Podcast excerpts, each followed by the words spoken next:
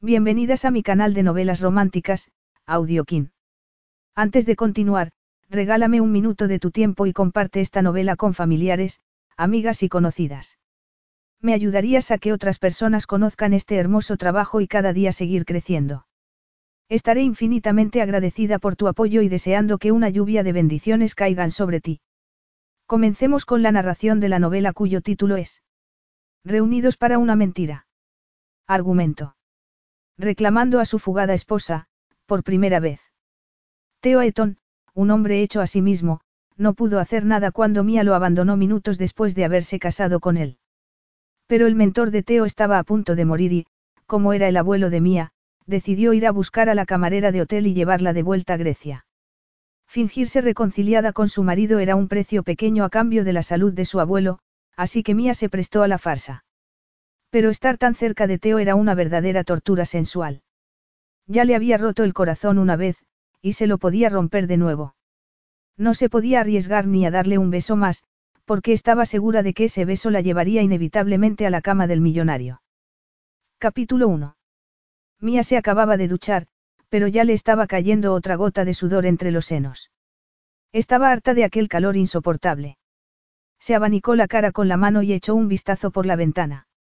Se oían truenos a lo lejos, y el cielo estaba cubierto de grandes nubes grises, teñidas de un enfermizo color azufre. No era lo que cabía esperar de un día primaveral inglés. A veces, se acordaba de Grecia. El olor a pino y azar, el sol dorado, el azul del cielo y el mar, pero el recuerdo duraba poco tiempo, porque quien quería pensar en algo que provocaba dolores de cabeza. Justo entonces, alguien llamó a la puerta, sobresaltándola. No esperaba a nadie. Su minúscula casa de un solo dormitorio era un refugio y un remanso de paz, el sitio al que se fugaba para estar tranquila. Su trabajo implicaba bastante exposición social, pero al margen del trabajo y de su voluntariado en la causa animal, hacía lo posible por alejarse de todo. La gente la tenía por una solitaria, incluso por un bicho raro. Pero a ella le daba igual. Era su forma de afrontar las cosas, su vida, el pasado y los recuerdos que se negaban obstinadamente a desaparecer. Mía estuvo tentada de no abrir cuando volvieron a llamar, pero su conciencia no se lo habría permitido. Podía ser una urgencia de carácter laboral, el típico problema que la sensata, fiable y recientemente ascendida mujer que era podía solucionar al instante. Sin embargo, la sonrisa se le heló en la cara cuando entreabrió la puerta y se encontró ante el hombre que estaba allí, dominando el espacio con su imponente y musculoso cuerpo, apenas disimulado por el caro traje de color gris que llevaba.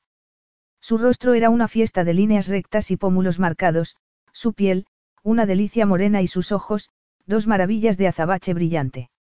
No le extrañaba que la gente le tomara por una especie de dios griego. Era su marido. Al pensarlo, Mía se dio cuenta de que la definición de marido no podía ser más inexacta. En primer lugar, porque no quería saber nada de él y, en segundo, porque solo era su esposo nominalmente hablando, o ni siquiera eso, porque nunca había dejado de usar su apellido de soltera. Teodoro Saeton. El hombre del que había estado profundamente enamorada hasta que la traicionó y le rompió el corazón en mil pedazos. Aferrada al pomo de la puerta, sintió un súbito mareo y una mezcla de emociones a cual más inquietante, como ingredientes aleatorios que alguien hubiera echado al caldero de una bruja, dolor, enfado, resentimiento y, por supuesto, Deseo, siempre deseo, porque no podía negar que lo deseaba. Llevaban seis años sin verse, los transcurridos desde la noche de su boda, cuando su mundo saltó por los aires.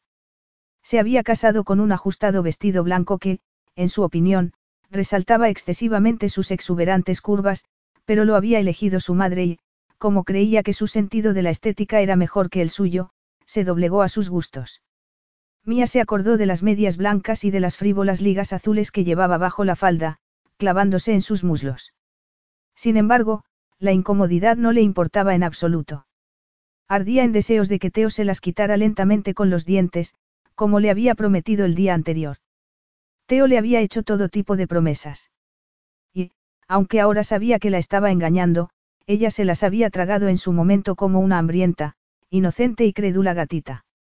Durante unos instantes, estuvo tentada de cerrarle la puerta en las narices, pero pensó que habría sido una actitud cobarde e inmadura, y ya no era ninguna de las dos cosas. Había madurado. Se estaba abriendo camino por sus propios medios, sin ayuda de nadie y, mucho menos, de Theo Eton.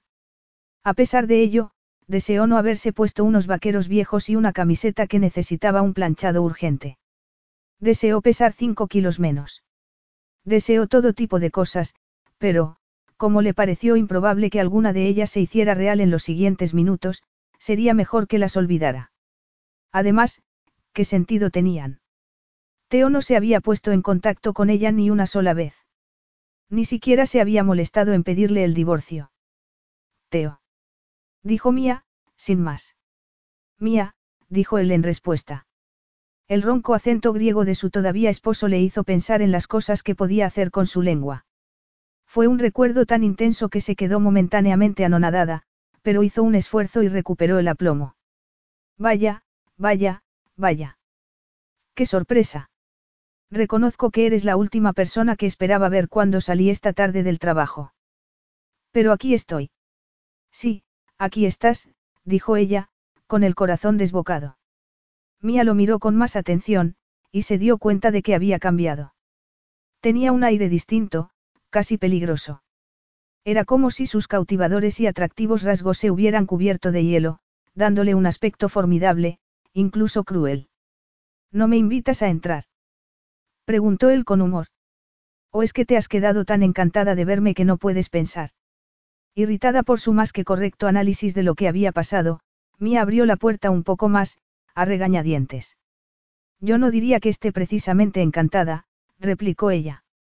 Pero, ya que te has molestado en venir, supongo que puedes pasar.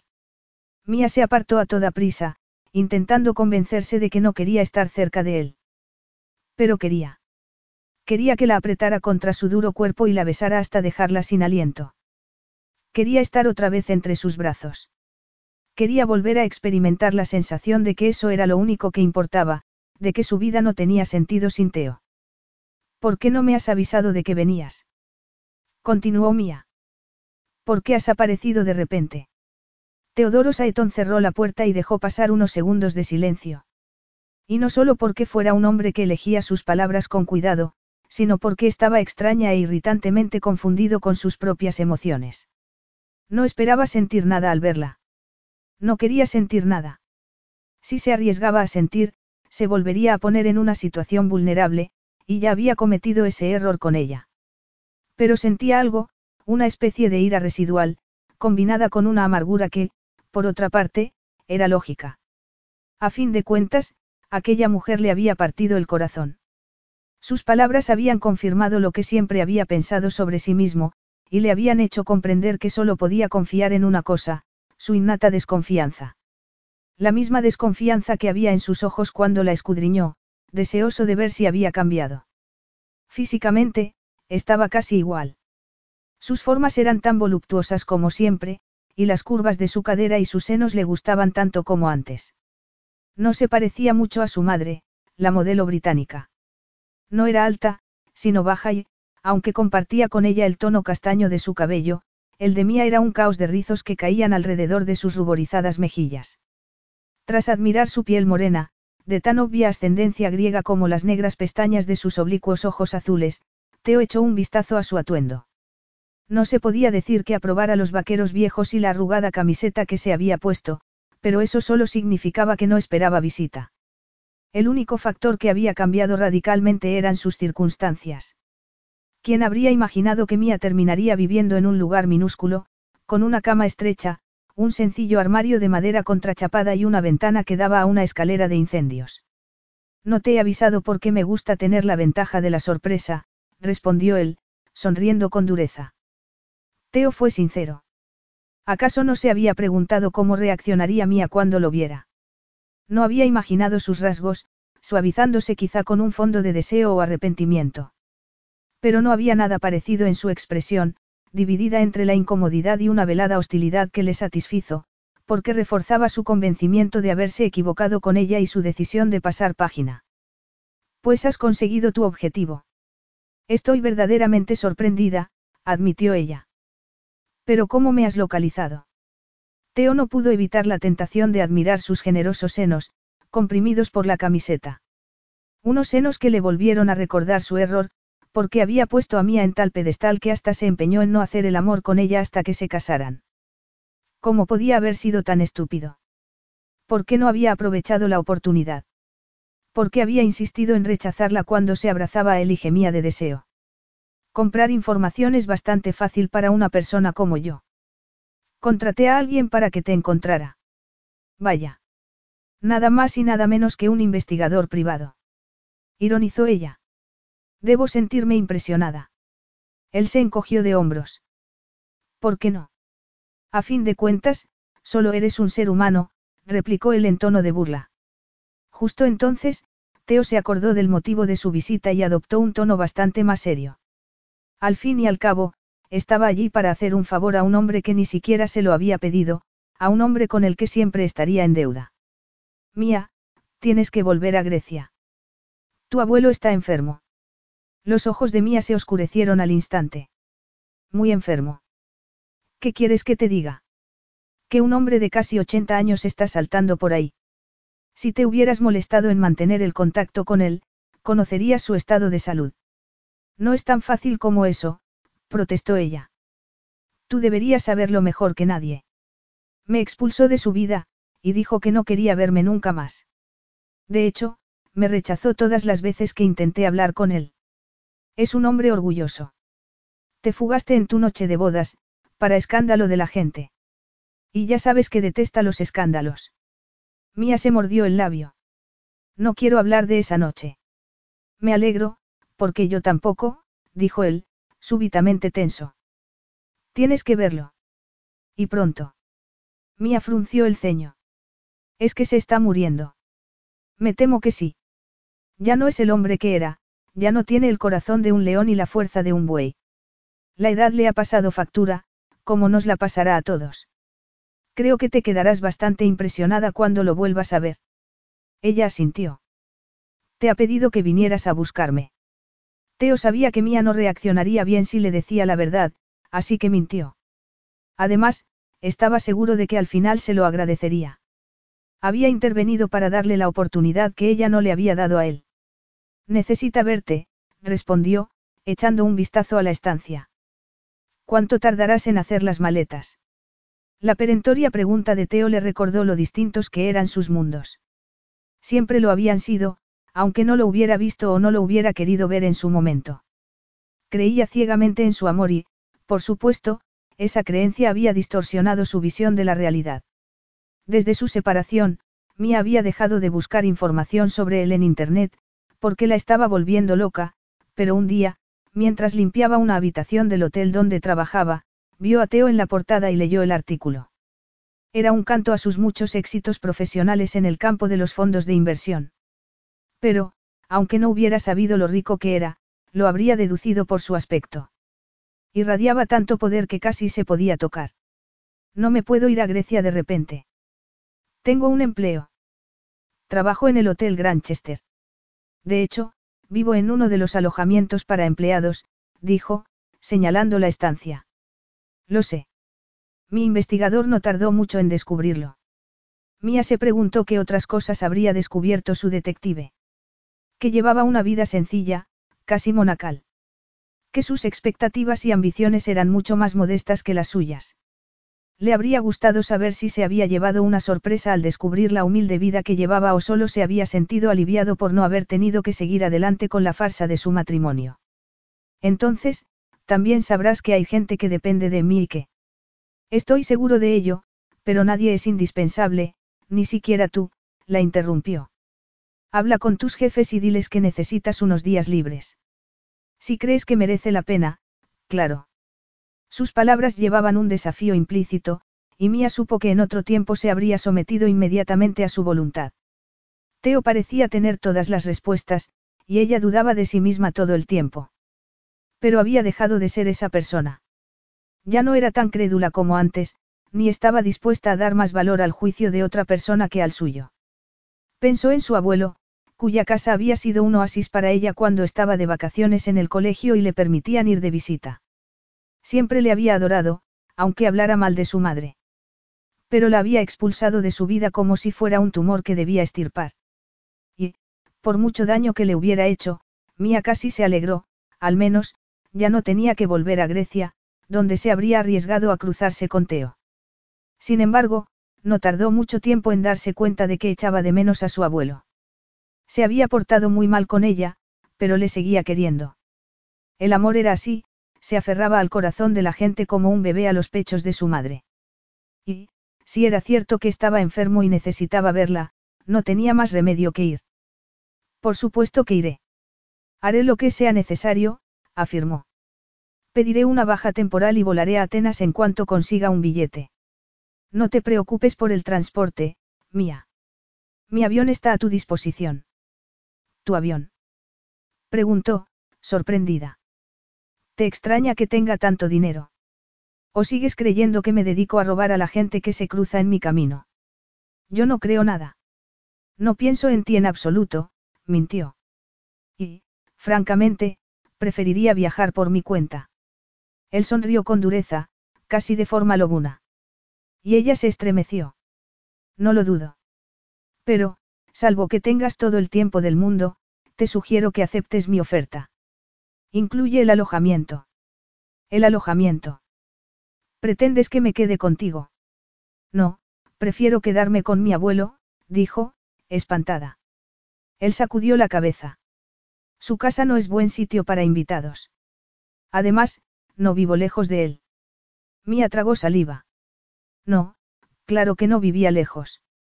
Siempre se habían llevado bien, y más de una vez había pensado que su abuelo quería más a su protegido que a ella misma, aunque fuera de su familia. Y quizá fuera cierto. Teo era un huérfano al que podía cambiar a su antojo y, en cambio, ella era la hija de un hijo que le había decepcionado y de una mujer narcisista con la que había cometido el error de casarse. Si crees que voy a sopesar siquiera la posibilidad de quedarme contigo, es que te has vuelto loco. ¿Por qué te incomoda tanto? No creerás que tengo intención de consumar nuestro matrimonio, ¿verdad? Preguntó con sorna. Creía haberte demostrado que soy más que capaz de refrenar mis impulsos sexuales. ¿Cómo puede ser tan odioso? Afrontar la realidad es sinónimo de ser odioso. Yo diría que no, declaró él. Además, tu preocupación está fuera de lugar. La propiedad donde vivo es tan grande que solo nos cruzaremos cuando queramos cruzarnos. No voy a vivir contigo. Los ojos de Teo brillaron. Solo tienes otra opción, que es alojarte en un tórrido hotel de Atenas y depender de los taxis para ir a ver a tu abuelo, una pérdida de tiempo y de dinero, que por cierto no pareces tener, observó, echando un vistazo a su alrededor.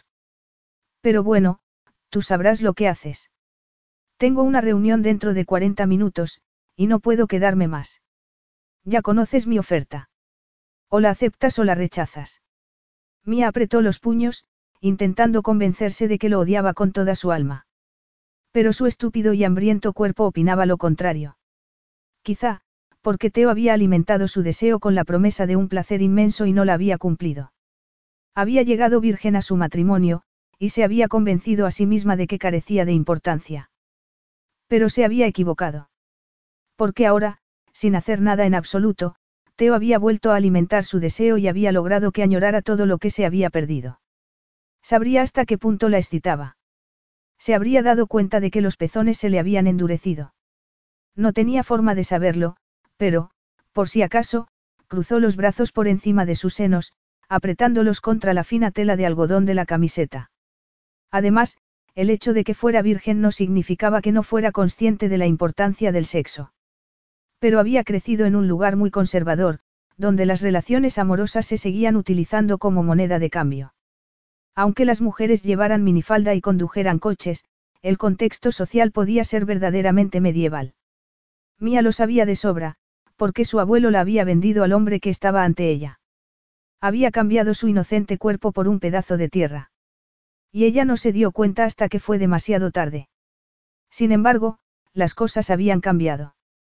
Ya no era la ingenua que había permitido que sus juveniles emociones le nublaran la razón. Ya no estaba agradecida ni necesitada. Ya no buscaba el amor donde no debía. Y haría lo que tenía que hacer, aceptar la oferta de Teo, sin montar una escena ni empeñarse obcecadamente en reservar una habitación de mala muerte a muchos kilómetros de la lujosa residencia de su abuelo. Pero mantendría las distancias con el hombre cuyo anillo de bodas había tirado al mar jónico. Eso era lo más importante de todo. Alejarse emocionalmente del millonario griego y de la tentación que representaba. En ese caso, gracias. Hablaré con mi supervisor en cuanto te vayas, dijo ella, desviando la mirada hacia la puerta. Él sacó una tarjeta de la chaqueta y escribió algo en la parte de atrás. Al verlo, Mía se acordó de que Teo no había aprendido a escribir ni su propio nombre hasta los 14 años. ¿Cómo era posible que aquel adolescente analfabeto se hubiera convertido en el impresionante hombre de bolígrafo de oro que escribía ahora con tanta fluidez? Avísame cuando puedas viajar. Mis empleados se encargarán de los detalles, dijo él, y le ofreció la tarjeta. Este es mi número privado. Te veré en el avión. A Mía le sorprendió que le diera su número privado de teléfono. Supongo que hay mujeres que pagarían una fortuna por esto, comentó. Desde luego. Algunas mujeres pueden llegar a ser extremadamente persistentes. Ella sintió celos, y se quejó a sí misma por haber hecho ese comentario. ¿Qué esperaba que dijera?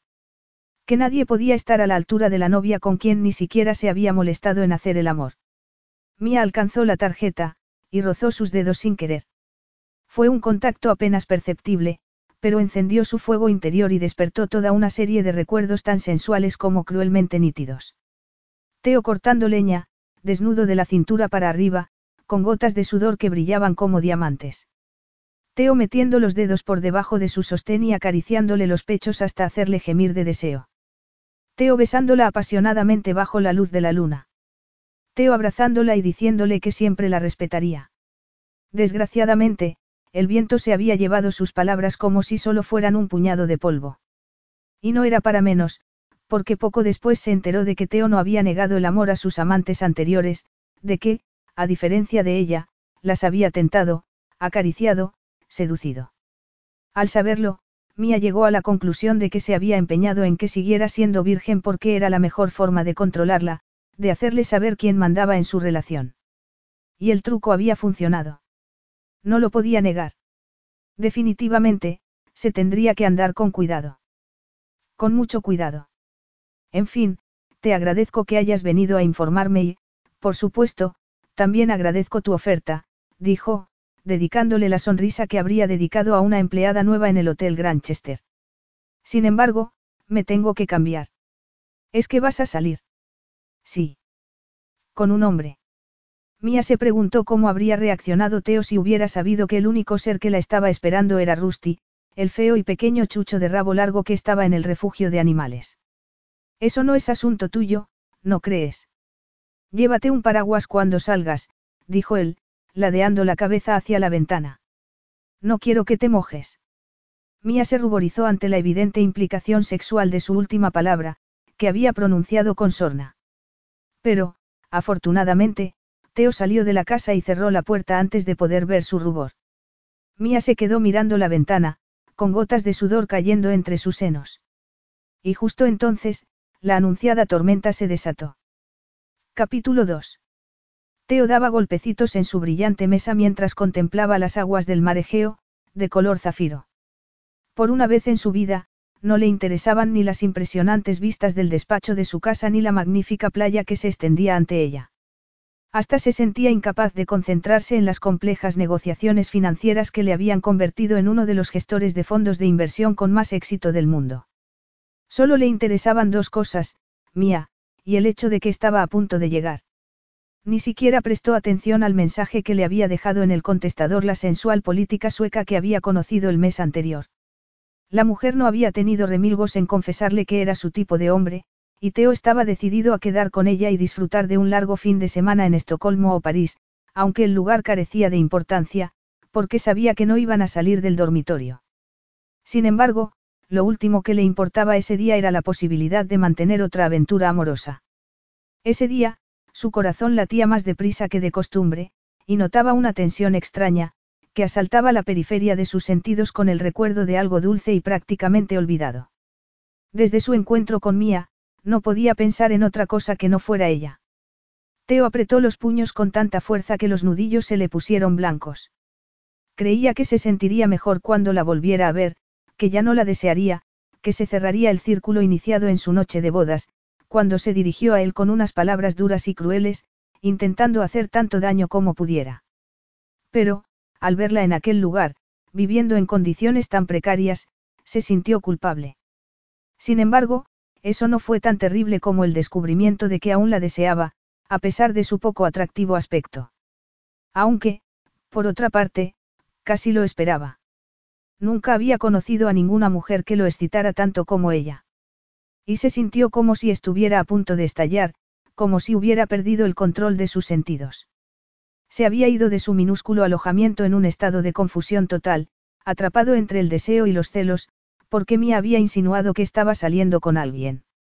Era un sentimiento indudablemente hipócrita, típico de los hombres como él, que condenaban a las mujeres cuando hacían lo mismo que ellos. Pero eso no impidió que se preguntara con cuántos hombres se habría acostado desde su separación. Teo siempre había desaprobado ese tipo de actitud, chapada a la antigua. Pero le habían criado así o, más bien, le habían dado esa educación tras sacarle de la alcantarilla en la que había nacido. Abandonado en la calle, le habían descubierto en una caja de cartón del puerto principal de Atenas, el Pireo. Solo era un bebé empapado y hambriento. No tendría que haber sobrevivido, pero sobrevivió. Un pescador que pasaba por ahí se apiadó de él y lo dejó en manos de una mujer de mediana edad y desesperadamente pobre que no tenía hijos. Fue ella quien le puso el nombre de Theo Aeton. Desde ese momento, tuvo un techo sobre su cabeza y, en cuanto tuvo la edad suficiente, se puso a trabajar para ayudar en la casa. Aprendió en qué restaurantes daban las mejores propinas. Aprendió a pescar, y a llevar a las turistas a las zonas de la ciudad que no aparecían en sus guías. Y, aunque a veces fueran tan despistadas como para dejar abiertos sus bolsos, nunca les robó nada. Esa era una línea que no estaba dispuesto a cruzar. Teo sabía que quizá habría seguido con esa forma de vida si su madre adoptiva no hubiera fallecido de repente, poco antes de Navidad. Su muerte le afectó más de lo que esperaba y, tras sentirse en la urgente necesidad de salir de Atenas, se dirigió al Golfo Sarónico, lleno de lujosas mansiones. ¿Qué habría sido de él si el abuelo de Mía, Georgios Minotis, no le hubiera pillado robando unos huevos. Evidentemente, no conocía la respuesta a esa pregunta, pero se enfrentó al enfadado millonario con toda la energía derivada de su hambre. De repente, se encontró viviendo y trabajando en la enorme propiedad de Georgios, haciendo encargos de criado. Hasta que, al cabo de unos meses, su benefactor dijo haber visto algo especial en él, algo que nunca había tenido su propio hijo, un ludópata que se emborrachó hasta morir cuando Mía no era más que una niña.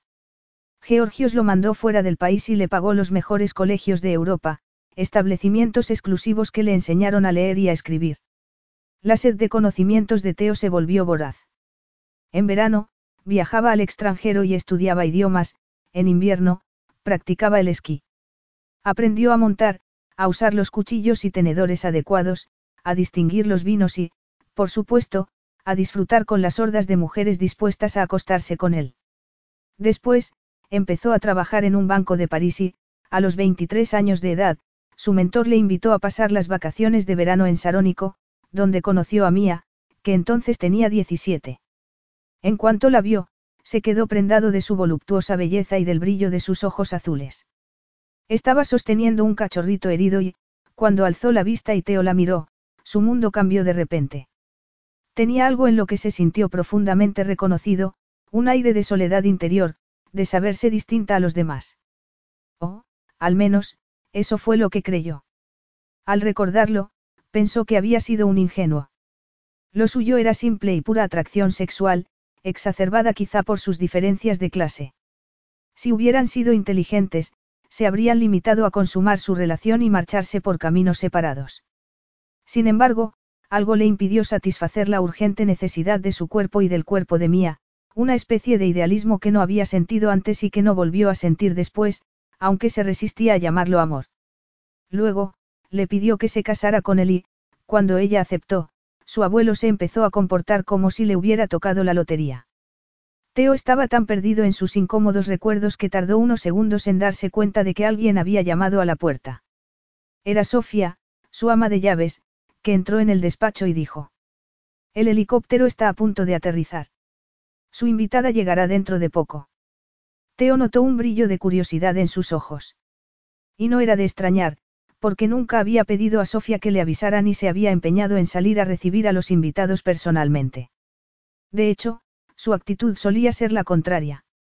Ir a su residencia privada era todo un honor, y la gente le esperaba tomando una copa o disfrutando de las extraordinarias vistas mientras él terminaba lo que estuviera haciendo. A pesar de ello, y de que Sofía llevaba cinco años trabajando para él, Teo no se molestó en darle explicaciones sobre aquella invitada. Se levantó, le dio las gracias de forma seca, avanzó por los corredores de mármol y salió al exterior de la mansión. Hacía un día precioso, pero no prestó atención ni al olor del azar ni al canto de los pájaros mientras se acercaba al helipuerto. Estaba completamente concentrado en el negro aparato que descendió sobre la pista como un insecto gigante y tomó tierra. La portezuela del helicóptero se abrió, y Mía se asomó al exterior. El sol banaba su cuerpo con su luz dorada, y la brisa mecía su castaña melena. Era un espectáculo digno de verse. Una pequeña diosa, toda curvas y rizos. Teo corrió a ayudarla, pero ella sacudió la cabeza y bajó del aparato por su cuenta, agarrándose la falda para que el viento no se la levantara. Por aquí, gritó él, para hacerse oír frente al estruendo del rotor. Ella asintió, y los dos se alejaron hacia la casa. Sofía había dejado la puerta abierta, pero Mía se detuvo en el umbral como si tuviera miedo de entrar en el edificio.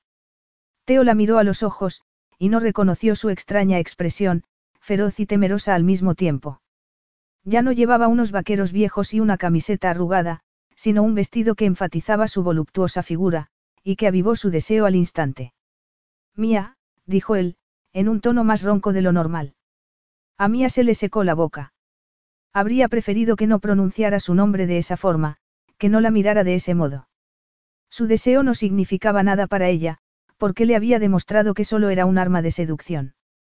Y la utilizaba muy bien. Siempre se las arreglaba para que sintiera lo que él quería. La manipulaba descaradamente. No sé por qué me miras con sorpresa, dijo ella, dedicándole una sonrisa helada. Has sido tú quien me has prestado tu avión y has enviado un helicóptero para que fuera a recogerme al aeropuerto. Supongo que no habrás olvidado que venía, ¿verdad? Aunque. Aunque.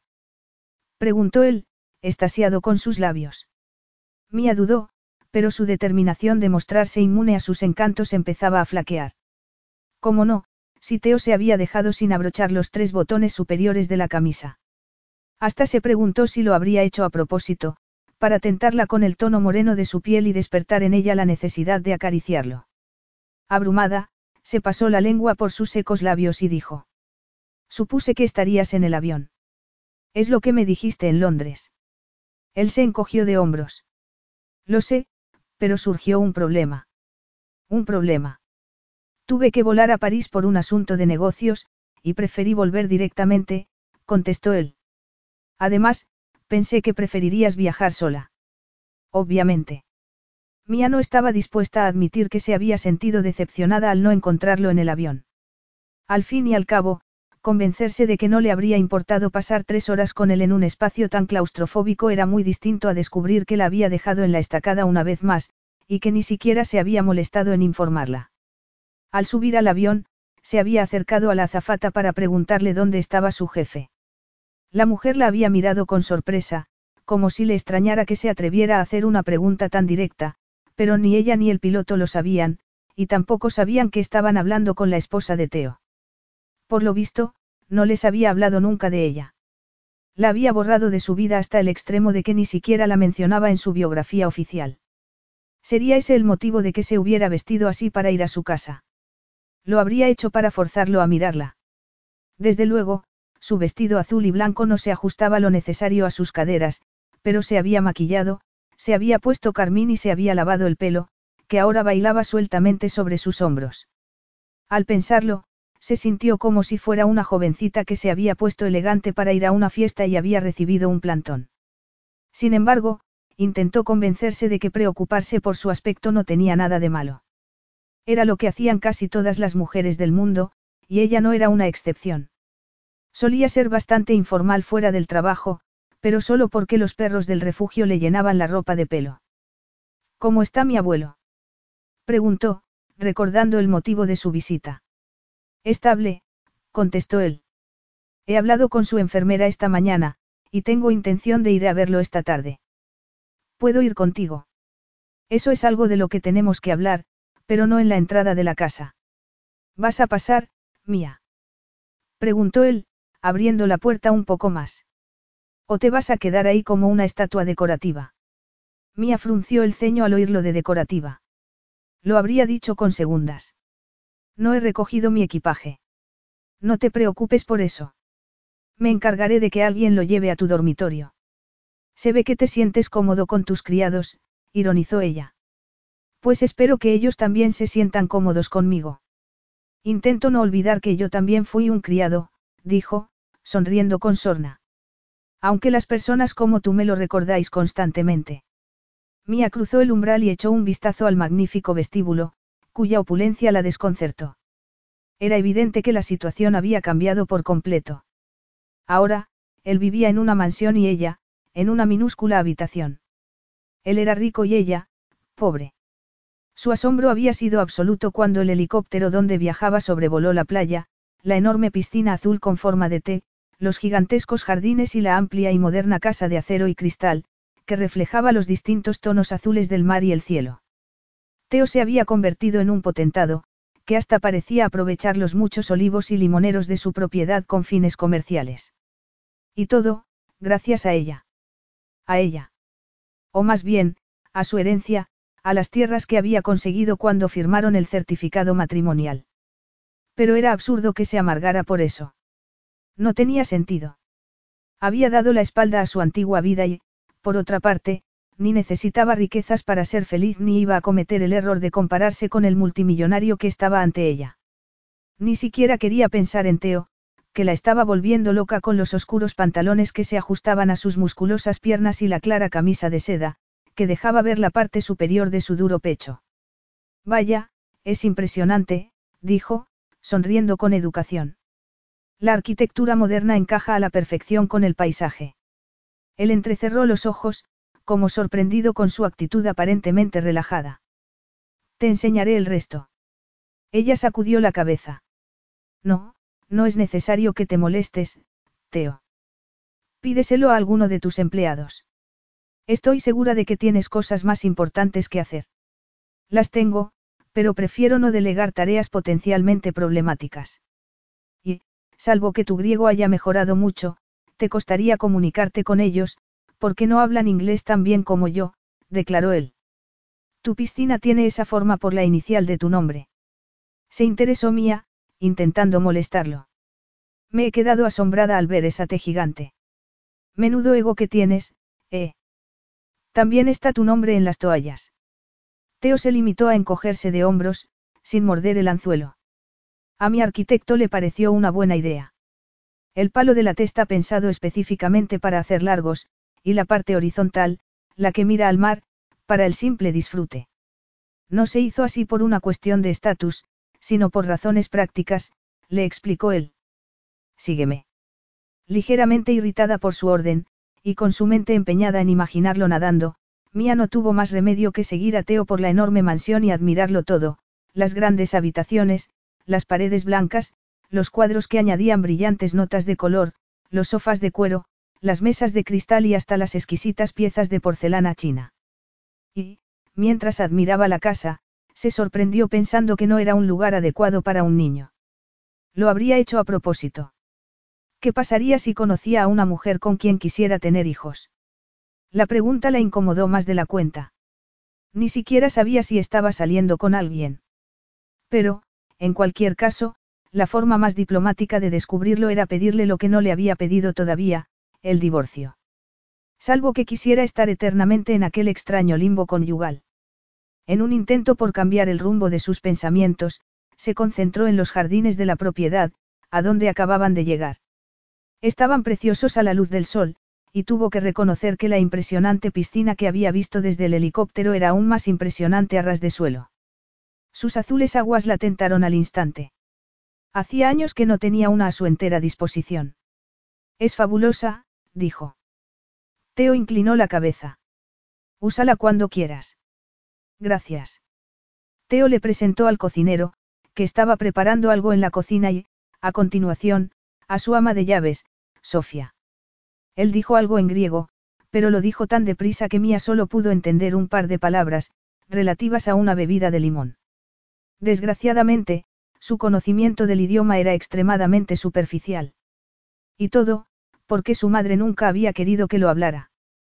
Pero, cuando afrontaron la ancha escalera de mármol de la enorme mansión y subieron a la primera planta, Mía miró a Teo con curiosidad, clavó la vista brevemente en sus sensuales labios y preguntó. ¿Qué has dicho a Sofía? Teo frunció el ceño. Le he pedido que nos sirva unos granizados de limón en la terraza cuando termine de enseñarte la propiedad. Sí, eso ya lo sé, dijo, sonando más irritada de lo que pretendía.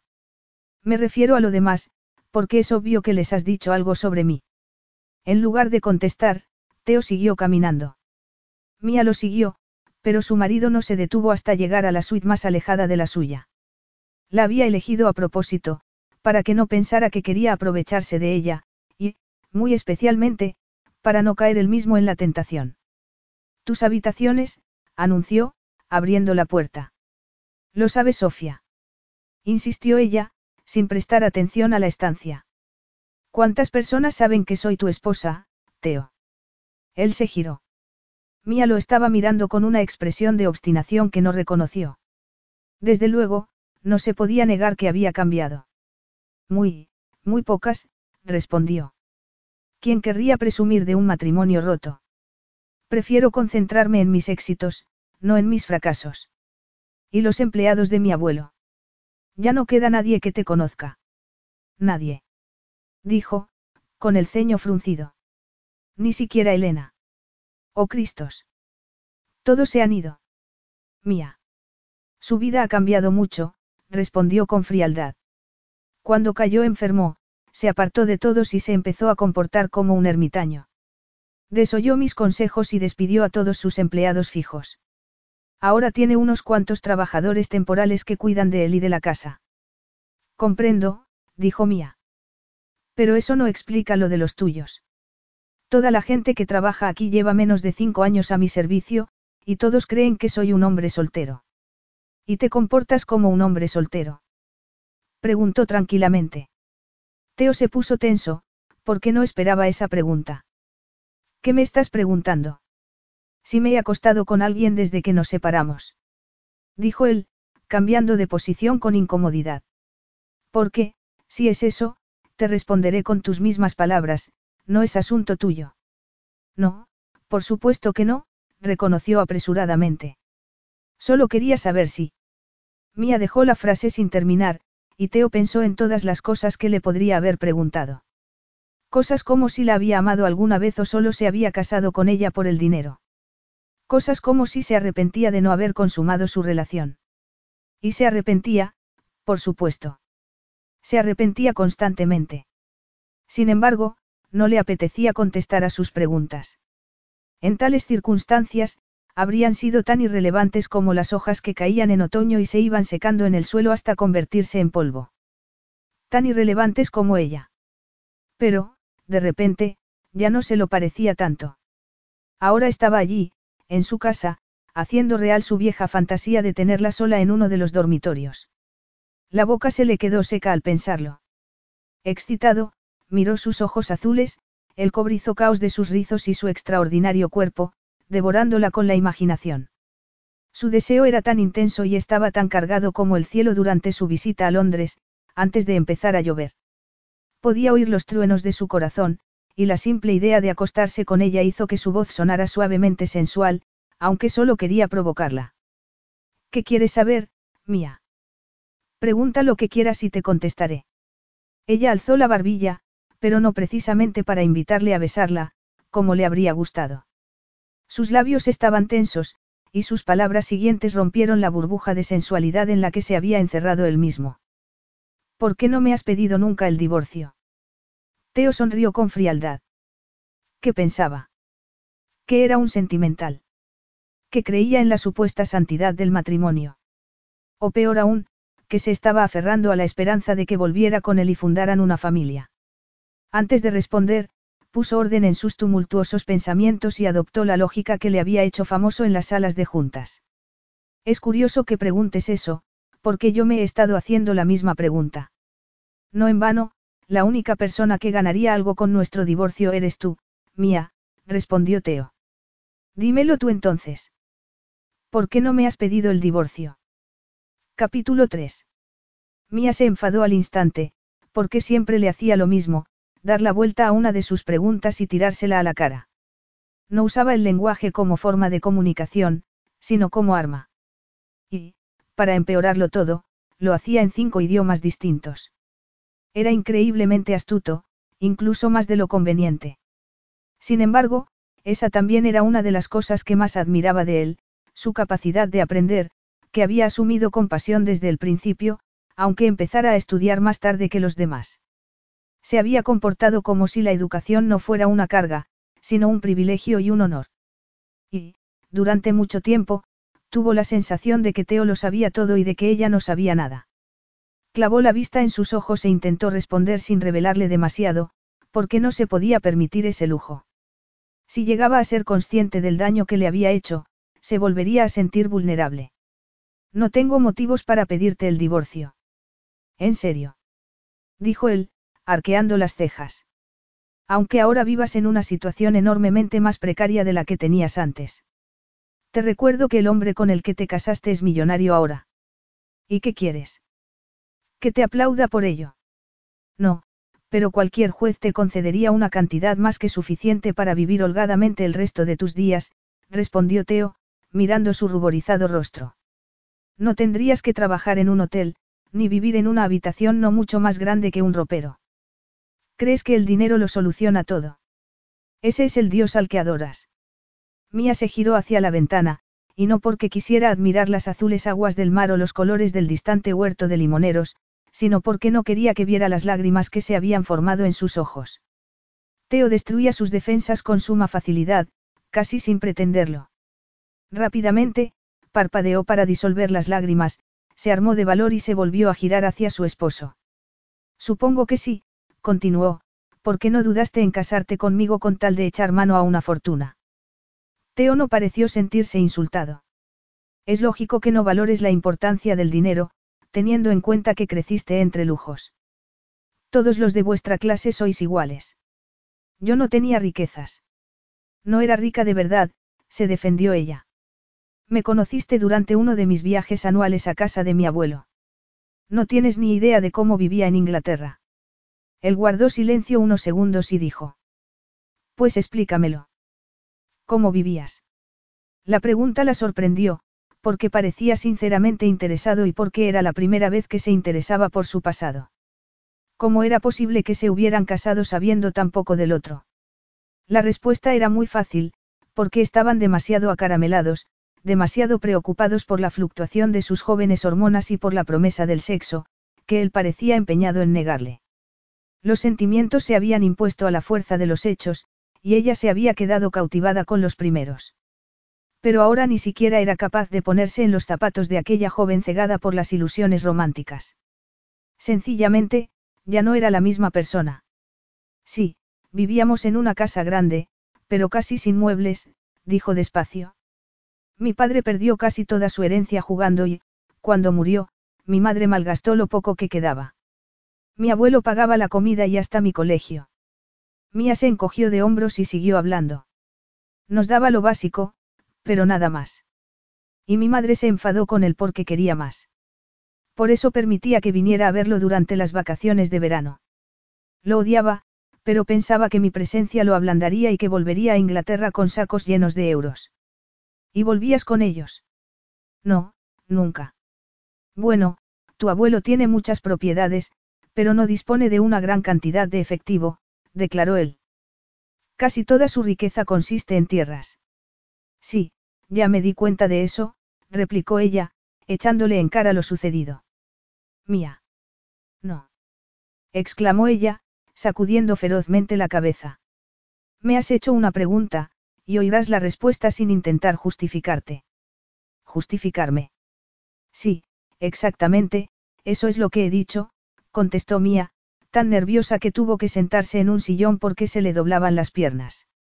Te conocí aquel verano, cuando yo tenía 17 años. ¿Y yo? Sí. Mía sopesó la posibilidad de endulzar sus palabras, pero no las podía edulcorar sin hacerse daño a sí misma. Además, ya había perdido bastante por culpa de su fracasado matrimonio. Y no iba a perder también la verdad. Nunca me había sentido así. Quizá, porque nunca había tenido la oportunidad de salir con hombres.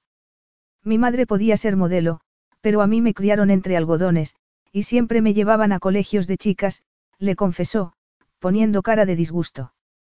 Y, como nunca había dinero suficiente para comprarme ropa nueva o ir a los viajes del colegio, mis compañeras me consideraban un bicho raro.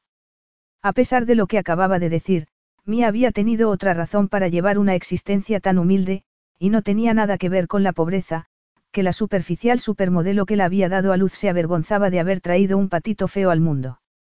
Le habría gustado que la acompañara a sus actos sociales y enfatizara su belleza, pero Mía no estaba a la altura, así que la mantenía oculta en su casa. Su madre había hecho de todo con tal de mejorar su aspecto, y se había llevado una terrible decepción. Mía aún podía oír el tintineante acento inglés de su voz, siempre criticándola o intentando corregir sus hábitos. Le decía que no comiera esto o aquello, que hiciera más ejercicio, que se esforzara por dejar de ser una gordita. Sé que te casaste conmigo para conseguir esas tierras, Teo. Y ahora comprendo lo que hiciste. Aunque antes no lo entendía. No sabía cómo era posible que un hombre como tú encontrara deseable a una mujer, como yo. Él se la quedó mirando durante unos instantes, y luego afirmó. Eso te lo dijo tu madre, ¿verdad? Ella tragó saliva y asintió. Sus ojos se habían llenado de lágrimas nuevamente. Y no era para menos, porque el comentario de su madre había sido muy parecido, le había dicho que no podía ser tan estúpida como para creer que Teodoro Saetón se había casado con ella sin recibir algo a cambio. Sí. Me lo dijo después de la boda, cuando me estaba cambiando de ropa para ir a la fiesta, le confesó. Mía se había sentido como si le hubieran clavado una daga en el pecho. Estaba delante de un espejo de cuerpo entero, aún con el vestido de novia, y su madre logró que se sintiera como un blanco e hinchado gusano. Nunca habría creído que le pudieran hacer tanto daño. ¿Y la creíste? Preguntó él. ¿Por qué no la iba a creer? Eso no fue lo único que me dijo. También me contó que habías llegado a un acuerdo con mi abuelo. Teo la miró con dureza. Y no te molestaste en preguntarme a mí, en escuchar mi versión de la historia. Ni siquiera se te pasó por la cabeza. Mía se mordió el labio inferior. Por supuesto que no se le había ocurrido. Desde su punto de vista, las piezas del rompecabezas acababan de encajar de repente, y por fin comprendía que un hombre tan devastadoramente atractivo le hubiera pedido que se casara con él. Lo peor del caso era que, si Teo le hubiera confesado que la estaba cortejando por dinero, se habría casado con él de todas formas. Lo adoraba hasta tal extremo que habría aceptado cualquier situación. Pero no se lo había dicho.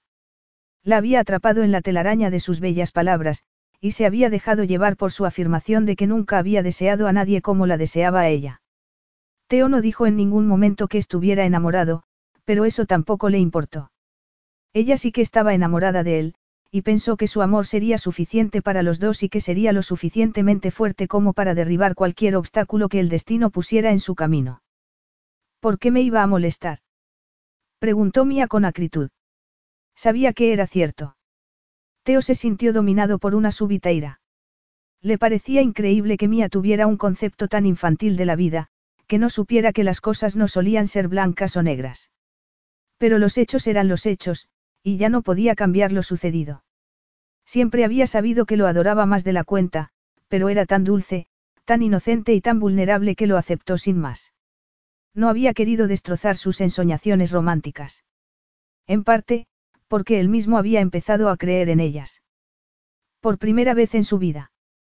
Teo no había conocido a nadie tan abierto y sincero como Mía. No tenía ningún plan oculto. Se limitaba a dar su cariño y su afecto. Desde el principio, él se había sentido en la imperiosa necesidad de protegerla. Su simplista concepto de lo que significaba ser una buena mujer se había visto personificado en aquella virgen de cabello rizado que respondía apasionadamente a sus besos. Por eso había decidido esperar. Por eso se había negado a acostarse con ella, aunque todo su cuerpo se lo pidiera a gritos. Se había empeñado en no tomarla hasta que fuera su esposa. Y había sumado un éxito más a su larga lista de éxitos. Solo acepté la oferta de tu abuelo, que venía a ser una especie de dote, porque sabía que no habría dado su consentimiento a nuestro matrimonio si la hubiera rechazado. Oh, qué admirable actitud. Se burló ella, fulminándolo con la mirada. Estás diciendo que lo aceptaste por pura bondad. Piénsalo un momento, dijo él, sosteniendo su mirada. Por entonces, yo era un simple empleado de banca, y no ganaba lo suficiente como para darte el estilo de vida que merecías. No soy una mascota. No necesito que me den nada. Protestó ella, con voz temblorosa. Yo no necesitaba sus tierras. No las quería. Ni yo, sentenció él. Teo se sintió como si llevara siglos esperando a decir eso. La vida podía llegar a ser terriblemente injusta. Mía le había dado la espalda porque se había formado una opinión equivocada de él y, por lo visto, seguía en sus trece. No sabes por qué lo hizo, Mía. ¿Por qué me hizo esa oferta? Mía sacudió la cabeza en silencio, abrumada por la amargura de su voz. Porque pensó que, si te daba las tierras a ti, tu madre encontraría la forma de manipularte para arrebatártelas, dijo Teo, contestándose a sí mismo. Y luego, se las habría vendido a cualquier especulador inmobiliario, que habría arrasado la zona y habría convertido ese paraíso en otro horror lleno de hoteles para turistas. ¿Te imaginas lo que habría pasado? Toda esa belleza destrozada para siempre.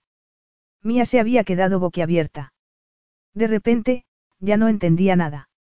Aparentemente, se había equivocado por completo. ¿Por qué no me lo dijiste? ¿Por qué estaba esperando a nuestra noche de bodas, a cuando por fin estuviéramos solos? Tenía intención de poner todas las tierras a tu nombre, todas, hasta la última hectárea. Pero tú no me concediste ninguna oportunidad. Diste por sentado que yo era un hombre avaricioso, manipulador y ruin. Te comportaste como si lo estuvieras esperando desde el principio, como si necesitaras una excusa para condenarme. Para su vergüenza, Mía fue incapaz de negarlo. Al principio, no había podido creer que una persona que le hacía sentirse tan bien pudiera tener intenciones ocultas, pero eso no significaba que no sospechara de él. Y las críticas de su madre, que habían horadado su confianza en sí misma a lo largo de los años, la llevaron a la conclusión de que Teo era indiscutiblemente culpable. No, no podía ser cierto que Teo quisiera estar con una mujer tan corriente como ella. Tenía que haberla engañado. Tenía que ser eso. Y su dolor, sumado a la vergüenza de haber sido tan patéticamente ingenua, alimentaron las feroces palabras que le dedicó al final. ¿Recuerdas lo que me dijiste aquella noche?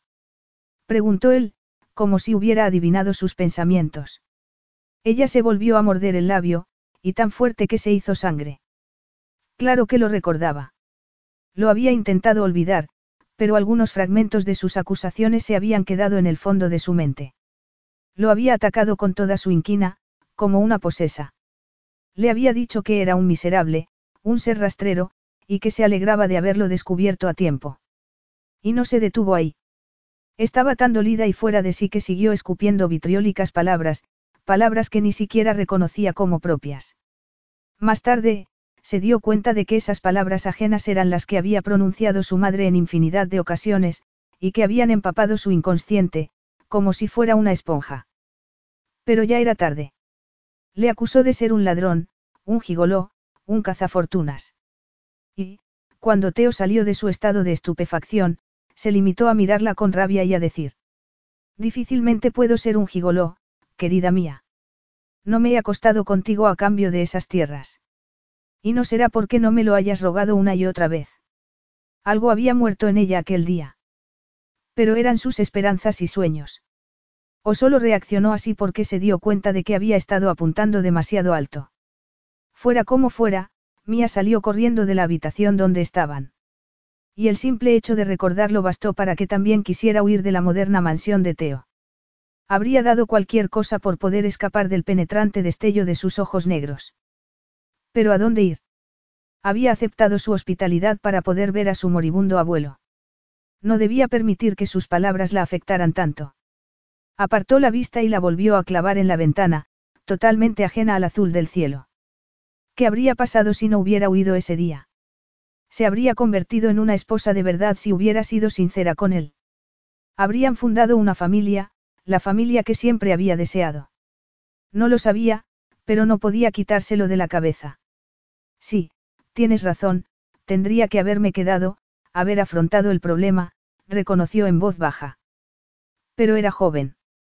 Los dos lo éramos, dijo él con gravedad. Pero dime, ¿qué hiciste después? Volver a Inglaterra, respondió lentamente. Y me di cuenta de que no podía seguir viviendo con mi madre, aunque no importó, porque acababa de conocer a un viejo forrado, un estadounidense. Un viejo forrado. Son sus palabras, no las mías, contestó. Se fue a vivir a Florida con él, esperando que se casara con ella. Y no se casó, claro. ¿Y qué hiciste tú? Mía se encogió de hombros. Necesitaba ser independiente y encontrar mi lugar en el mundo, pero no tenía dinero. Las cosas no son tan fáciles cuando no tienes dinero, ¿verdad? Ironizó él. ¿No sentiste la tentación de volver y pedir una parte de los beneficios de la propiedad? O de exigirme que vendiera las tierras y te diera todas las ganancias. Volver con el rabo entre las piernas. Arrodillarme ante ti. Ni en un millón de años. Dijo con orgullo. Además, estaba harta de ese tipo de vida, así que hice lo que cualquier persona en mi posición, buscar un trabajo. Y, como no tenía muchas cualificaciones, acabé de doncella. ¿De doncella? Preguntó con incredulidad. Es un trabajo tan digno como otro cualquiera, se defendió Mía. Pones orden en el caos y mejoras la vida de la gente. Nunca he conocido a nadie que proteste porque otra persona le haga la cama. Y el empleo me gustaba, aunque la gente deja todo tipo de cosas desagradables en sus habitaciones. Me estás diciendo que me abandonaste en el altar para convertirte en criada. Dijo Teo, que soltó una carcajada. Supongo que debería sentirme ofendido, pero lo encuentro hasta gracioso. Tu abuelo lo sabe. No contestaba a mis llamadas telefónicas y, como tampoco contestó a ninguna de mis cartas, ni siquiera sé si las leyó. Sinceramente, me alegra que quiera verme. La expresión de Teo se volvió sombría de repente. Se acercó al balcón y abrió las puertas, que daban a una amplia terraza. Y, aunque Mía se alegró de que se alejara de ella, el cambio de perspectiva le hizo ser consciente de cosas en las que intentaba no pensar. Como estaba a contraluz, el sol enfatizó el contorno del cuerpo de su esposo con una precisión absoluta. Además, la tela de su camisa de seda era tan fina que alcanzó a ver su musculosa espalda y, por si eso fuera poco, no pudo resistirse a la tentación de devorar sus largas piernas y su negro y rizado pelo con la vista. Sus mejillas se tiñeron de rubor, y su corazón se aceleró. ¿Por qué le causaba ese efecto después de todo lo que había pasado? ¿Cómo era posible que aún lo deseara? Y sobre todo, se habría dado cuenta de que casi estaba babeando. Por eso la miraba con tanta intensidad. Alguien llamó en ese momento a la puerta, y ella se sintió inmensamente agradecida por la interrupción. ¿Quién será? Se preguntó en voz alta. Teo se puso tenso. No quería que los interrumpieran, y estuvo a punto de mandar bien lejos a la persona en cuestión. Pero se contuvo y dijo, en griego. Ela. Era Dimitra, su doncella, la hija del jardinero. Llevaba empleada poco tiempo, y se mostró notablemente nerviosa. Dejó la maleta de Mía en mitad de la habitación, se escabulló a toda prisa y dio paso a Sofía, que llevaba una bandeja con dos vasos de granizado de limón con dos pajitas. El ama de llaves dejó los vasos en la mesa de la terraza, interpretó correctamente la sacudida de cabeza de su jefe y se fue sin decir nada.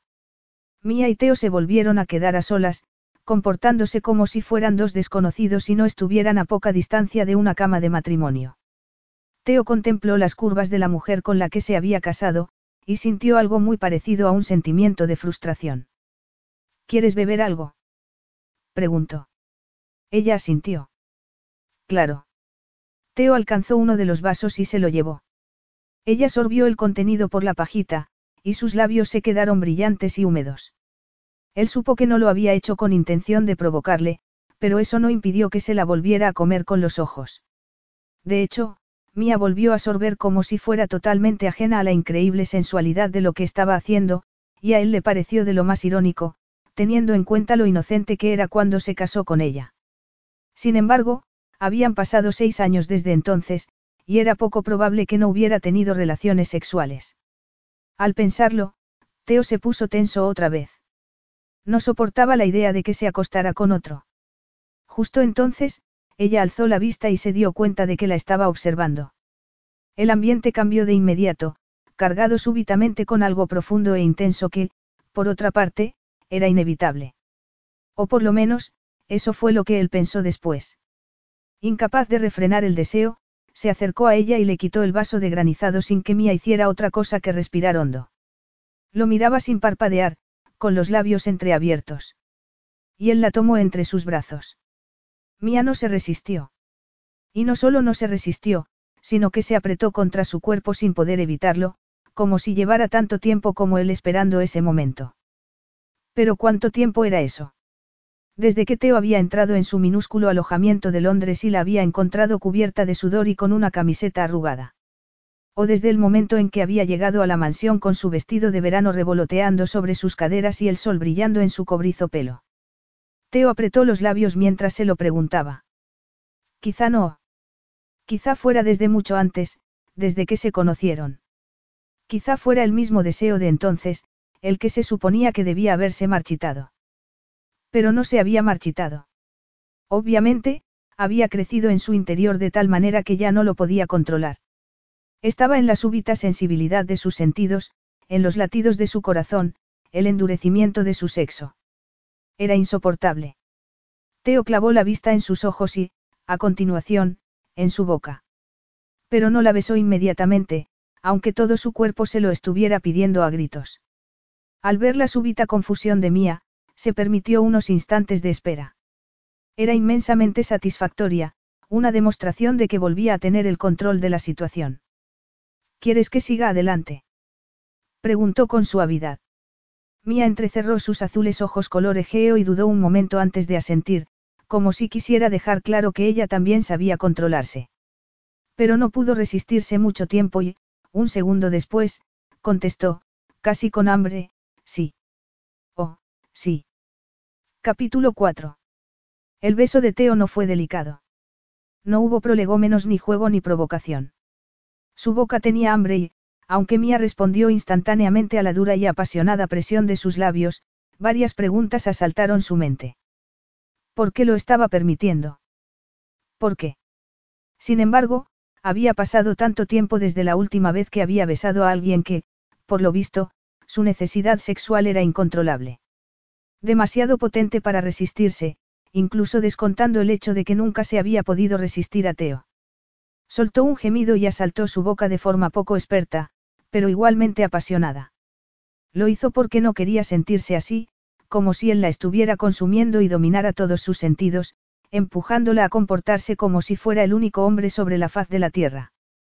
No se quería limitar a hacer esos ruiditos que su lengua le arrancaba, tomándola como si fuera suya. Y tampoco quería frotar sus senos contra la dura superficie de su pecho. Ni definitivamente, separar los muslos para que él pudiera meter una pierna entre los dos. Pero lo hizo, y con un fervor sorprendente para ella misma, por mucho que su razón protestara. Se había dejado llevar por completo, aunque pareciera tener un control absoluto de sus emociones. Entonces, Teo le pasó los dedos por la espalda, le acarició el cabello y le puso una mano en la nuca para poder aumentar la presión de su boca. Mía se preguntó cómo era posible que un beso pudiera ser tan abrumador y durar tanto tiempo. De repente, ya no le importaba la falta de afecto. Un simple beso había conseguido que volviera a ser feliz otra vez, que volviera a sentir lo que significaba estar viva. Por eso apretaba sus senos contra él, sin vergüenza alguna. Indudablemente, sí. Y, cuando él cerró las manos sobre sus nalgas y la levantó lo justo para que pudiera sentir su erección, ella suspiró y dijo. Dios mío.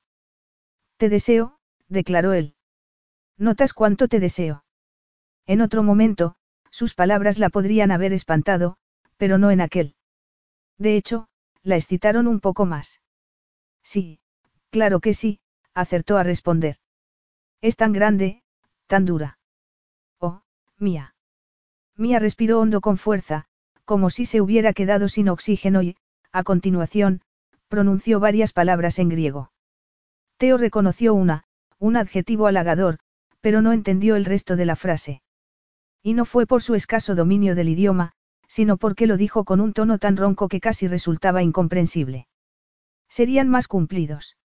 O la estaría vociferando.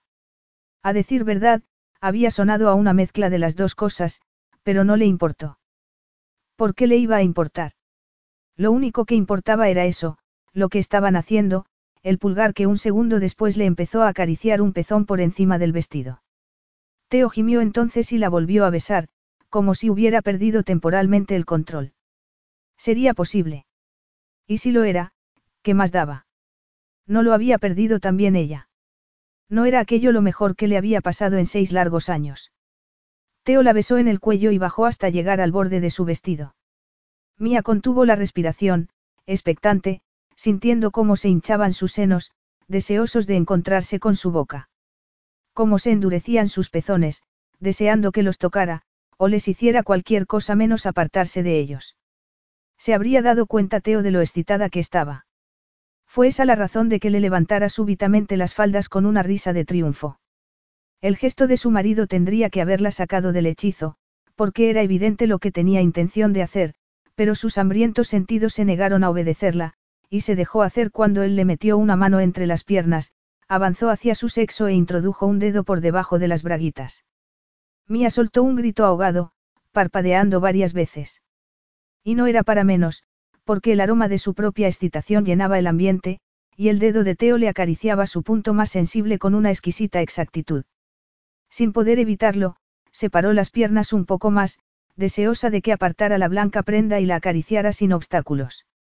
O quizá, deseosa de que se la bajara hasta los tobillos, como una bandera de rendición. Teo acababa de empezar, pero ella ya estaba al borde del orgasmo. Y supo que, si no reaccionaba de inmediato, lo alcanzaría. En cualquier momento, empezaría a gemir inevitablemente, en mitad de un clímax que le habría proporcionado un hombre que la despreciaba. ¿Y cómo se sentiría después? ¿Qué haría eso a su opinión sobre sí misma? Ya no era una adolescente incapaz de refrenarse.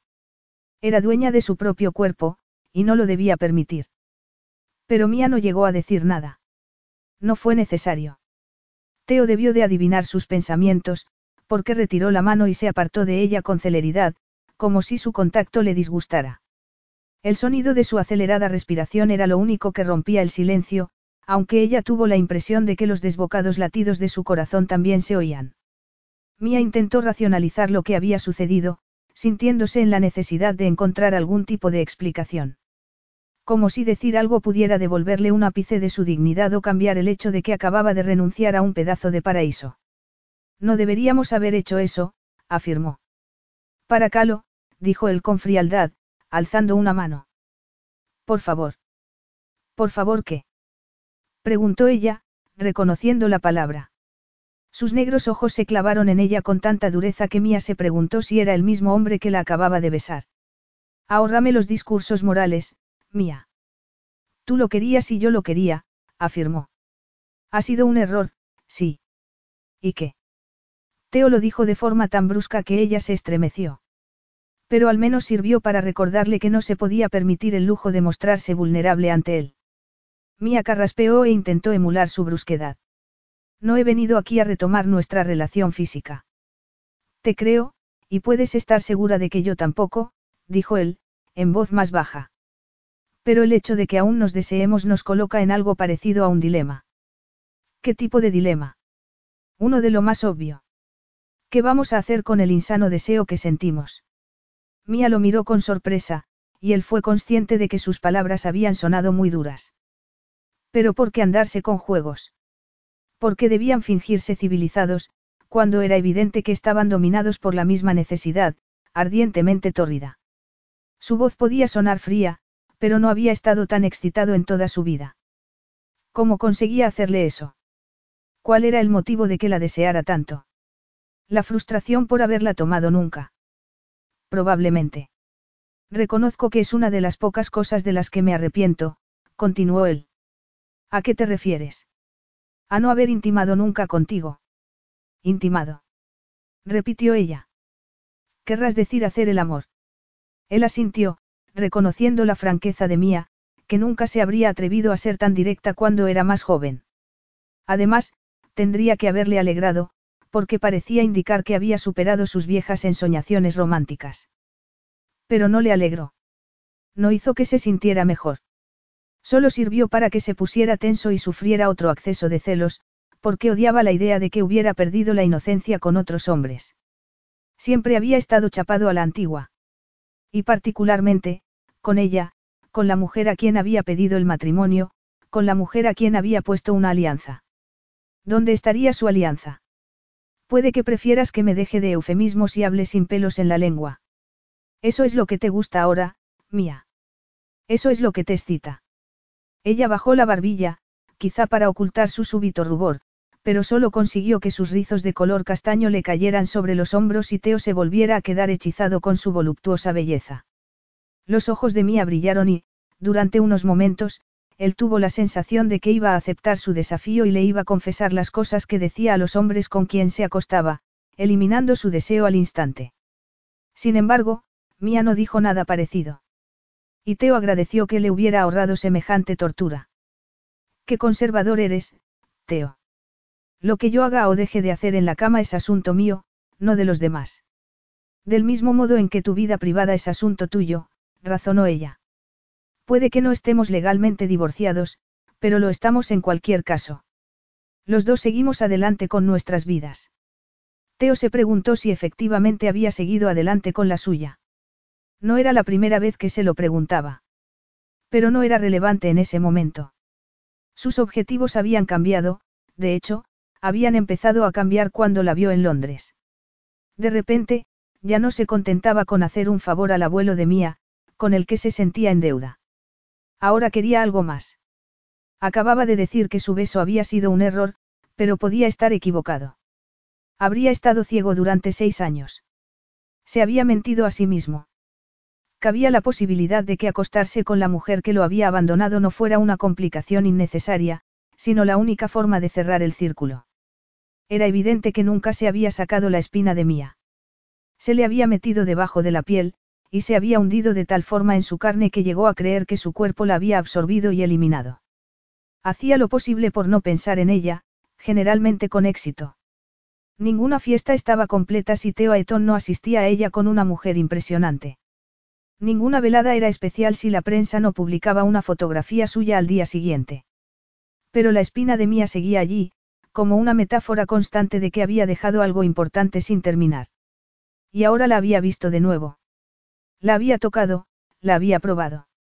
Se había dejado llevar por el deseo y había querido bastante más que unos cuantos besos y unas cuantas caricias frenéticas. Lo había querido, y lo quería.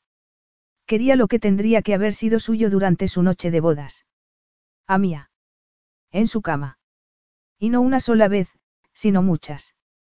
Pero, Seis años atrás, ella seguía siendo virgen y él habría sido su primer hombre. Tendría que haberlo sido. En cualquier caso, ya no se trataba del ego, el orgullo o la estupidez que le habían llevado a colocarla en una especie de pedestal, situándola fuera de su alcance. Ahora era algo más primario. Quería hacer el amor con ella, terminar lo que había empezado y sacársela para siempre de la cabeza. Miró el cobrizo cabello de su esposa, que lo miraba con beligerancia. Pero el deseo que emanaba de su cuerpo era tan real como el sol que banaba los árboles de los jardines. Estaba escrito en el leve temblor de los labios y en el oscurecimiento de sus ojos. Estaba en sus endurecidos pezones, que se clavaban en el algodón del vestido, rogándole silenciosamente que los tocara. Sí, le deseaba. Por supuesto que le deseaba. Le habían deseado muchas mujeres desde la pubertad, y ni siquiera recordaba cuántas veces le habían dicho que era irresistible, o que parecía un dios con su cabello negro, sus ojos de color azabache y su musculoso cuerpo. Sin embargo, Teo era lo suficientemente escéptico como para saber que aquellos halagos estaban bastante más relacionados con su fortuna que con su atractivo físico. No en vano, los diamantes y las abultadas transferencias bancarias eran de lo más sexy. Sin embargo, Mía le había querido cuando no era rico, cuando vivía del salario de un trabajador normal. Pero no estaba olvidando algo. Sí, claro que sí. Mía le había dicho que le amaba, pero eran palabras vacías. ¿Cómo podía haber estado enamorada de un hombre al que consideraba un canalla? Sus palabras no significaban nada. El amor no significaba nada. Mía le había abandonado a la primera oportunidad, exactamente igual que su madre, la mujer que le había dejado junto a los grandes barcos del puerto, para que muriera allí. Algunas mujeres podían ser verdaderamente crueles. Sería mejor que no lo olvidara. Alcanzó su granizado, echó un trago para acabar con la sequedad de su boca y volvió a mirar a su esposa. Dices que seguimos adelante con nuestras vidas, pero eso no es verdad, mía. Seguimos siendo marido y mujer.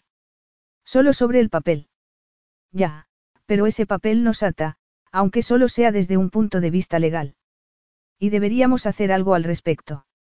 Mía frunció el ceño. ¿Te refieres a divorciarnos? Bueno, es lo que suele hacer la gente cuando su matrimonio fracasa. O cuando ni siquiera llega a empezar, como en nuestro caso, contestó él. De hecho, has dicho que te gustaría saber por qué no te lo he pedido aún. Y es cierto, pero no has contestado a la pregunta. Teo deseó hacerle daño, hacerle tanto daño como le había hecho a él, hacer que se sintiera celosa, que fuera consciente de lo que se había perdido. En alguna versión de mi biografía se menciona que estuve casado, aunque todo el mundo cree que me divorcié.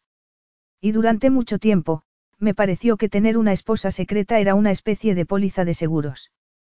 Por una parte, me divertía saber que ninguna de las mujeres con las que mantengo relaciones lo imaginaba y, por otra, evitaba que cometiera la estupidez de casarme de nuevo. Pero ya no soy ese hombre. No siento la necesidad de protegerme. ¿Es que has conocido a alguien con quien quisieras casarte? Preguntó ella, con voz quebrada. ¿A alguien más? Teo sonrió para sus adentros. Por lo visto, había conseguido su objetivo, hacerle tanto daño como ella a él. Nunca digo nunca jamás, pero eso es poco probable. Para mí, solo es una cuestión de atar los cabos sueltos y simplificar mi vida. Nada impide que lleguemos a un acuerdo. Y, cuando te fueras, serías una mujer rica. Teo se encogió de hombros y añadió. Huelga decir que estaría dispuesto a ser, más que generoso. En lugar de reaccionar con alegría, Mía entrecerró los ojos como si la idea de alejarse de él con una fortuna no fuera una liberación, sino una carga. Si supieras lo condescendiente que suenas protestó. Me siento afortunada por haberme escapado de nuestro matrimonio. No necesito tu generosidad, Teo. Me las he arreglado bastante bien sin ti. Su actitud arrogante hizo que le pareciera aún más deseable. El destello de sus ojos azules era increíblemente provocador, y su súbito enfado solo sirvió para que quisiera besarla de nuevo. Si hubiera sido cualquier otra mujer, aquella conversación habría terminado en la cama. Pero era mía, lo cual complicaba las cosas. ¿Tú crees? Eso se podría discutir. No pretenderás convencerme de verdad de que eres feliz siendo una doncella y viviendo en un alojamiento minúsculo de la ciudad. Siempre he sabido que eres una chica de campo. Ella abrió la boca como si tuviera intención de negarlo, pero echó los hombros hacia atrás y afirmó. Cuando necesite que me des consejos profesionales, te lo haré saber. Teo sonrió. Como quieras, dijo con suavidad. Y ahora, ¿por qué no te acomodas mientras yo trabajo? Usa la piscina si quieres. También tengo una biblioteca, que está a tu disposición. Te llevaré a ver a tu abuelo más tarde. Teo miró la maleta de Mía, que seguía en mitad de la estancia. Era tan vieja que estaba completamente fuera de lugar en la lujosa mansión. Sus pasos siguientes estaban bien claros. En primer lugar, facilitaría la reconciliación entre Mía y su abuelo y, en segundo, la llevaría a ver a su abogado y firmarían un acuerdo de divorcio. Y entonces, solo entonces, cuando ya hubieran puesto fin a su relación legal, sopesaría la posibilidad de acostarse con ella. Pensándolo bien, sería una forma espléndida de despedirse. Capítulo 5. Cuando Teo se fue, Mía se dio cuenta de que estaba temblando. Pero temblando de verdad. Sería por su sensual encuentro, terminado de forma tan abrupta. O por la difícil conversación que habían mantenido después. No importaba. Nada de lo sucedido importaba. Buscó el cepillo en su bolso y entró en el cuarto de baño de su dormitorio, que resultó ser más grande y bonito que el de la suite presidencial del Hotel Granchester. Superficies de mármol, grifería plateada, una bañera del tamaño de una piscina pequeña, una ducha de plato y todas las cremas y geles que se podían encontrar en cualquier tienda elegante. Sin embargo, toda esa opulencia la dejó fría mientras se salpicaba las manos y la cara, intentando borrar el rubor de sus mejillas, inútilmente. No dejaba de pensar en Teo, en el hecho de que la hubiera tomado entre sus brazos y la hubiera besado. Pero, sobre todo, pensaba en lo que no había llegado a pasar. Y no había pasado porque ella no había querido. Desgraciadamente, su negativa no significaba que no lo estuviera deseando. Habría hecho cualquier cosa con tal de que la llevara a la enorme cama de la habitación y se acostara con ella, haciendo real su ya antiguo sueño. ¿Por qué no lo había hecho? Esa pregunta no era tan relevante como la tocante a ella. ¿Por qué no le había seducido, si tanto lo anhelaba? Con un poco de suerte, el sexo los habría liberado de la irritante frustración que los dos sentían. Se miró en el espejo y contempló el tono azul de sus ojos, más oscuros que de costumbre. Luego, alcanzó una toalla y se secó las manos mientras se dejaba llevar por sus tórridos pensamientos. ¿Cómo sería acostarse con él? ¿Qué pasaría si, después de tantos años de espera y deseo, resultaba ser decepcionante? Le parecería irónico. Lo encontraría triste. Sería quizás liberador. No, seguro que no. Estaba pensando en Theo Eton. Hacer el amor con él solo podía ser una cosa, maravilloso. Pero no estaba allí por eso, sino para ser una buena nieta y tender puentes con su abuelo, quien por lo visto se había arrepentido de darle la espalda y la necesitaba. Rápidamente, guardó el contenido de su maleta en el ropero, donde sus baratas prendas apenas ocuparon una parte mínima del inmenso espacio. Después, se terminó el granizado de limón e intentó leer un libro sobre las enfermedades infecciosas de los perros, pero no pudo porque no podía sacarse a Teo de la cabeza. Dejó el libro y miró el reloj. Aún faltaban un par de horas hasta que fueran a ver a Papousy, si se quedaba en la habitación, se volvería loca. Localizó el bañador que había llevado consigo, se lo encajó sobre sus voluptuosas curvas y se puso una toalla alrededor del cuerpo para taparse un poco.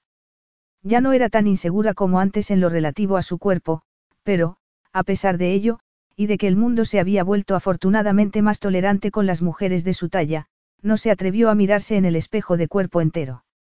Salió de la habitación, se dirigió a la piscina y se metió en las frías aguas, para alivio de su ardiente piel.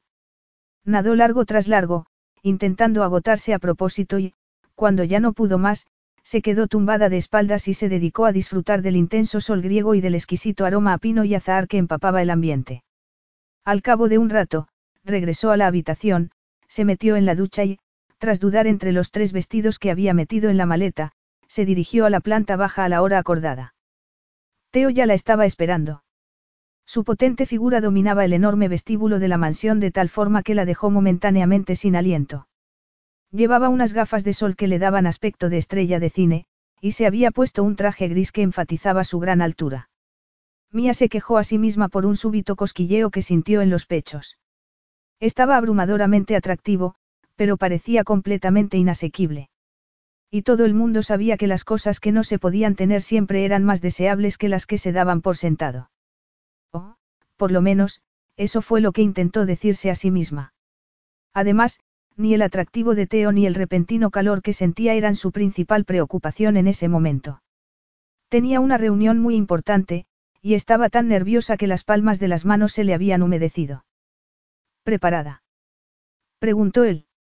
Estoy asustada, admitió ella. Pues no lo estés, dijo, sonriendo casi con dulzura. Eres su nieta favorita. Soy su única nieta, replicó Mía, ya dirigiéndose al coche negro que los esperaba en el exterior. ¿Dónde está el chofer? No hay. Conduciré yo. ¿En serio? ¿Te molesta? ¿Por qué me iba a molestar? Mía abrió la portezuela del asiento del copiloto, se sentó y se estiró la falda del vestido. Puede que tengas muchos defectos, continuó, pero no recuerdo que se te pueda acusar de conducir mal. Teo reprimió una sonrisa, se quitó la chaqueta y se sentó al volante, consciente del sutil olor a jabón y champú procedente de su acompañante. Por algún motivo, esos inocentes aromas le resultaron desproporcionadamente evocadores, e hicieron que se sintiera incómodo. Le recordaron al hombre que había sido y al hombre que era entonces. Pero ya no era el idiota de antaño, el que había confundido el deseo con el amor. Se había dejado secuestrar por sus propios sentimientos, y se había prometido que volvería a cometer ese error. Teo guardó silencio durante varios minutos y, cuando ya no pudo resistirlo más, lanzó una mirada a Mía, que estaba tensa. ¿Qué tal tu tarde? Bien. He estado nadando. Te he visto. Ella se giró hacia él. Me estabas observando. Ah, es que no has visto el destello de mis prismáticos bajo la luz del sol. Me estás tomando el pelo. Dijo, horrorizada. Él sonrió. No te preocupes, mía, nunca he sido un mirón. Te he visto lanzarte al agua por casualidad, al asomarme a la ventana. Tirarme nunca se me ha dado bien. Sí, es obvio que podrías mejorar. Deberías bajar un poco más la cabeza. No te estaba pidiendo consejo. Teo aumentó la velocidad y tomó una carretera que parecía dirigirse hacia el mar, apretando el volante con más fuerza de lo normal.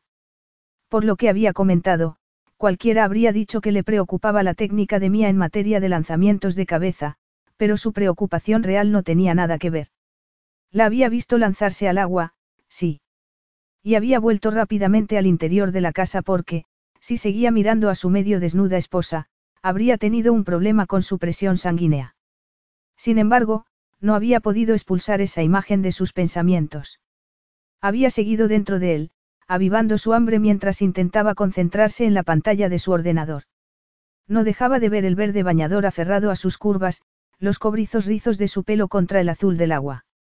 Había tenido que echar mano de toda su fuerza de voluntad para no salir al instante y meterse con ella en la piscina. Ya hemos llegado, anunció. El coche pasó bajo el enorme portalón de la propiedad del hombre al que llamaba Pappous, Georgios Minotis. Sí, ya lo veo. Quizá no lo recuerdes, pero no es la primera vez que vengo.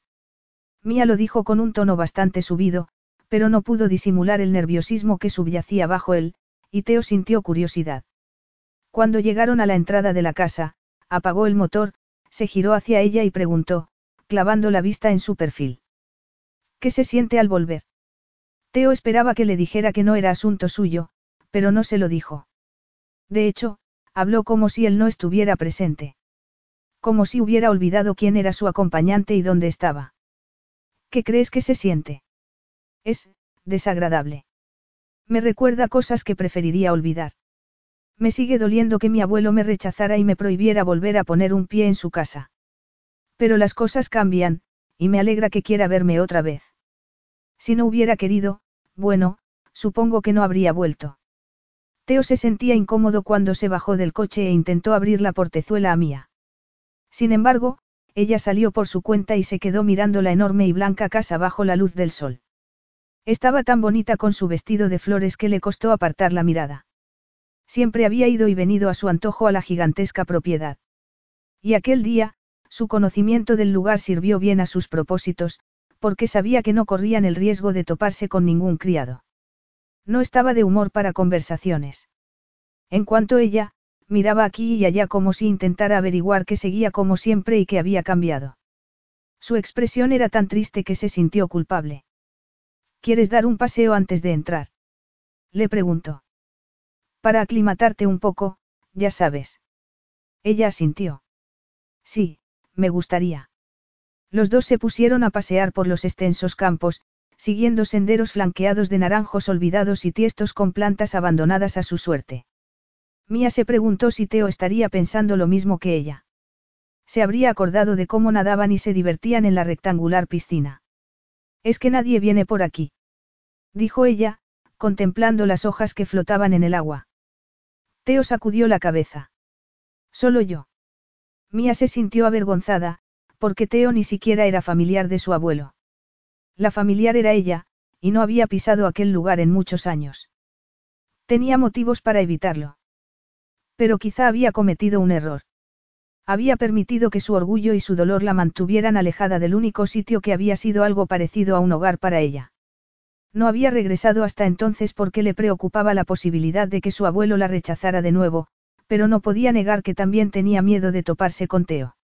¿Acaso sabía inconscientemente que su efecto sobre ella sería tan poderoso como al principio, por muchos años que hubieran transcurrido? Ahora sabía que se había engañado a sí misma al pensar que Teo ya no tenía ningún tipo de influencia en su vida. Por lo visto, no la había dejado de influir en ningún momento. Bueno, será mejor que vaya a ver a Pappous, anunció. Él asintió, y volvieron sobre sus pasos. Minutos después, se detuvieron frente a unas puertas dobles, que estaban cerradas. ¿Estás preparada? Preguntó él, abriendo una de las puertas. Será mejor que te prepares, porque ya no es el hombre que fue.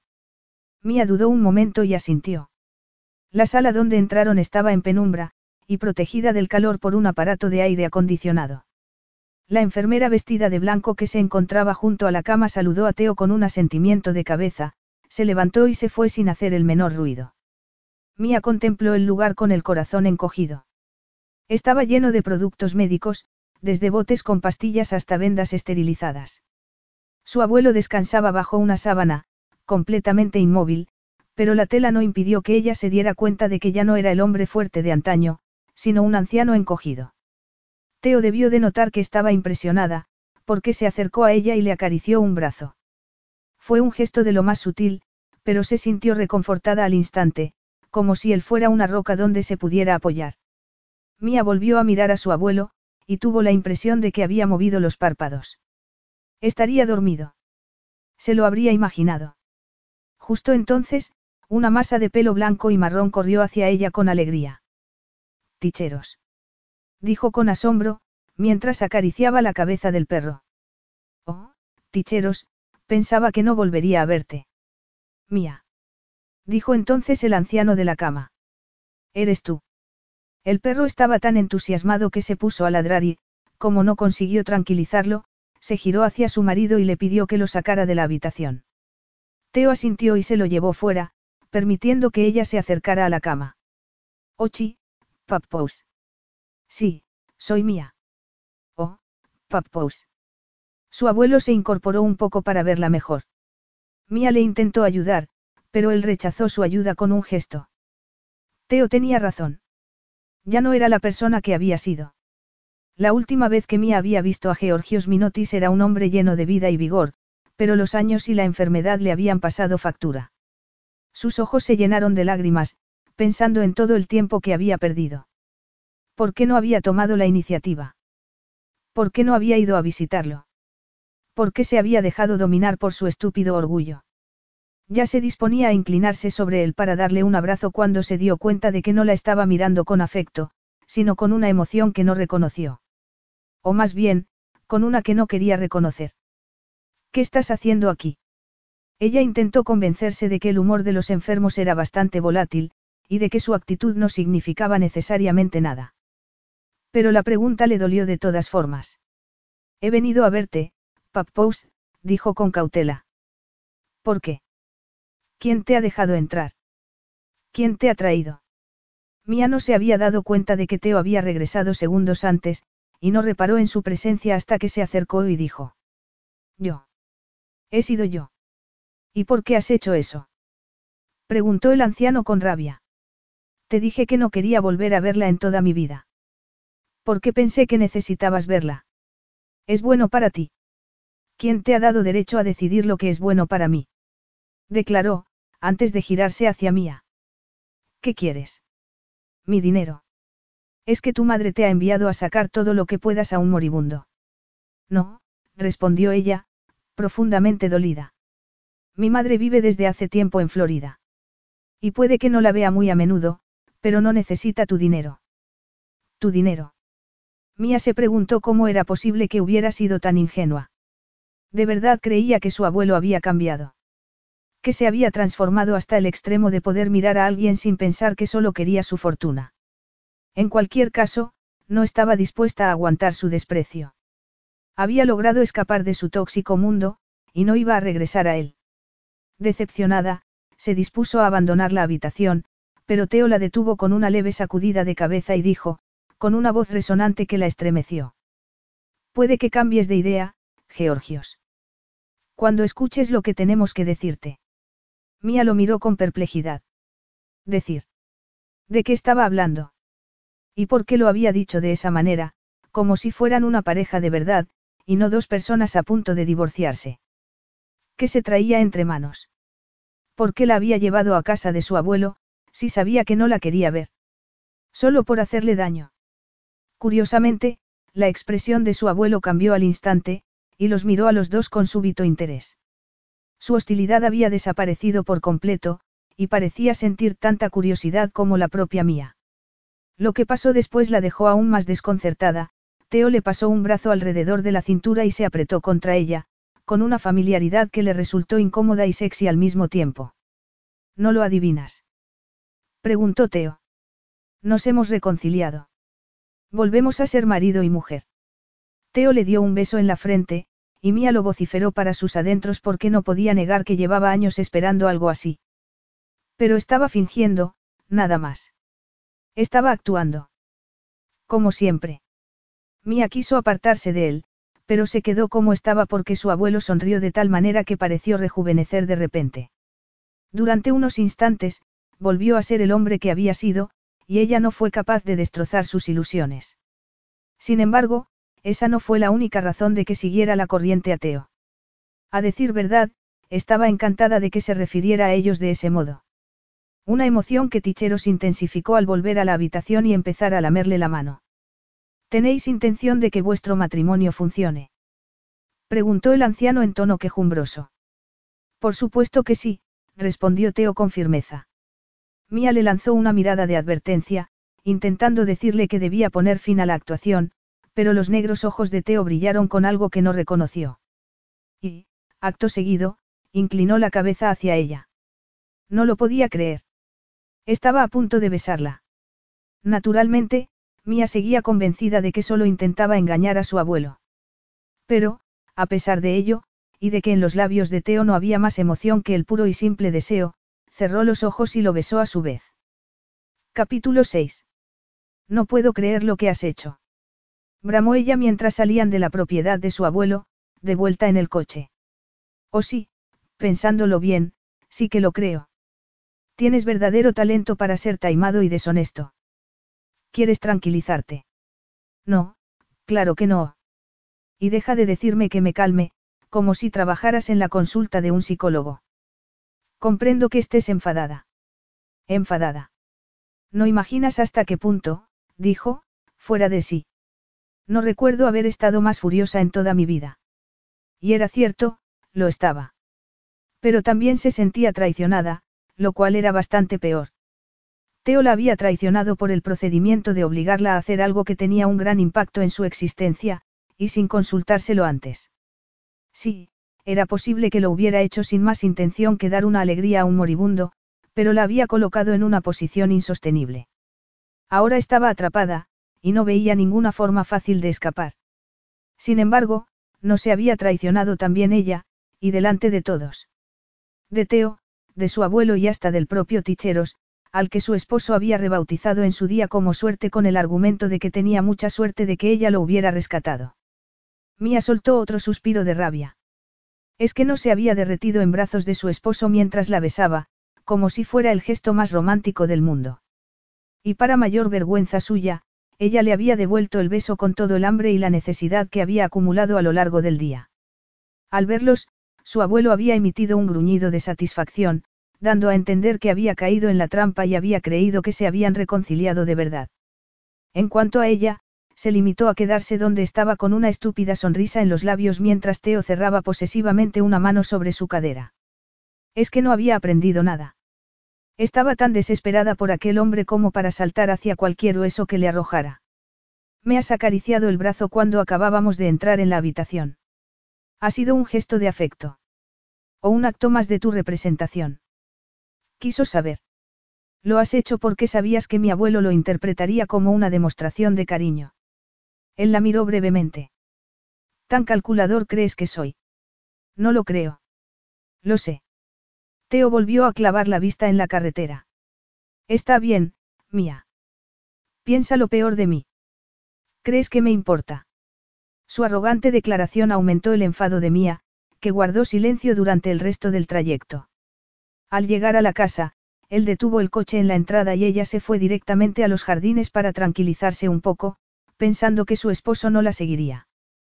Pero la siguió. Y, aunque no quería alegrarse de ello, le encantó que un hombre tan devastadoramente atractivo la siguiera por la propiedad.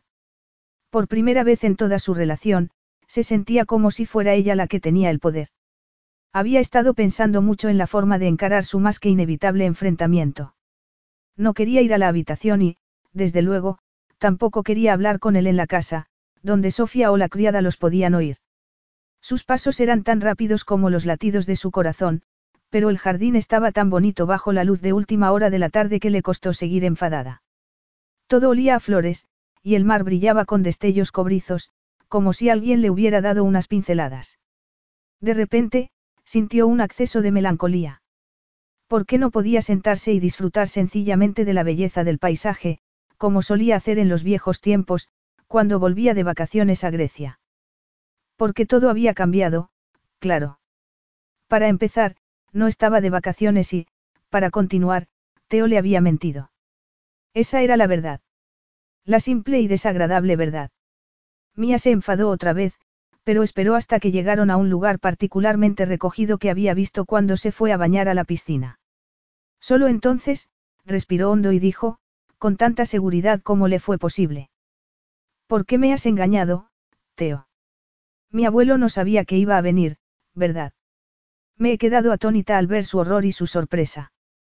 Me he sentido como si le hubiera tendido una emboscada y, en cierto modo, así ha sido, dijo, sacudiendo la cabeza. No te dijo que quisiera reconciliarse conmigo. No ha cambiado nada. Ya has terminado de hablar. No, no he terminado. Sinceramente, ni siquiera he empezado. Aunque no sé por qué menciono la sinceridad, si tú no la reconocerías ni aunque te partiera la cara. Teo no dijo nada. Me has mentido descaradamente, continuó ella, en voz más baja. Me has traído aquí con engaños, y quiero saber por qué. ¿Qué ganas con esto? ¿Crees que el beneficio es mi única motivación? ¿Que solo me muevo por egoísmo? Preguntó él. Sí, lo creo. Los leopardos no cambian de motas. Extrañamente frustrado por la opinión que Mía tenía de él, Teo se giró hacia la estatua de una mujer, en cuya cesta de mármol había un ramo de flores, que por lo visto había puesto allí el jardinero. Un pájaro sobrevoló entonces la cabeza de la estatua, y las dulces notas de su canto le hicieron sentirse como si acabara de despertar de un largo sueño. Cuando había sido la última vez que había estado en esa zona del jardín? Teo frunció el ceño, incapaz de recordarlo. Y no tenía nada de particular, porque nunca se tomaba el tiempo necesario para disfrutar de la belleza. De hecho, tampoco usaba la piscina para otra cosa que no fuera hacer ejercicio a primera hora de la mañana. Siempre había estado obsesionado con el trabajo. Era incapaz de dejar de pisar el acelerador. No había aprendido ni a relajarse ni a divertirse. Pero pero ¿por qué le había dado por pensar en eso? Teo se lo quitó de la cabeza y se giró hacia Mía, que lo estaba fulminando con la mirada. ¿Quieres oír mi versión de la historia? Ella apretó los labios, pero asintió. Sería un buen principio, dijo. Él deseó que no hubiera hecho ese gesto con los labios, porque ahora ardía en deseos de besarla otra vez. Pues empecemos por las tierras. No me interesan ni económicamente ni desde ningún otro punto de vista. Nunca me han interesado. Las hectáreas costeras que recibí cuando nos casamos están a tu nombre. Te las cedí legalmente al día siguiente de tu, en fin, de tu abrupta marcha, dijo con sorna. Estás diciendo que han sido mías todo el tiempo. Sí. ¿Y por qué no me lo dijiste? Teo soltó una carcajada. ¿Por qué te lo iba a decir? Estaba segura de que iría a buscarte, ¿verdad? Segura de que te me arrodillaría ante ti y te pediría perdón, dijo, encogiéndose de hombros. A decir verdad, pensé que serías tú quien regresara, y cuando no volviste. Sí. Teo la miró con intensidad. Comprendí que no volverías mientras creyeras que tu abuelo te seguía rechazando, contestó. Estaba en lo cierto. Supongo, admitió a regañadientes. Sí, tu abuelo es un viejo tan irritante como gruñón, pero no he olvidado que me ayudó cuando yo no tenía nada. Y decidí devolverle el favor, porque sabía que siempre quiso que tú y yo estuviéramos juntos, declaró Teo. Por alguna razón, creyó que lo nuestro podía salir bien. No hace falta que digas que no compartes su opinión. Lo veo en tu cara. Y, por otra parte, estoy de acuerdo contigo. ¿Lo dices en serio? Por supuesto. Nuestro matrimonio fue un error. No tendríamos que habernos casado. Tú eras demasiado joven, y yo estaba decidido a hacer lo que entonces consideraba correcto, porque me pareció que tu abuelo se llevaría un disgusto si me hubiera limitado a tener una aventura contigo. Comprendo, dijo ella, agradeciendo su sinceridad por mucho que le doliese. Por eso me pediste el matrimonio. No querías acostarte conmigo sin ponerme un anillo. Solo pretendías satisfacer a tu mentor. No tiene sentido que le demos vueltas a estas alturas. El pasado es el pasado, y tu abuelo se está muriendo, mía. Los dos lo sabemos. Y también sabemos que le gustaría que siguiéramos casados, afirmó, entrecerrando los ojos. No podríamos darle lo que quiere. Aunque solo sea durante una temporada. ¿De qué serviría eso? ¿De qué?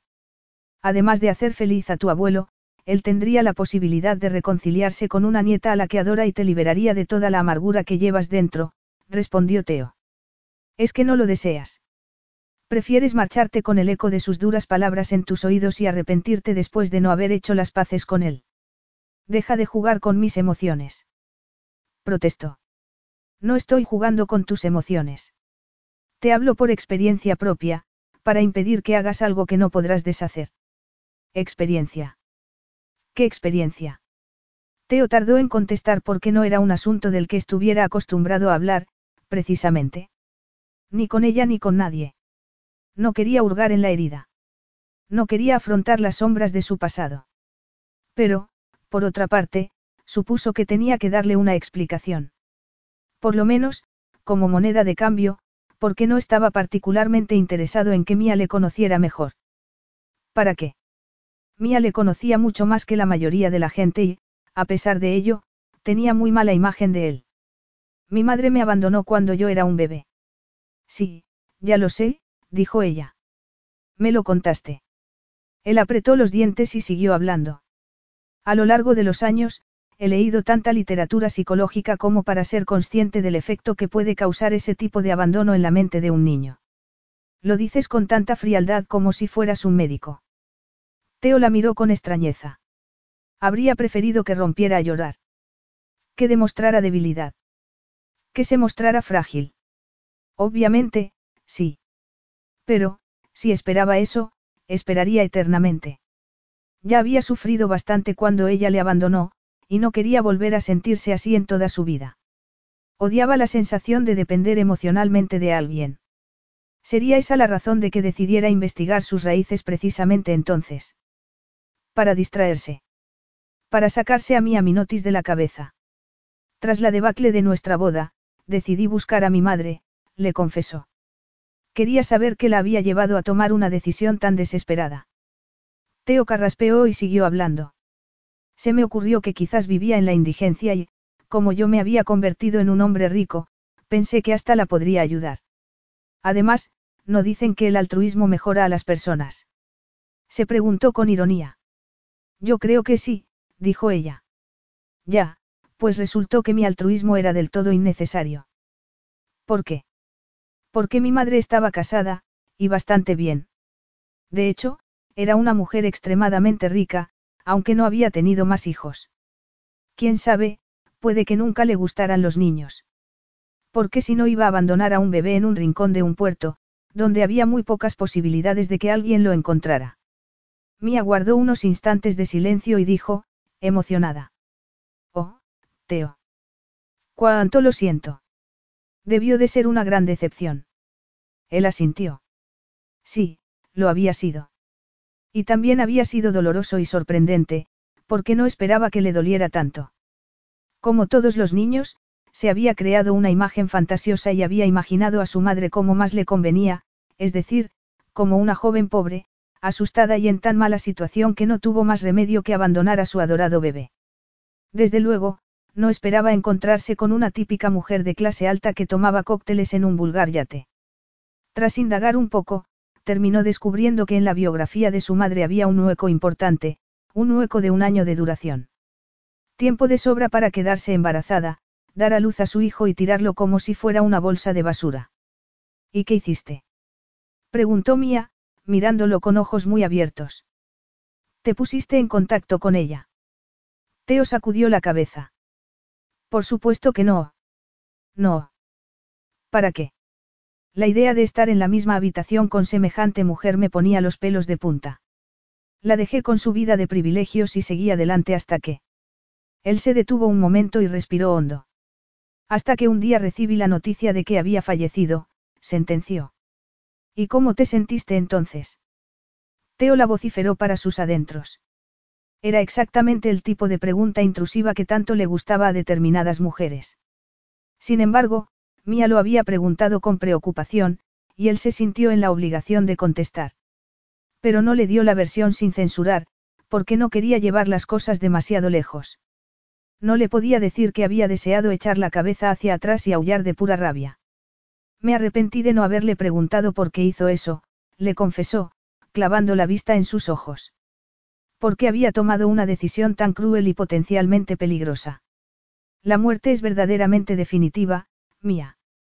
Todos lo sabemos desde un punto de vista intelectual, pero no lo creemos de verdad hasta que se presenta.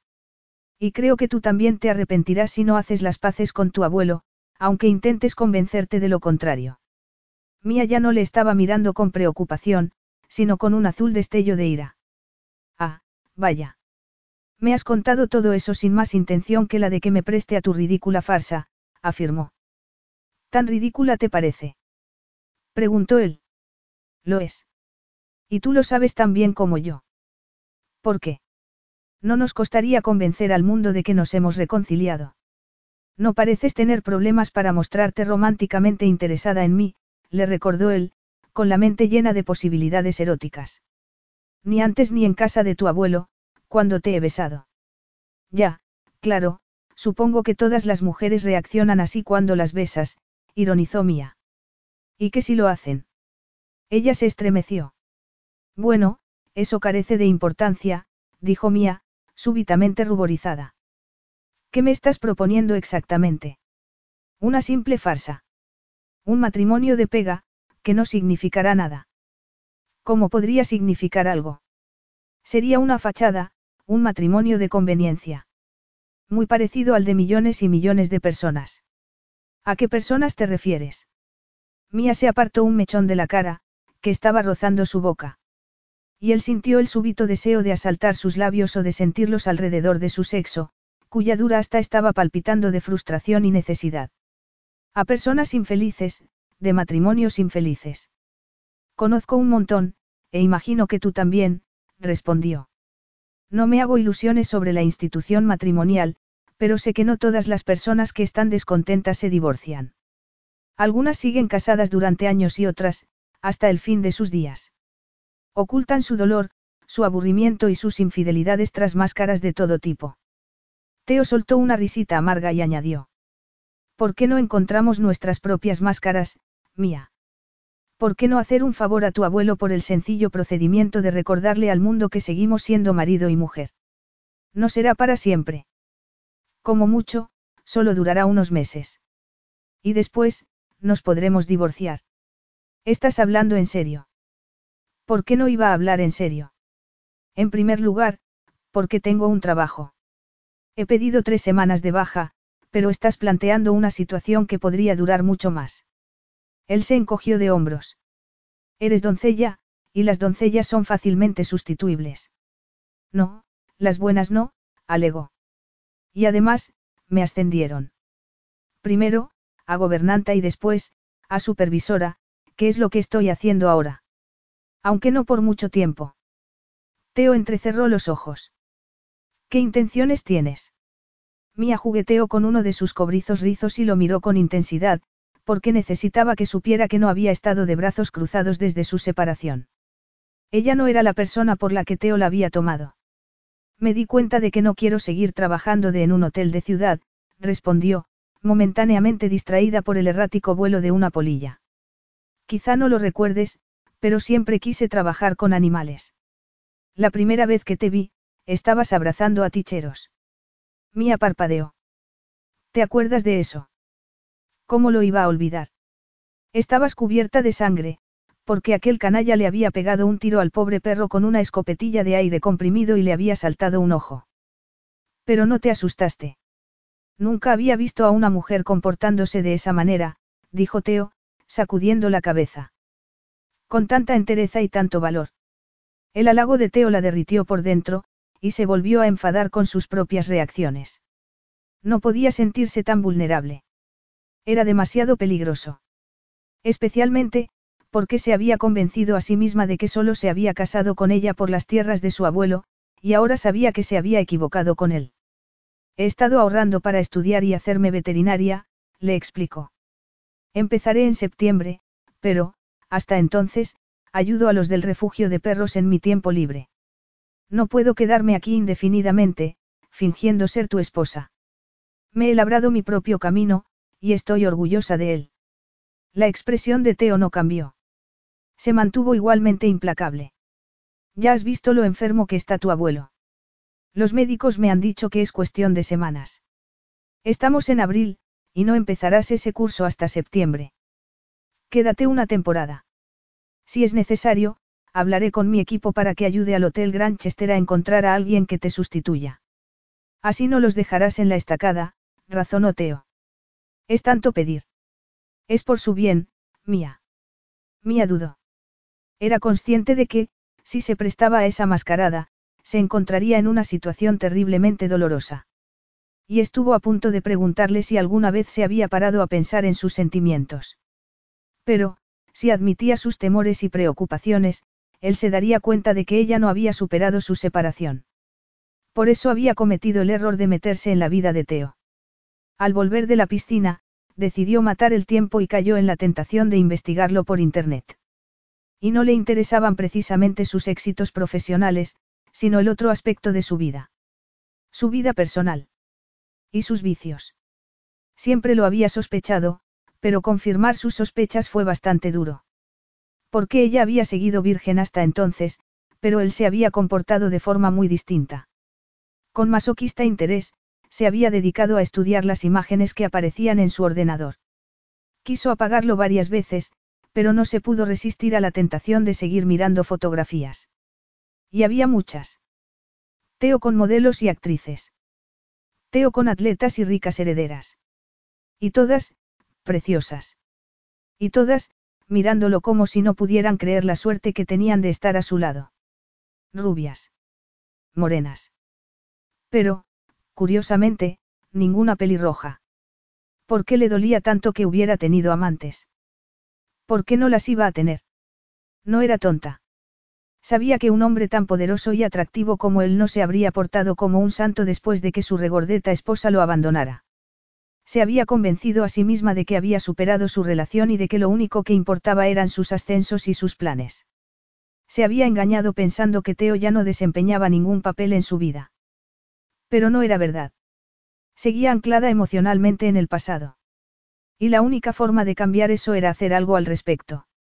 Mía se estremeció al imaginar un futuro en una especie de limbo permanente, convertida en una mujer incapaz de mantener relaciones amorosas porque nunca permitía que otros hombres la besaran. Y mucho menos, que se acostaran con ella. Y sabía por qué. Teo Eton la había marcado profundamente, porque su relación nunca había sido normal. Se habían casado, sí, pero no habían hecho el amor. Toda su relación estaba empapada de frustración e insatisfacción. Había deseado acostarse con él durante todo su noviazgo, y no había dejado de desearlo. ¿O no era cierto acaso que su cuerpo la asaltaba en sueños cuando menos se lo esperaba y, muy particularmente, cuando otro hombre le pedía que saliera con él? Era como si su inconsciente se empeñara en recordarle que se iba a condenar a otra velada decepcionante, y siempre resultaba inevitablemente cierto. Era como si su marido hubiera dejado una huella indeleble en su memoria, y le preocupaba la posibilidad de no liberarse nunca de ella. Pero había una solución. Mía lo miró con una tranquilidad que estaba lejos de sentir y dijo. ¿Qué tipo de matrimonio tienes en mente, Teo? Solo hay un tipo de matrimonio que estaría dispuesto a aceptar. Uno de verdad. Mía tragó saliva, sorprendida. Estaba sugiriendo que empezaran de nuevo. Que olvidaran el pasado. ¿De verdad? Preguntó, necesitando una clarificación.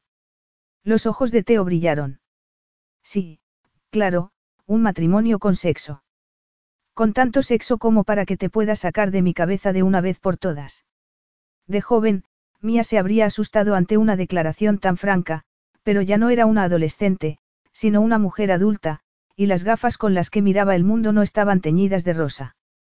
Además, empezaba a creer que la posición de Teo era la correcta. Él la deseaba, y ella le deseaba. Eso era obvio.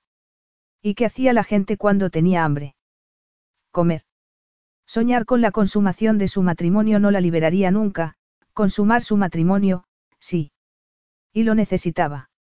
Necesitaba liberarse de él. Y esta vez no sería una pusilánime. Esta vez sería su igual. Muy bien, dijo, mirándolo con una sonrisa. Acepto. Él alzó una mano, le acarició la mejilla y le pasó un dedo por la temblorosa línea de sus labios. Fue un contacto tan leve como mágico.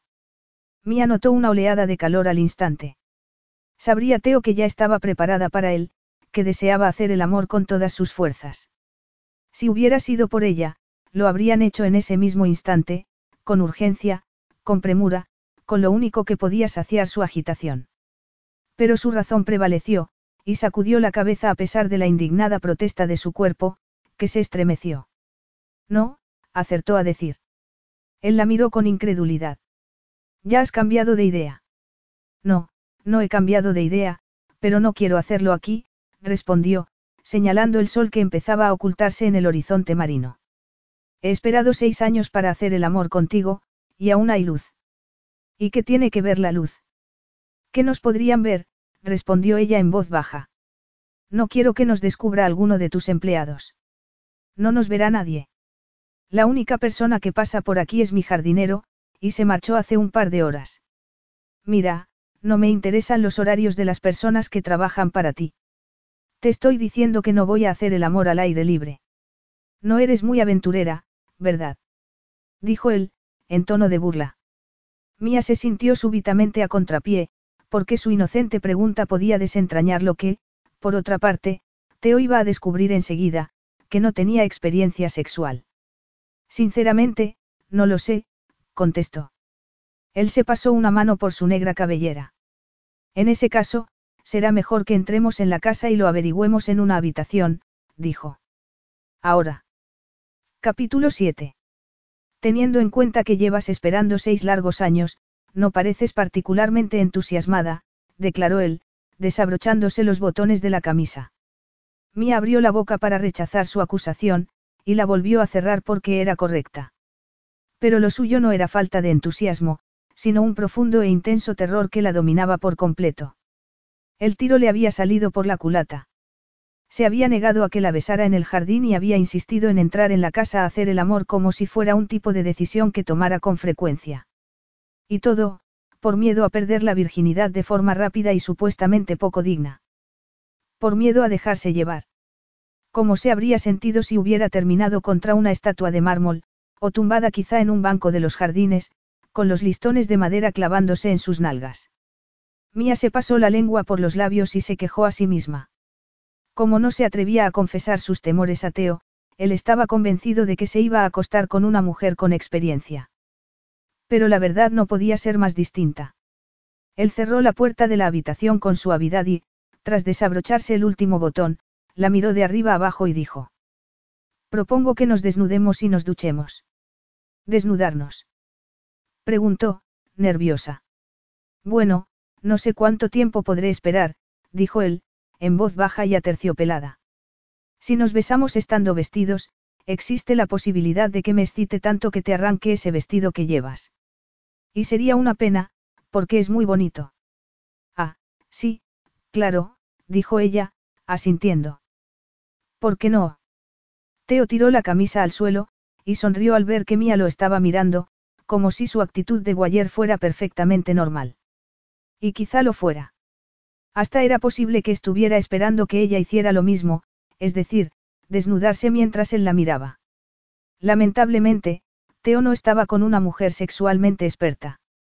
Y, por si eso fuera poco, el lugar no la ayudaba demasiado, era una habitación profundamente masculina, cuyas grandes dimensiones y extraordinarias vistas del mar ejercían de monumento al poder de su propietario. Y lo mismo se podía decir de los cuadros, de la femenina escultura de cristal y del sillón que descansaba bajo una lámpara de forma semicircular. Asustada, clavó la vista en la igualmente enorme cama. Su suave y elegante superficie hizo que le pareciera un escenario donde una ingente cantidad de mujeres habían mostrado sus magníficos cuerpos y utilizado todos los trucos sexuales que habían aprendido con el tiempo. Se llevaría una decepción cuando descubriera la verdad, que no sabía absolutamente nada en lo tocante al sexo. Ya era tarde para echarse atrás. Y además, no quería. Se llevó una mano a la parte superior de la espalda y deseó haberse tomado más en serio sus clases de yoga, porque no pudo alcanzar la cremallera del vestido. Déjame a mí, se ofreció él. No, no te preocupes, dijo ella, ruborizada. Mía inclinó la cabeza y lo intentó de nuevo. Su posición era tan débil que no quería que Teo la tocara. La balanza de la experiencia sexual estaba enteramente inclinada hacia su marido, y necesitaba tranquilizarse un poco. Necesitaba respirar y recordarse que estaba haciendo lo que quería y que todo iba a salir bien. Teo frunció el ceño, se desabrochó el cinturón y se bajó la cremallera de los pantalones con la sensación de que las cosas no estaban saliendo como había pensado. ¿Pero qué había pensado? A decir verdad, no tenía ni idea. En primer lugar, porque no se había planteado la posibilidad real de que se llegaran a acostar y, en segundo, porque Mía seguía siendo tan desconocida para él como al principio. Sin embargo, Mía también era la única mujer que le había llegado al corazón, y eso la convertía en un ser absolutamente especial. Sin mencionar el hecho de que, habiendo practicado todo el libro de la seducción con sus múltiples amantes, nunca se había encontrado en una situación similar. A pesar de ello, había dado por sentado que coquetearía, que jugaría con él o lo provocaría con su poder sexual, porque debía de ser consciente de lo mucho que la deseaba. Pero parecía nerviosa y, aunque sabía que podía eliminar su nerviosismo con un simple beso, sintió tanta curiosidad que prefirió observar su comportamiento. Por lo menos, ya había conseguido desabrocharse el vestido, que cayó al suelo instantes después. Teo notó que estaba aún más ruborizada que antes, pero olvidó el asunto en cuanto la vio en ropa interior. ¿Cómo podría haber olvidado lo increíblemente sexy que era? Sus abundantes y deliciosos pechos amenazaban con salirse del sostén, que apenas los refrenaba. Sus sorprendentemente sensatas braguitas enfatizaban la belleza de sus caderas, y le pareció asombroso que una prenda claramente elegida por su valor práctico la enfatizara tan bien. Deja de mirarme así, le rogó ella. Así. ¿Cómo? ¿Cómo? Vengo, mía, la reprendió con suavidad. Nos conocemos desde hace mucho tiempo. Seguro que nos podemos decir la verdad en los confines de un dormitorio. ¿Qué tiene de malo mi forma de mirarte? Mía se mordió el labio, y él empezó a desconfiar. Habrás estado con otros hombres, siguió él. Y te habrán mirado igual que yo.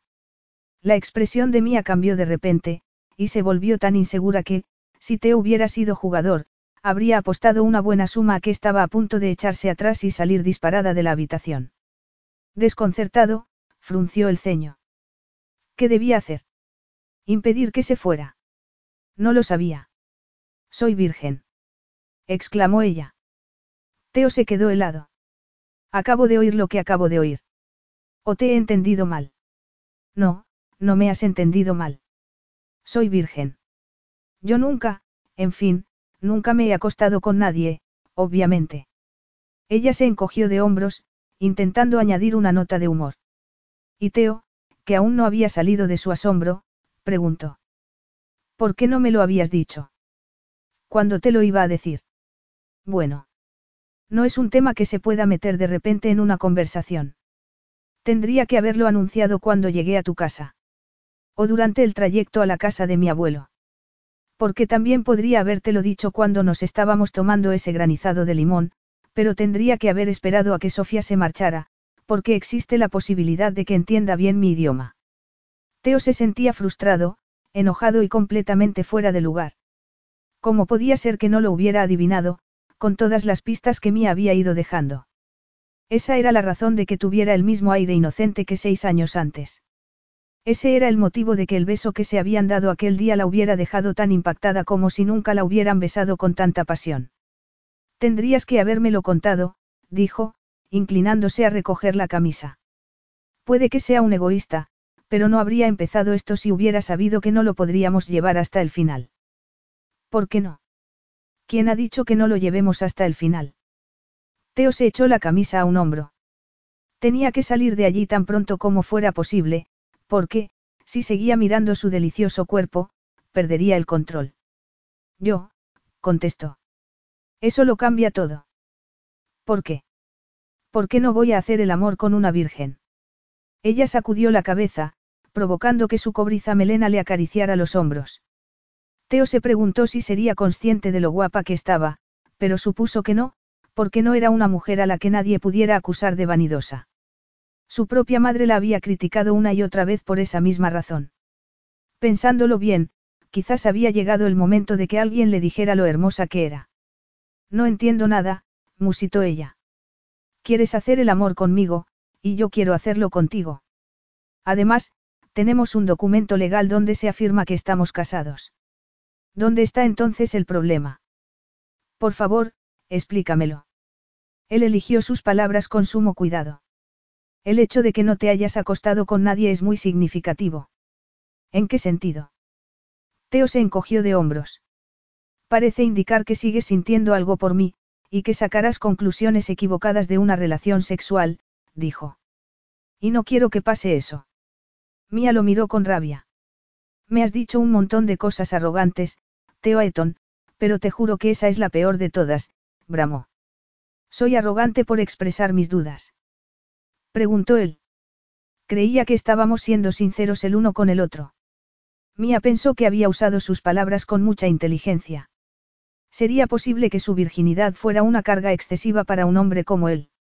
Se estaría arrepintiendo de su plan de matrimonio con sexo. Y, si se arrepentía, ¿qué pasaría después? Irían de aquí para allá como marido y mujer, manteniendo el mismo estado de frustrante celibato. Fuera como fuera, había una pregunta mucho más relevante, ¿lo permitiría ella? Por segunda vez. Por supuesto que no. Mía cayó en la cuenta de que seguía en ropa interior y de que, por muchos argumentos lógicos que encontrara Teo para no tener que acostarse con ella, no dejaba de mirar subrepticiamente su escote. Y, aunque no estaba segura de que eso estuviera bien, se sintió a gusto con su propio cuerpo por primera vez en muchos años. Se pasó la lengua por los labios, y él se los miró como le miraba los pechos, como un perro que esperara pacientemente bajo la mesa, consciente de que había un filete a pocos metros de distancia. Mia ya había pensado en su poder sexual cuando estaban en el jardín, y lo había sumado a la lista de las cosas que eran verdaderamente importantes para ella, junto a su independencia y la opinión que tenía de sí misma. Y también se dio cuenta de que, si permitía que Teo decidiera lo que iba a pasar a continuación, se encontraría de nuevo en la casilla de salida. En lugar de tomar lo que quería, se comportaría otra vez como una persona dócil que dejaba que la movieran de un lado a otro como si fuera un objeto. Y le quería a él. Siempre le había querido. Su corazón latía salvajemente cuando cruzó la habitación con timidez, aunque su timidez se derritió enseguida ante la mirada de deseo de su esposo. Teo no dijo nada, y tampoco habló mientras ella le pasaba los brazos alrededor del cuello. No sacaré conclusiones equivocadas, afirmó. Esto no significará nada. Te lo prometo. Él se puso tenso, y ella tuvo miedo de que la rechazara, pero Teo soltó un súbito gemido de resignación. ¿O era de rendición? El hombre con el que se había casado ya no se mostraba irónico y provocador. Parecía haber perdido el control de sí mismo, como demostró segundos después, cuando la tomó en brazos y la llevó a la cama con tanta facilidad como si llevara un saco de plumas. Teo la tumbó sin apartar la vista de sus ojos y tiró la desabotonada camisa al suelo. Luego, se llevó una mano a la cremallera de los pantalones y, como Mía estaba decidida a superar sus miedos, se obligó a mirar. Además, ya no sentía vergüenza alguna. No le quedaba ni el menor atisbo de timidez. Se habían besado y acariciado muchas veces en los rincones de la propiedad de su abuelo, pero nunca habían llegado tan lejos. Nunca entraron en ninguno de los dormitorios. Teo, el obseso del control, no lo habría permitido. Pero allí estaban. Y, tras tantos principios arruinados, Mía estaba decidida a disfrutar hasta el último segundo. Cuando Teo se quitó los pantalones y los calzoncillos y dejó su enorme sexo al desnudo, ella pensó que estaba donde quería estar. Como no se iba a alegrar de hacer lo que no había hecho nunca con nadie. Hasta se alegraba de haberse reservado para él. Pero eso no significaba que quisiera forzar las cosas y asociarlo al amor. Teo se quedó completamente desnudo, y ella devoró con la vista su impresionante cuerpo. Músculos perfectos bajo una piel dorada. La ancha percha de sus hombros, su duro pecho, sus estrechas caderas. Sus piernas largas y atléticas, de muslos fuertes y potentes. Era una preciosidad. No se le ocurrió otra forma de describirlo. Y llevaba mucho tiempo esperando ese momento.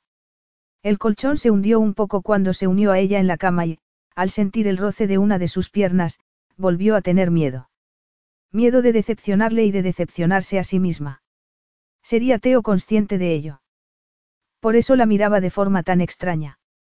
Teo la besó, y Mía no se contentó con devolverle el beso, le pasó las manos por los brazos, los hombros y la tensa curva de sus nalgas, como queriendo asegurarse de que estaba allí de verdad, de que era real. Y lo era. Muy real.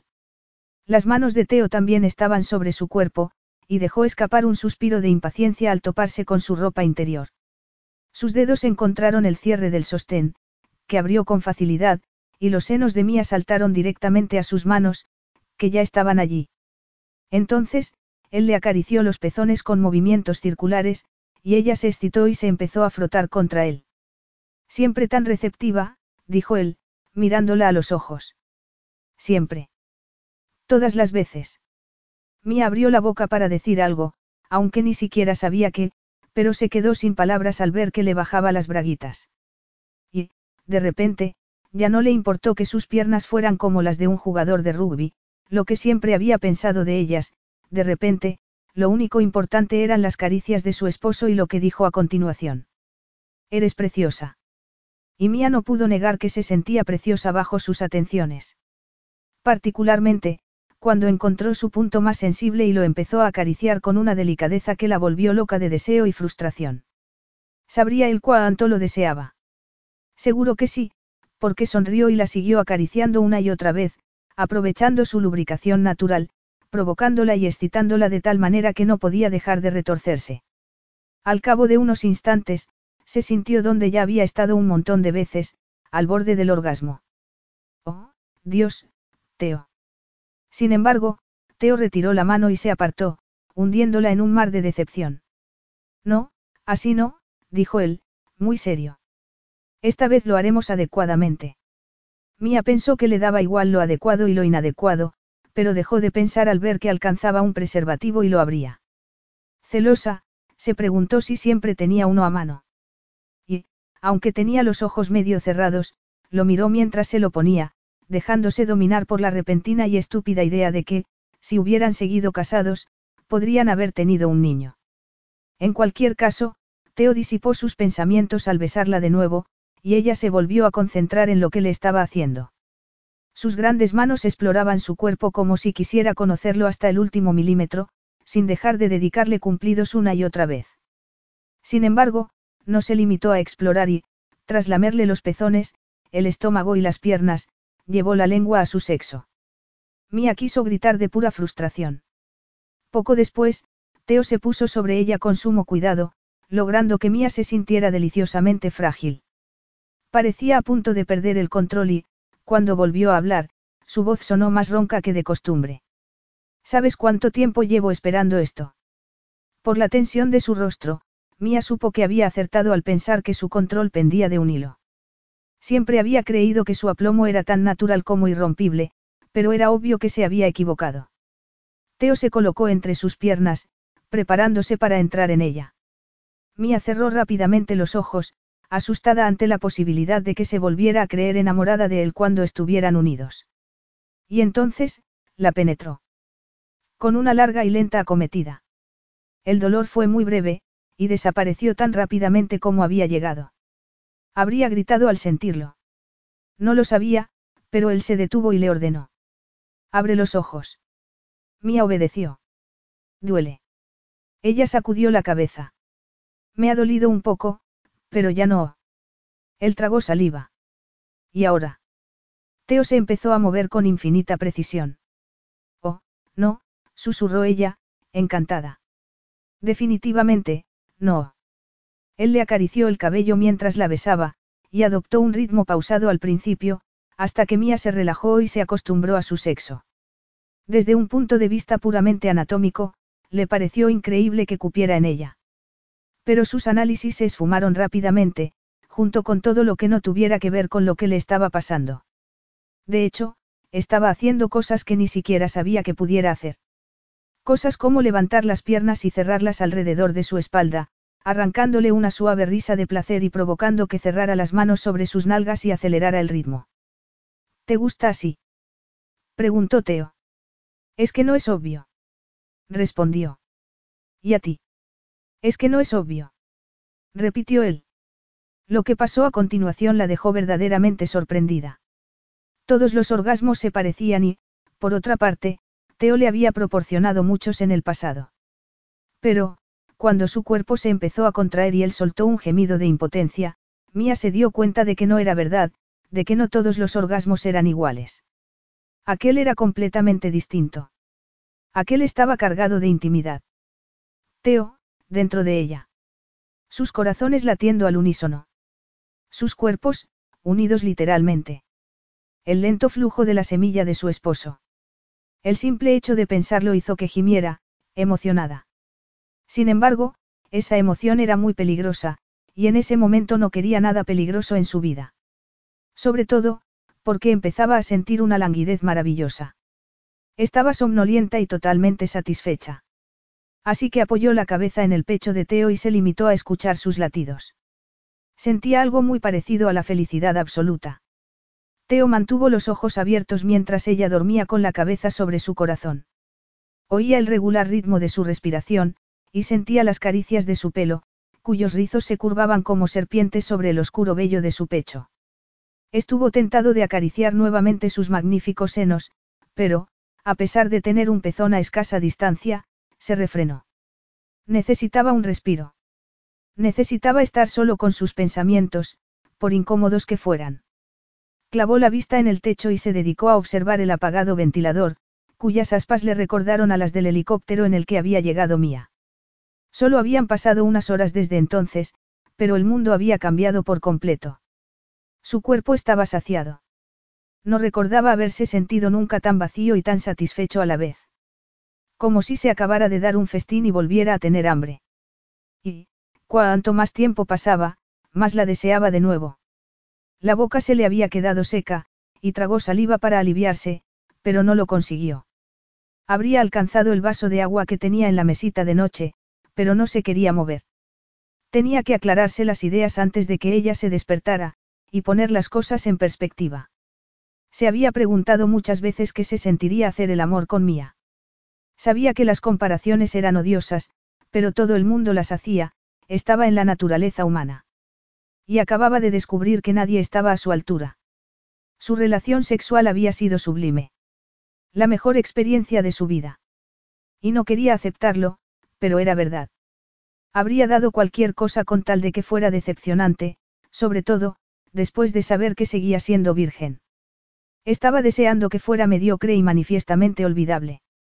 Sin embargo, Mia había sido una amante perfecta a pesar de su inexperiencia y, en cuanto a él, no recordaba ni haber besado a nadie con tanta pasión ni haber estado excitado tanto tiempo ni haberse sentido nunca de la misma manera, como si una parte fundamental de él se hubiera movido y hubiera quedado expuesta a la luz.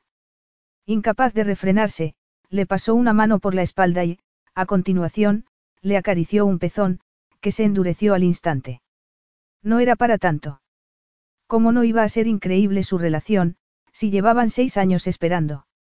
No había nada tan eficaz como la satisfacción pospuesta. ¿O no era cierto que él mismo disfrutaba más de su riqueza ganada a pulso que las personas que habían heredado su dinero? Lo disfrutaba más porque había tenido hambre de verdad y había sido pobre de verdad. Pues con Mía pasaba lo mismo. Había esperado mucho tiempo, y por fin tenía lo que siempre había deseado. Pero tampoco quería darle muchas vueltas, porque había pasado por casualidad, no porque él lo hubiera buscado activamente y, mucho menos, porque existiera algo parecido al destino, que no existía. De hecho, ni siquiera creía en el amor, las familias felices y todas esas cosas sin sentido con las que la gente perdía su tiempo. Hasta hablaban de almas gemelas. ¿Pero qué era un alma gemela? Teo llegó a una conclusión definitiva, lo único que necesitaba era hacer el amor con ella tantas veces como fuera posible, antes de que Mía que regresara a Inglaterra. Necesitaba expulsar lo que llevaba dentro. Necesitaba quitárselo de encima. Necesitaba sacársela de la cabeza de una vez por todas. Convencido, le metió la otra mano entre las piernas y acarició su dulce y sedoso sexo, despertándola. Teo, dijo ella en voz baja. ¿Qué?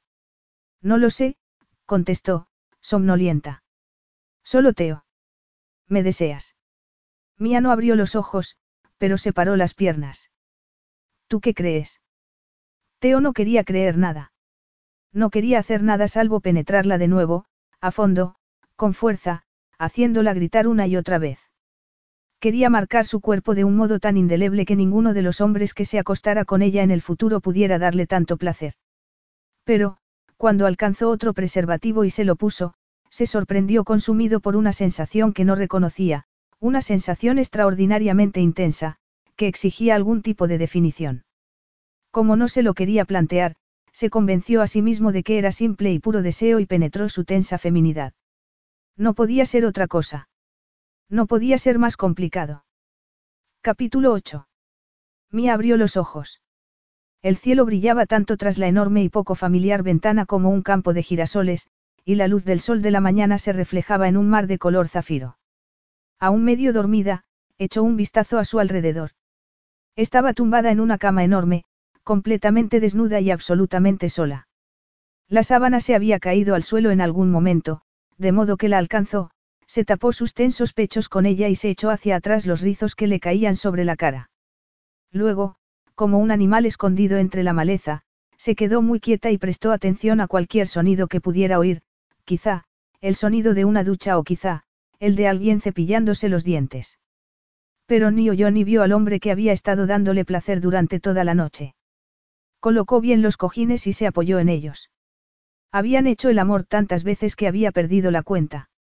En determinado momento, Teo se había ido a la cocina a buscar comida, porque los gruñidos del estómago de su amante le hicieron darse cuenta de que no había comido nada en todo el día. Mía había devorado la ensalada griega, el delicioso pan, el humus cargado de ajo y las suculentas rajas de melón que le ofreció, acompañando la tardía cena con el mismo granizado de limón que habían tomado horas antes. Incluso se acordaba de que Teo se había reído de ella, y de que había dicho que nunca había visto a una mujer que disfrutara tanto de la comida.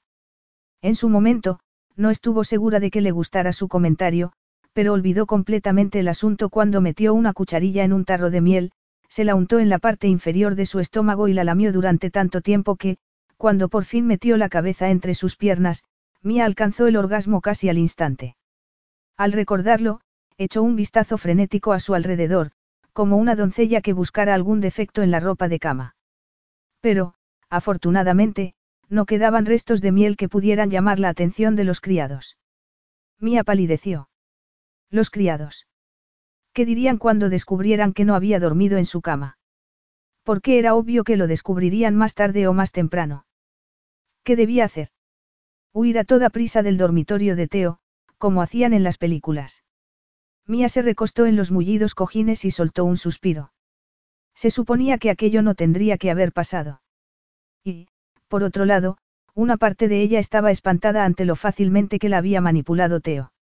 La había convencido de que siguieran siendo pareja para dar una alegría a un hombre moribundo y, acto seguido, la había seducido sin más. Pero no, eso no era cierto. Si lo hubiera sido, habría implicado que la decisión había sido enteramente suya y que ella no había tenido nada que ver. Pero la realidad era muy distinta, ella se había entregado voluntariamente y, más aún, con verdadero entusiasmo. ¿O no era cierto que se había desnudado delante de él y se había negado a que la ayuda con la cremallera? Sí, lo era. ¿O no era cierto que, bien entrada la noche, cerró la boca sobre el sexo de Teo y le arrancó gemidos de placer mientras se aliviaba de su salada esencia? Sí, también lo era. Mía suspiró una vez más. Su esposo la había dejado tan físicamente satisfecha como emocionalmente vulnerable. De lo contrario, porque estaba sola en aquella cama enorme, sintiéndose como si le hubieran arrancado todas las capas de su piel. Y, por otra parte, ¿dónde estaba Teo? Justo entonces, la puerta se abrió. Era Teo, que se había puesto unos pantalones oscuros y otra de sus camisas de seda. Tenía el pelo húmedo, y su piel brillaba. Parecía lleno de energía y vigor, pero el destello de sus ojos de ébano fue bastante frío. Buenos días, dijo. El tono de Teo hizo que Mía se sintiera aún más vulnerable, y esa fue seguramente la razón de que, en lugar de devolverle el saludo, dijera. ¿Dónde estabas? Teo arqueó las cejas. Nadando. Nadando. Preguntó ella. Sí, haciendo ejercicio. Siempre nado por las mañanas. Creía habértelo dicho, después, he subido a ducharme y vestirme, pero estabas tan dormida y tenías un aspecto tan plácido que he decidido volver a bajar y trabajar un rato. Tiendo a ser más productivo cuando el mundo está en silencio. A Mía le pareció increíble que no hubiera roto su rutina aquella mañana. Pero ¿por qué la iba a romper? No habían hecho nada que fuera nuevo para él. No había sido una experiencia reveladora, como lo había sido para ella. Solo era otra de las muchas mujeres que habían estado en su cama, y hasta era probable que se hubiera ausentado para recordarle que aquello no era una relación de verdad. En cualquier caso, solo podía hacer una cosa, dejar de lloriquear y mostrarse fuerte. Me estaba preguntando qué va a pasar ahora. ¿En qué sentido? dijo él. Ella se apretó la sábana contra los pechos y lo miró con toda la determinación que pudo encontrar. Estoy desnuda en tu cama, Teo. Mía se detuvo un momento, encantada con el destello de deseo que iluminó los ojos de su marido y destrozó su máscara de frialdad. Obviamente, continuó, apartándose el pelo de la cara para provocarle más, me preocupa la posibilidad de salir de tu habitación y dirigirme a la mía. No está tan cerca, y me podrían ver Sofía o Dimitra, por ejemplo. ¿Y qué pasaría si te vieran? Que sería una situación incómoda. Sí, tienes razón. Lo sería, declaró Teo. O más bien, podría haberlo sido, porque esta mañana he reunido a mis empleados en la piscina y les he dicho quién eres. Ella parpadeó. Les has dicho que soy tu esposa. Sí. No pretendíamos mantenerlo en secreto, ¿verdad? De hecho, mi doncella nueva ha soltado una risita y, cuando le he preguntado por qué, me ha dicho que ya lo había adivinado, al parecer, es amiga de una persona que trabajó para tu abuelo en los viejos tiempos. Mía se lo quedó mirando, atónita. No era la desconocida que creía ser. No estaba sola. Había gente que la conocía, que sabía de ella. Y, al perder su sensación de desarraigo, se sintió súbitamente bien. Bueno, ¿por qué no te pones mi bata y te preparas? Continuó él, interrumpiendo su introspección. Cuando terminemos de desayunar, iremos a ver a tu abuelo y reforzaremos la idea de que estamos juntos. Como solía decir mi profesor de inglés, hay que golpear el hierro cuando está al rojo. ¿Qué te parece? A Mía le pareció que Teo había vuelto a trazar un plan y a asumir el control de una situación, pero, en este caso, no tuvo queja alguna. Necesitaba aclararse las ideas, poner la mente a trabajar y encontrar la mejor estrategia para salir adelante. Podían haber acordado un matrimonio de conveniencia, pero lo afrontaban desde posiciones muy distintas.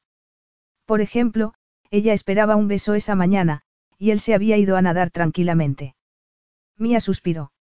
Sabía que Teo no pretendía ser maleducado, y también sabía que no la estaba engañando con su actitud. Había dejado bien claro que lo suyo no era una relación romántica. Pero estaba molesta porque ella tenía sentimientos más profundos y no los debía tener. No podía cometer ese error. Era lo único que tenía que recordar. Porque, si se permitía el lujo de encapricharse de él, se llevaría una decepción. Me parece perfecto, contestó con alegría. Se levantó de la cama y se dirigió al cuarto de baño, contenta de que Teo estuviera a su espalda. Gracias a ello, no pudo ver su expresión de incomodidad, porque era muy consciente de su generoso trasero. Ya en el servicio, se miró en el espejo y contempló sus ojeras, su pelo revuelto y sus enrojecidos labios, prueba inequívoca de una noche de pasión. Luego, se desenredó los rizos, se cepilló los dientes, se puso la bata que estaba colgada en la pared y regresó al dormitorio, esperando que Teo se hubiera ido. Sin embargo, Teo no se había movido del sitio. Estaba al otro lado de la habitación, tan inmóvil como una estatua. Lo único que movía eran los ojos, que clavó en ella al ver lo grande que le quedaba su bata. Y no era de extrañar, porque era enormemente más alto y de hombros más anchos. Mía. Me voy a mi habitación a darme una ducha. Mía intentó pasar por delante de él, y él la agarró de la muñeca. Pero no la agarró con fuerza. Mía se podría haber liberado en cualquier momento. Y, en lugar de liberarse, se quedó parada, hechizada con el contacto de su piel. No creo que quieras ir a ninguna parte. Teo. Dijo ella, con más tono de incitación que de protesta. Teo se inclinó y le dio un beso en el cuello. ¿Qué? Yo. Sí. Él le desabrochó la bata y empezó a juguetear con sus senos. Mía sintió que las piernas se le doblaban. ¿Qué ibas a decir, preciosa? Mía ya no lo recordaba. La cabeza se le había derretido, y lo mismo se podía decir de su cuerpo, sobre todo, porque la estaba llevando lentamente hacia la cama y porque ella lo estaba deseando. Teo asaltó brevemente su boca y preguntó. ¿Has usado mi cepillo de dientes? ¿Por qué no? Dijo ella, repitiendo una respuesta que había oído a algunas de las doncellas más atrevidas del hotel. A fin de cuentas, intercambiamos bastante saliva durante la noche. Él soltó una carcajada, se desabrochó los pantalones y dejó que cayeran al suelo antes de sentarse en la cama y tirar de ella. Mía gimió. Estaba tan excitada que apenas pudo esperar a que se pusiera un preservativo. Y, en cuanto se lo puso, se colocó a horcajadas sobre él y descendió sobre su duro y suave sexo. Teo gimió, y ella siguió bajando, sintiéndolo cada vez más dentro de su cuerpo. Luego, se empezó a mover implacablemente y no se detuvo hasta que los dos llegaron al orgasmo al mismo tiempo, entre gemidos de placer. Entonces, Mia apoyó la cabeza en su hombro, y él retiró las manos de su cintura a regañadientes, porque le habría gustado estar así toda la mañana. Supongo que será mejor que me vista, dijo ella, alzando la cabeza para mirarlo. Te veré en el desayuno. De acuerdo. Mía bostezó, somnolienta. ¿Dónde lo va a servir Sofía? En la terraza. En efecto. Encontrarás todo lo que puedas necesitar. Es que no me vas a acompañar. No, me temo que desayuné después de nadar. Ella se puso tensa. Ah. Pero ven a buscarme después, dijo él, consciente de su decepción. Estaré trabajando en mi despacho. Si no recuerdas cómo llegar, pregunta a uno de mis empleados y te acompañará. Estoy segura de que podré encontrarlo, por muy grande que sea la casa. Trabajo en un hotel de 250 habitaciones. A pesar de su bravata, Teo se dio cuenta de que estaba dolida e intentó convencerse de que no le importaba, pero no era cierto. Mía le estaba empezando a importar, y no quería que le importara. Se sentía como si él fuera un pedazo de arcilla y ella lo hubiera empezado a moldear a su antojo. Esa era la razón de que se hubiera distanciado aquella mañana, después de su exquisita noche de pasión. Haciendo caso omiso de los cantos de sirena de su cuerpo, Teo se había levantado y se había ido a la piscina para castigarse más de lo habitual. Tras ducharse y vestirse, había regresado al dormitorio con intención de resistirse a sus encantos, pero la resistencia había sido fútil. En cuanto la vio, se supo perdido. Y, en cuanto empezaron a hacer el amor, el placer físico borró todas sus preocupaciones. Pero, poco después, cuando se dio la segunda ducha del día, se preguntó por qué tenía que nadar contra corriente. Llevaba demasiado tiempo resistiéndose a Mía. ¿Por qué no podía aceptar lo que estaba dispuesta a dar voluntariamente, igual que él? Además, no creía que Mía fuera diferente a la mayoría de las mujeres. ¿Cómo lo podía ser? Su atractivo desaparecería cuando hicieran el amor suficientes veces, y acabaría aburrido de ella.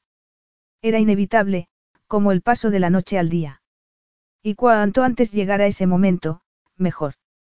Pero, una hora más tarde, al verla entrar en el despacho de su casa, pensó que nunca se aburriría de ella. La encontraba fascinante, e irresistiblemente sexy. ¿Cómo podía mantener ese aire de dulzura radiante tras la decadente noche de la que habían disfrutado? Aquella mañana, se había puesto otro de sus sencillos vestidos de algodón, aunque este no era de motivos florales, sino de minúsculos pájaros azules. Tenía un aspecto fresco, satisfecho y, a pesar del innegable caos que provocaba en sus sentidos, parecía completamente fuera de lugar en la lujosa mansión. He llamado a casa de Pappous, anunció. Por lo visto, no había pasado una noche tan buena desde hace años. La enfermera dice que tiene mucho mejor aspecto. Teo dejó su bolígrafo en la mesa. Me alegro mucho.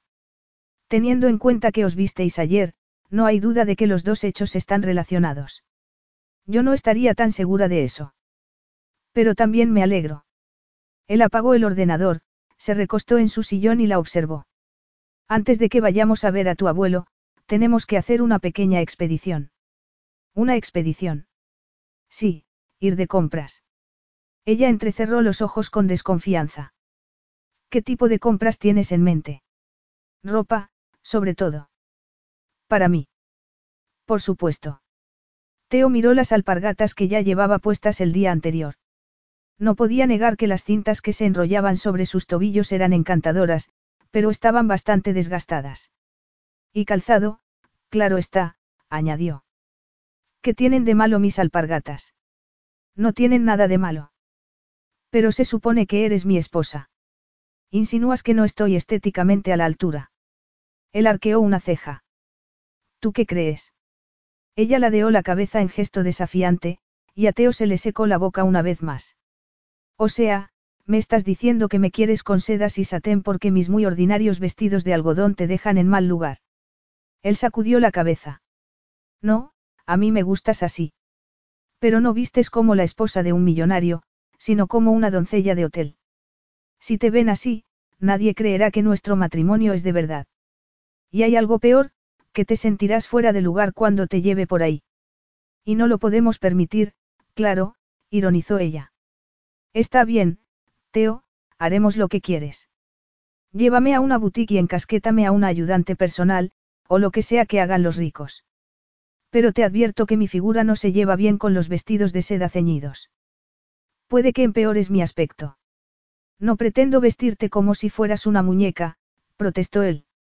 Solo quiero comprarte algo nuevo, porque sospecho que no te has comprado nada en mucho tiempo. Estoy ahorrando para mi cursillo de veterinaria, que me pago yo, por cierto. Me basta con un fondo de armario mínimo. Mínimo. De prendas muy pequeñitas. Se burló Teo. Qué ocurrente eres, mira, no quiero comprar demasiadas cosas. Solo lo necesario. Total, mi abuelo está muy enfermo, y no estaré aquí demasiado tiempo, ¿verdad? No, supongo que no. En ese momento, alguien llamó a la puerta y entró. ¿Qué ocurre, Dimitra? Preguntó él. ¿Le apetece otro café, Kiriaeron? Dijo tímidamente, en inglés. No, muchas gracias, Dimitra, respondió Mía, sonriendo. El desayuno estaba delicioso, y las flores que ha puesto en la mesa son preciosas. Se lo agradezco mucho. Para Calo, dijo Dimitra, y se marchó con una sonrisa radiante. Teo se quedó asombrado con la actitud de la doncella. Y de repente, se imaginó otro tipo de vida, una vida con una esposa a tiempo completo que arrancaba sonrisas a sus empleados. ¿Qué le estaba pasando? Su carrera no podía ir mejor. Era uno de los hombres más ricos de Grecia, y gozaba del respeto de sus socios, de los políticos y hasta de algunos miembros de las casas reales de Europa, a quienes había aconsejado en asuntos financieros. Además, le invitaban constantemente a todo tipo de fiestas y actos sociales, algo que nunca habría soñado de niño. Sin ir más lejos, la semana siguiente tenía que dar un discurso en una conferencia internacional que se iba a celebrar en Niza. Su reputación no podía ser mejor. Y no había nada en el mundo de las inversiones donde no destacara sobre los demás. Entonces, ¿dónde estaba el problema? De repente, ya no le importaba ninguna de esas cosas. Solo le importaba una, mía. Capítulo 9. La tienda a la que Teo la llevó no se parecía nada a una tienda y, cuando Mía se lo hizo ver, él soltó una carcajada. Con su elegante fachada y sus refinadas vitrinas, estaba más cerca de ser un palacio neoclásico que de una boutique. Se encontraba en el centro de Atenas, no lejos de la plaza Sintagma y el impresionante parlamento griego. Pero, a pesar del placer de estar en la histórica ciudad, Mía se estremeció al sentir el potente aire acondicionado del lujoso establecimiento, un hábitat natural de la gente extremadamente rica. ¿Cuánto le habría gustado a su madre? Estaba lleno de mujeres idénticas a las que se pintaban las uñas regularmente en el spa del Hotel Granchester. Mujeres esbeltas, de cinturas minúsculas, que se castigaban en el gimnasio y comían poco o nada para mantener la figura. Pero eran imaginaciones suyas. O todas las clientas y dependientas del local se giraron hacia el hombre que la acompañaba. No, no eran imaginaciones suyas. Por supuesto que lo estaban mirando. Hasta ella misma tenía que hacer verdaderos esfuerzos para no mirarlo. Estaba absolutamente pecaminoso con su traje gris hecho a medida, que enfatizaba su potente musculatura. Además, aquel día había decidido no conducir, y el chofer que esperaba en el coche reforzaba su imagen de hombre rico y poderoso. Al llegar, les presentaron a una terroríficamente delgada ayudante personal, que los llevó a una preciosa sala de lámparas de araña y jarrones abarrotados de peonías rojas. Mía se interesó por las flores, y la mujer contestó que eran del monte Parnaso. Me preocupa que no tengan nada de mi talla, susurró Mía ateo, verbalizando sus viejos temores físicos. Tenemos todo tipo de tallas, afirmó la ayudante con una sonrisa. Espere y verá. Vaya, habla muy bien mi idioma, dijo Mía, algo ruborizada. No podría hacer mi trabajo si no lo hablara, respondió educadamente la mujer. Mía se volvió a arrepentir de no haber estudiado griego a fondo, para hacerse entender en una tierra que siempre había amado. Y sí, era cierto que su madre había hecho todo lo posible para que no lo aprendiera, pero ¿por qué le había hecho caso? Jasmine Minotis había sido una mala madre en bastantes sentidos, pero no se podía decir que la hubiera castigado nunca por el delito de aprender. Minutos después, mientras se probaba un vaporoso vestido de gasa, pensó que la culpa no era de ella, sino suya. Su abuelo, su madre y Teo la habían tratado como si fuera un objeto, pero ¿por qué se lo había permitido? Incluso entonces, en ese mismo momento, estaba permitiendo que su esposo pusiera el dinero para comprarle ropa nueva y la tratara como si fuera una muñeca. Sin embargo, sus preocupaciones desaparecieron al instante cuando se miró en el espejo. Daba por sentado que las prendas que le habían elegido se llevarían mal con su voluptuosa figura, pero la delicada tela estaba tan exquisitamente cortada que enfatizaba su cuerpo de forma muy bella. Y, en cuanto a los zapatos de anteverde que le llevaron, eran tan bonitos como cómodos, tanto, que le hicieron sentirse súbitamente segura. ¿Qué te parece esto? preguntó, abriendo la roja cortina que la separaba de Teo. Él apartó la vista de su ordenador portátil y la miró con una expresión extraña, casi profunda. Pero su expresión cambió al instante, y le dedicó una lenta y sensual sonrisa, recordándole que solo la quería por el sexo. Al cabo de un rato, ya había apilado una pequeña colección de vestidos, faldas, blusas, zapatos y sandalias, además de una chaqueta. Pero no había ningún vaquero. No me gusta verte con vaqueros, dijo él. Es un crimen que tapes unas piernas tan bonitas como las tuyas. A Mía le pareció un comentario ofensivo, pero no habría podido negar que le encantó, sobre todo, cuando la ayudante de la tienda asintió con una sonrisa. Pensándolo bien, ¿qué tenía de malo? Muchas mujeres habrían dado cualquier cosa por tener un marido que las halagara, aunque no compartieran sus opiniones en materia de moda.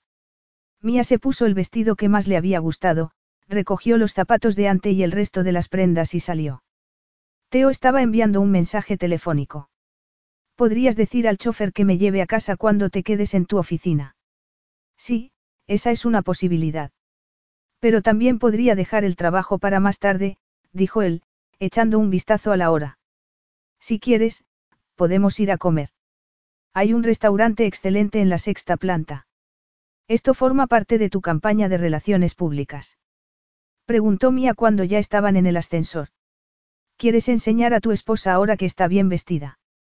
Puede que sí, y puede que solo lo haya dicho porque pensaba que tendrías hambre. Ella ladeó la cabeza. Siempre me asocias con el apetito. Sin duda, admitió él. Pero con muchas clases de apetito. Ah, estás coqueteando conmigo. Sí. Al llegar al restaurante, los llevaron a una mesa que estaba junto a una de las ventanas, y él pidió la comida para los dos, a sugerencia de Mía. Mientras esperaban, le sirvieron dos copas de champán rosado, y Teo miró el burbujeante líquido con humor. Yo no he pedido eso.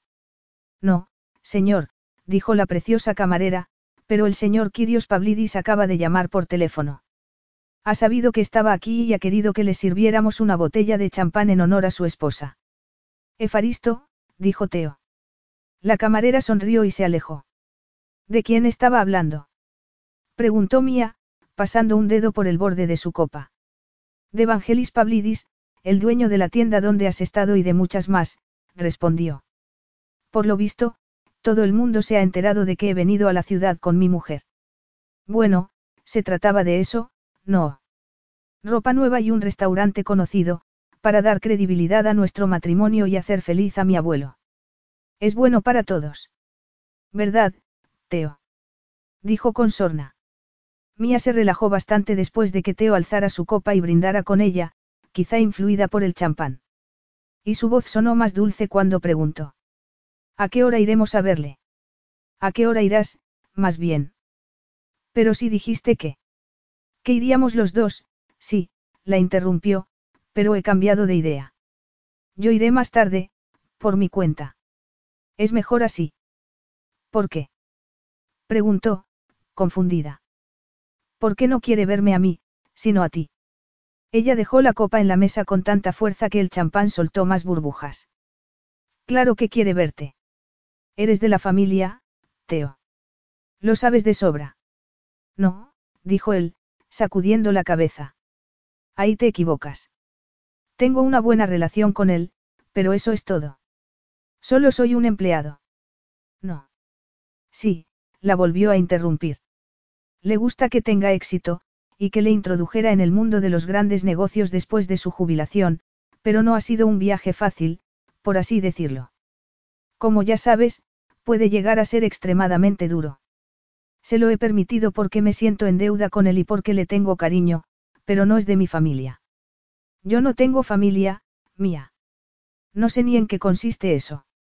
Y no la quiero tener. Mía se mordió el labio al oír sus vitriólicas palabras, consciente del dolor que subyacía bajo ellas. Quiso extender un brazo y acariciarle la mano, pero se había puesto tan tenso que no se atrevió. Justo entonces, le sirvieron sus platos, consistentes en dos ensaladas con tomate, feta y aceitunas negras, pero ella había perdido el apetito. Y, aparentemente, él también. ¿No tienes hambre? preguntó ella. Él alzó la vista y contestó. De esto, no. Mía reconoció inmediatamente el súbito destello de sus ojos negros. Era deseo. Dejó el ambiente tan denso como la miel, y le hizo sentirse dolorosamente consciente de su propio cuerpo, embutido en el vaporoso vestido. De repente, se sintió en la necesidad de provocarle. De animarlo, seducirlo. Al fin y al cabo, le deseaba con locura. ¿De qué tienes hambre entonces? Él no contestó, porque ya estaba pidiendo la cuenta. Y, por otra parte, Mía no necesitaba una respuesta, por lo menos, de carácter verbal. Todo lo que necesitaba saber estaba en sus tensos y duros rasgos. Volvieron al coche, pero él no le habló ni la abrazó ni la besó. En lugar de eso, pasó las manos por la fina tela de su flamante vestido y jugueteó con sus ansiosos pezones. Ella se dejó llevar y cerró los ojos entre gemidos de placer, y él la siguió acariciando implacablemente. Justo cuando estaba a punto de llegar al orgasmo, Teo retiró la mano y sacudió la cabeza, sorprendiéndola. Aquí, no, dijo. ¿Por qué no? Prefiero esperar a que estemos en el dormitorio. Mía lo miró, confundida. ¿Por qué? Se interesó ella. ¿Por qué no quieres perder el control de tus emociones? O por todo lo contrario. Él se quedó pensativo y dijo. Importa mucho. Mía se puso tensa, e intentó recordarse que aquello solo iba a ser una relación temporal. Sin embargo, la situación era muy peligrosa para ella. No podía cometer el error de comportarse y pensar como una esposa de verdad. En otras circunstancias, habría hecho lo más sensato y digno, decirle que se fuera bien lejos y buscarse otro sitio donde vivir. Pero el deseo sexual la tenía dominada. ¿A quién le importaba la dignidad, cuando la sangre le ardía en las venas? Su corazón latía salvajemente al llegar a la casa. Subieron por las escaleras y entraron a la suite, sin decir nada. Teo cerró la puerta en el por fin privado mundo de su dormitorio, pero no se movió del sitio. Se limitó a mirarla con intensidad, arrancándole un temblor de deseo. Quítate la ropa, le ordenó en voz baja. Mía supo que aquello no tenía nada que ver con el control, sino con el poder, concretamente, del poder de él contra el poder de ella. Sería porque Teo le había mostrado un atisbo de su vulnerabilidad al darle su opinión sobre el concepto de familia. Por eso derivaba las cosas hacia una implacable pero muy sexual batalla de dominación. Se preguntó qué diría si lo rechazaba, pero tuvo la sospecha de que se limitaría a encogerse de hombros o a decirle que no tenía tiempo de todas formas, y que ya la vería más tarde. Y Mía no lo habría podido soportar. Estaba tan excitada, tan ansiosa de que la tocara, que hizo exactamente lo que le pidió. Pero, mientras se desnudaba, pensó en lo mucho que había cambiado su mundo desde el día anterior, cuando perdió su virginidad con aquella deliciosa acometida. Ya no se sentía como una novicia, y no tuvo problemas para bajarse la cremallera del vestido, que se deslizó con facilidad y cayó al suelo. Entonces, él soltó un grito ahogado, y ella lo miró con inocencia fingida. Ah, no te había dicho que también he comprado lencería nueva. Preguntó, levantándose los senos contra la suave tela de encaje. La dependienta ha insistido en que mi ropa nueva quedaría mucho mejor con una base adecuada. Y tiene razón, ¿no crees? Aunque no estoy muy segura de que estas braguitas tengan la enjundia suficiente para considerarse una base, pero ¿qué haces? Teo. ¿Qué estás haciendo? Sabes perfectamente bien lo que estoy haciendo, contestó él, que se le había acercado y la había tomado en brazos. Teo la llevó a la cama, donde la tumbó sin más.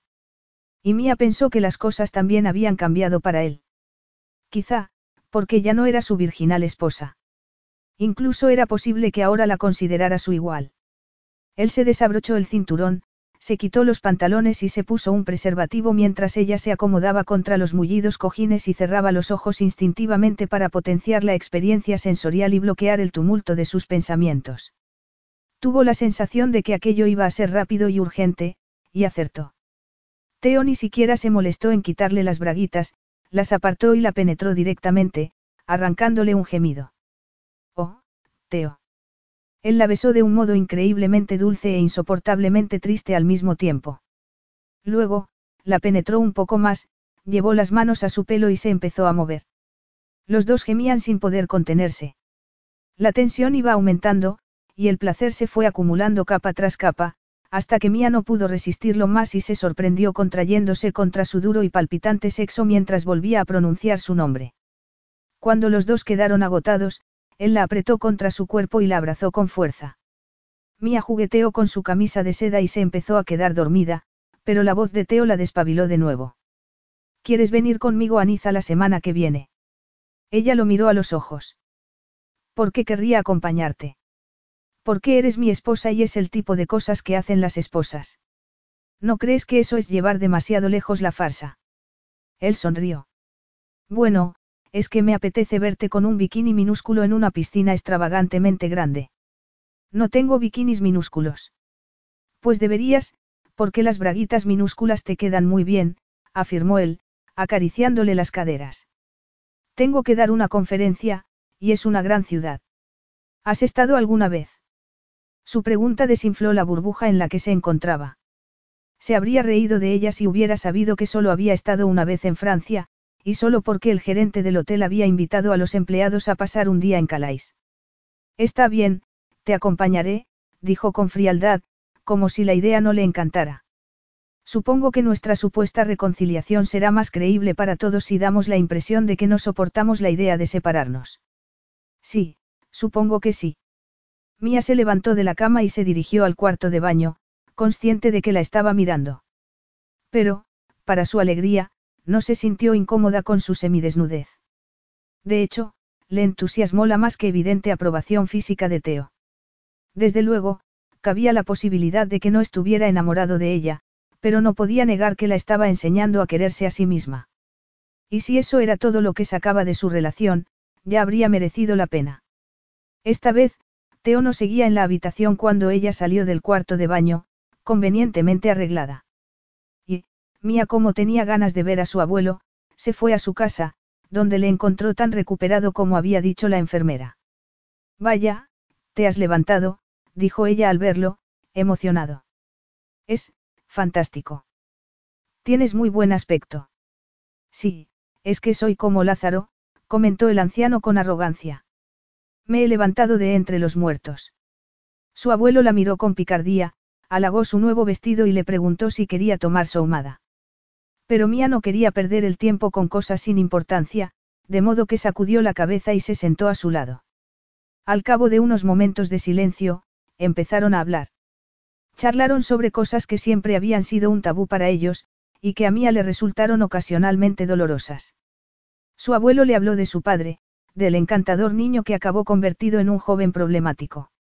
Le dijo que se sentía culpable por no haber podido ayudarlo, y le pidió disculpas por haberla expulsado de su vida. Lo siento de verdad, Mía, pero me dolió mucho que lo abandonaras. Siempre creí que hacíais una pareja perfecta. Y lo sigo pensando, por cierto, declaró. Teo es un buen hombre. Mía cambió rápidamente de conversación. Se sentía mal por haberle engañado con su falsa reconciliación, pero había merecido la pena, no. Y se puso a hablar del buen aspecto que tenía Ticheros, que alzó la cabeza al oír su nombre y le lamió la mano, porque siempre estaba pegado a ella. El día antes de volar a Niza, Mía se despidió de su abuelo y le informó de que Teo pasaría a verle después del trabajo. El anciano asintió, y ella fue consciente de que había hablado como una esposa de verdad y quizá, con el aspecto de una esposa de verdad, es decir, con una sonrisa tonta en los labios, porque se acordó de que aquella noche cenarían bajo las estrellas y luego las alcanzarían metafóricamente en su habitación. Sin embargo, estaba empezando a preocuparse. Las cosas no estaban saliendo como había imaginado. Incluso descontando el hecho de que nunca había tenido intención de acostarse con Teo, se suponía que su viaje a Grecia y su matrimonio iban a durar muy poco, porque la salud de su abuelo estaba muy deteriorada. Pero se estaba recuperando y, aunque eso la alegraba, también le daba miedo. Quería que Georgios viviera tanto como fuera posible, pero no podía seguir allí eternamente. Teo estaba invadiendo sus pensamientos, su cuerpo y su corazón. Mientras regresaba al coche, tuvo una especie de revelación, como si hubiera limpiado el polvo de un espejo y viera el reflejo de la realidad por primera vez. Había caído en su propia trampa. La cercanía era tan potente como la pasión. Y, si no empezaba a protegerse, Teo le haría mucho daño. Capítulo 10. Teo se detuvo en mitad de una frase, miró al grupo de privilegiados que asistía a su conferencia y concluyó su discurso con tan precisión como efectismo.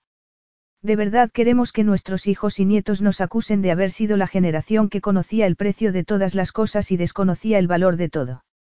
Tras un segundo de silencio, los congregados rompieron a aplaudir. La gente se puso en pie, y se oyeron vivas y bravos, en varios idiomas. Incluso una preciosa morena a la que había visto en alguna parte le lanzó un beso. Pero Teo solo tenía ojos para Mía, así que la buscó con la mirada.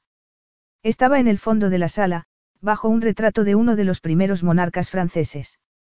Parecía estar nerviosa, y Teo frunció el ceño al instante. ¿Qué la incomodaba tanto? Llevaban dos días en el mejor hotel de Niza, un establecimiento de cinco estrellas que daba al famoso promenade de Sanglais. Mía se había ganado a todas las personas que le habían presentado, empezando por los propios empleados del hotel, y, por otra parte, sus relaciones sexuales habían sido tan exquisitas como siempre. Pero estaba seguro de que le pasaba algo, y no sabía qué. Se había estado comportando de forma vagamente distante, como si ahora fuera ella la que interpretaba su papel habitual. Y, aunque Teo intentó convencerse de que no tenía importancia, le importaba de verdad. Se había vuelto adicto a ella. La había probado, lamido, devorado. Era como un festín interminable, y no se cansaba de comer. ¿Cómo lo había conseguido? ¿Cómo era posible que aquella joven inocente y sin pretensiones le hubiera hechizado de tal manera que a veces no podía ni pensar? Mía, dijo al llegar a su altura. ¿Qué te ha parecido mi discurso? Bueno, es obvio que a tus socios les ha encantado, contestó, ajustándose una de las tiras del vestido con cierta incomodidad. Nunca había oído un aplauso tan cerrado, salvo en algún concierto. Pero claro, es la primera vez que oigo una conferencia de 40 minutos sobre el mundo de las inversiones. Y. Ella eligió sus palabras con sumo cuidado, como había estado haciendo desde su llegada a Niza. Desde luego, su actitud en la cama no había cambiado. Seguía siendo tan apasionada como siempre. Pero Teo no era una buena apuesta a largo plazo. Su relación moriría con su abuelo, y ahora lo tenía más claro que nunca. Le pareció gracioso que un cambio de escenario pudiera ayudar tanto a cambiar de perspectiva, pero el viaje a Niza había cambiado la suya. Ella no formaba parte de ese mundo. No tenía nada que ver con las personas de aquel salón de actos. Por supuesto, estuvo encantadora con ellos, y observó sus reacciones cuando Teo la presentaba como su esposa, sorprendiéndolo sistemáticamente. Sin embargo, se preguntó por qué la habría llevado allí, siendo del todo innecesario. Por lo que había visto, había muy pocas esposas en la convención. En cualquier caso, no se lo podía preguntar en ese momento, estando como estaban en un lugar público. Sobre todo, porque Teo la miraba con ojos entrecerrados, como si hubiera adivinado que no se encontraba bien. Has estado brillante. Lo sabes de sobra. Teo sonrió, y los dos regresaron a la suite del hotel, con su enorme ventanal con vistas a la costa. Al llegar, Mía se había sentido como si estuvieran de luna de miel, porque era obvio que su esposo le había llevado al mejor establecimiento de la ciudad. Pero ya no sentía nada al contemplar el promenade de Sanglais y las preciosas obras de arte que decoraban las paredes, que debían de haber costado una fortuna. Ya no le llamaban la atención. Mientras Teo llamaba por teléfono a su oficina, ella entró en el cuarto de baño y se miró en el espejo, deprimida. Tenía preguntas importantes que formular, y las estaba retrasando porque tenía miedo de las posibles respuestas. ¿Qué iba a hacer? Atreverse de una vez. O seguir con la cabeza escondida en la arena.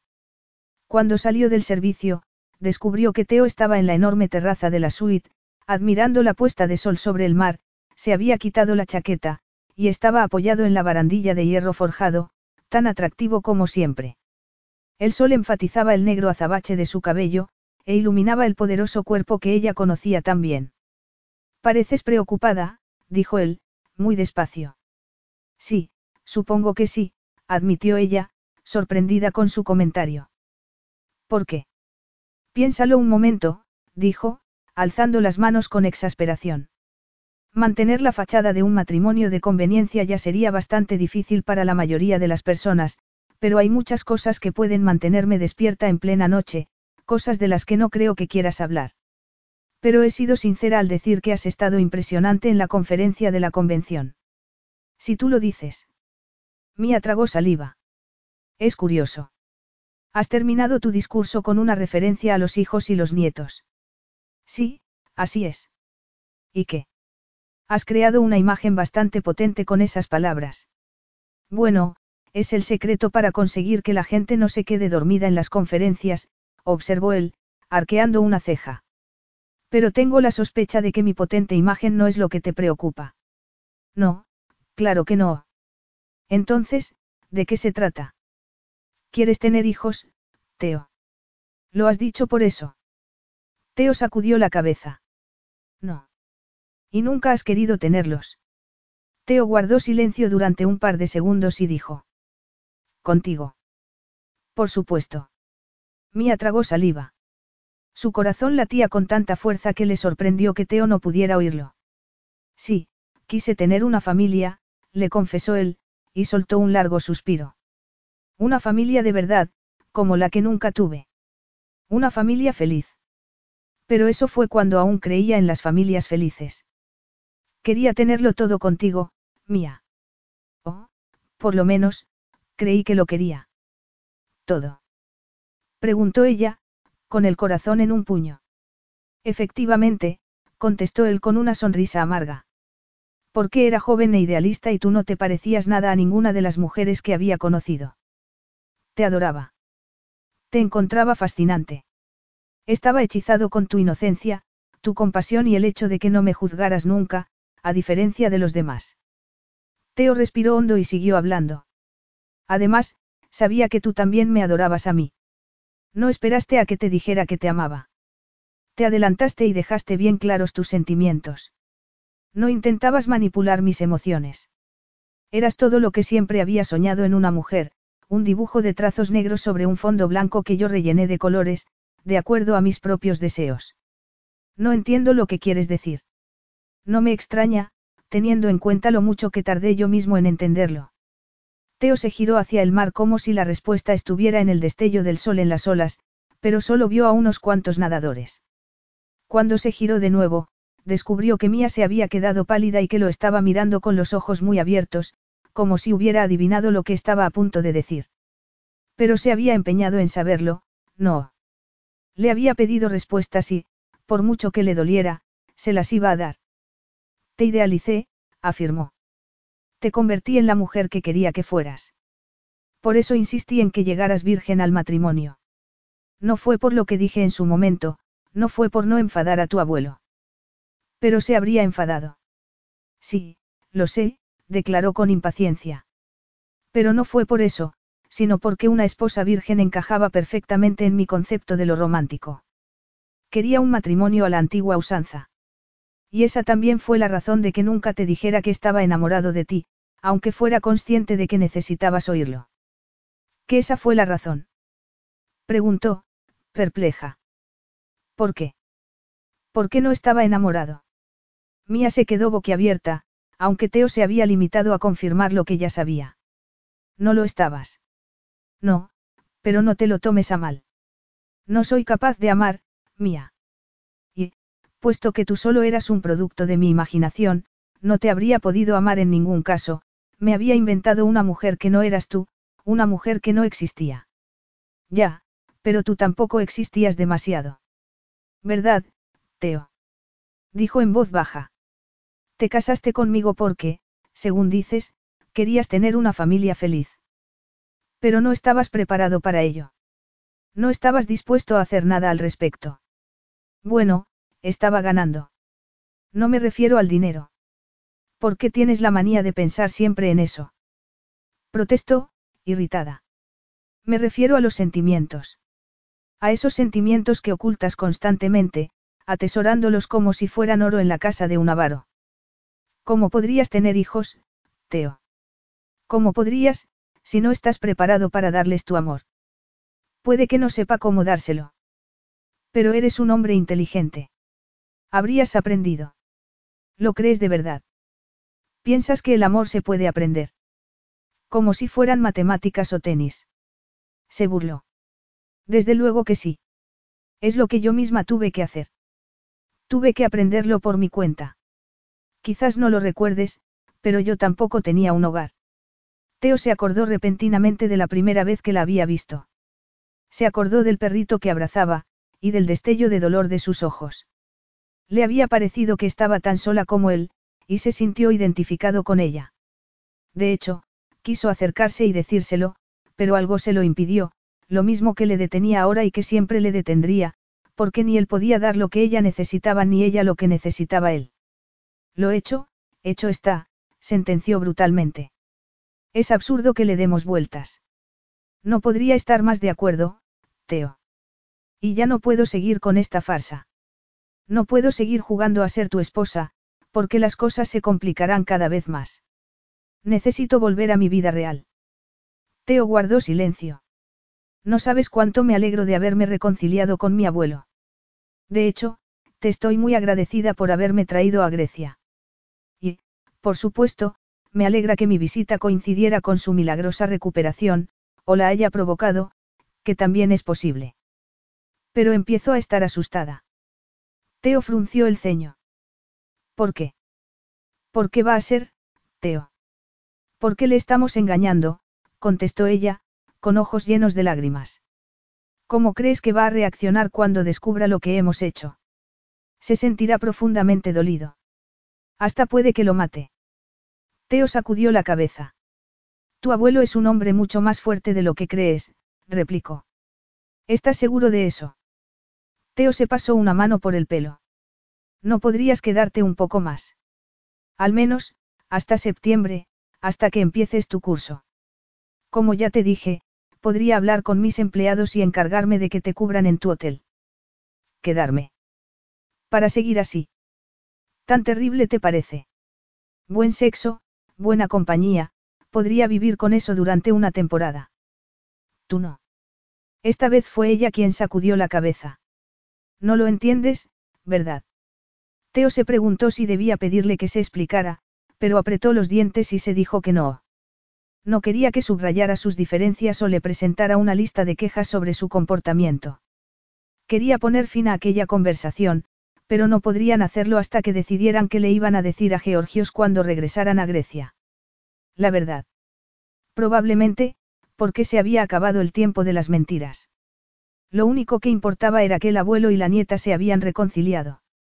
En cuanto a él, sabía que la echaría de menos cuando se fuera, pero suponía que solo brevemente. Ya se había acostado con ella. Había dejado de ser un misterio. Y Mía sabía ahora que nunca la había amado. El móvil de ella empezó a sonar en ese momento, pero hizo caso omiso.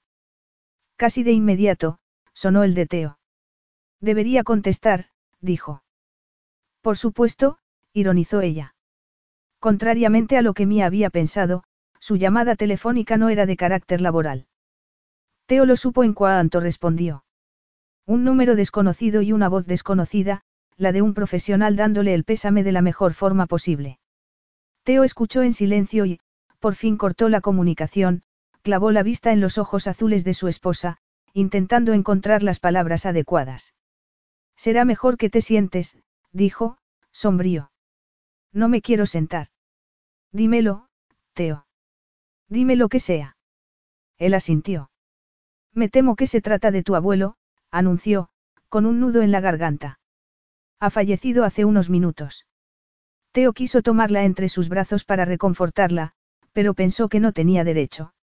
No después de lo que acababa de decir. Además, siempre complicaban las cosas cuando se tocaban. Capítulo 11. Teo casi no abrió la boca durante el viaje a Grecia. Ni en el avión ni en el coche que les estaba esperando para llevarles al tanatorio. Estuvo mirando por la ventanilla, aparentemente sumido en sus pensamientos. Mía pensó que su expresión parecía tallada en un bloque de granito.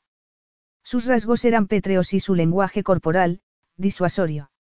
Sería su forma de afrontar la pérdida de Georgios. Se habría cerrado aún más sobre sí mismo, hasta el punto de no poder ofrecerle a ella ni el gesto más rudimentario de afecto.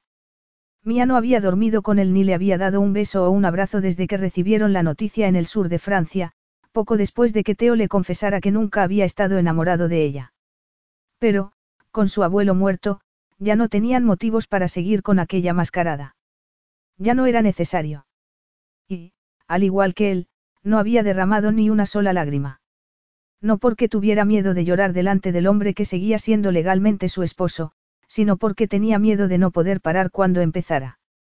¿Quieres que entre a verlo contigo? Preguntó Teo cuando llegaron. Por supuesto que quería. Nunca había visto a una persona muerta. Quería que estuviera a su lado y que le apretara la mano. Quería que la abrazara después, soportara sus lágrimas y le diera el afecto que necesitaba. Pero no se lo dijo porque no le quería dar una impresión equivocada. Ni a él ni a ella misma. No podía esperar que se comportara como un marido de verdad. No se podía apoyar en él. Lo suyo era una farsa. No, entra después, respondió. Estaré bien. Por lo menos, Teo se encargó personalmente de organizar el entierro, algo que ella le agradeció. Anunció el fallecimiento, se puso en contacto con los amigos y eligió la iglesia donde se celebró la ceremonia, que estaba llena de gente. Mía no conocía a la mayoría de las personas, pero reconoció a las enfermeras que habían cuidado de su abuelo y, tras darles las gracias intentando no perder la compostura, abrazó a la antigua ama de llaves de Georgios, Elena. Fue entonces cuando se derrumbó. La conocía desde que era una niña, y no pudo contener las lágrimas. El entierro terminó en un abrir y cerrar de ojos, y Mía ya no estaba llorando cuando subió al coche de Teo y se dirigieron a su casa. Pero, al llegar al vestíbulo de la mansión, se sintió como si se hubiera perdido en un laberinto en plena noche. Se giró a su alrededor y lo miró todo como si nunca hubiera estado allí, a pesar de que se trataba del lugar donde había perdido la virginidad con Teo. Ven, siéntate un rato, dijo él. No, tengo que hacer las maletas. Él frunció el ceño. No es necesario que las hagas ahora. Me temo que sí. Me voy mañana. Mañana. Es la primera noticia que tengo. No sabía que tuviera que informarte de mis planes. No, claro que no, pero tendré que avisar al piloto para que prepare mi avión, alegó él, observándola con detenimiento. No quieres quedarte a oír la lectura del testamento.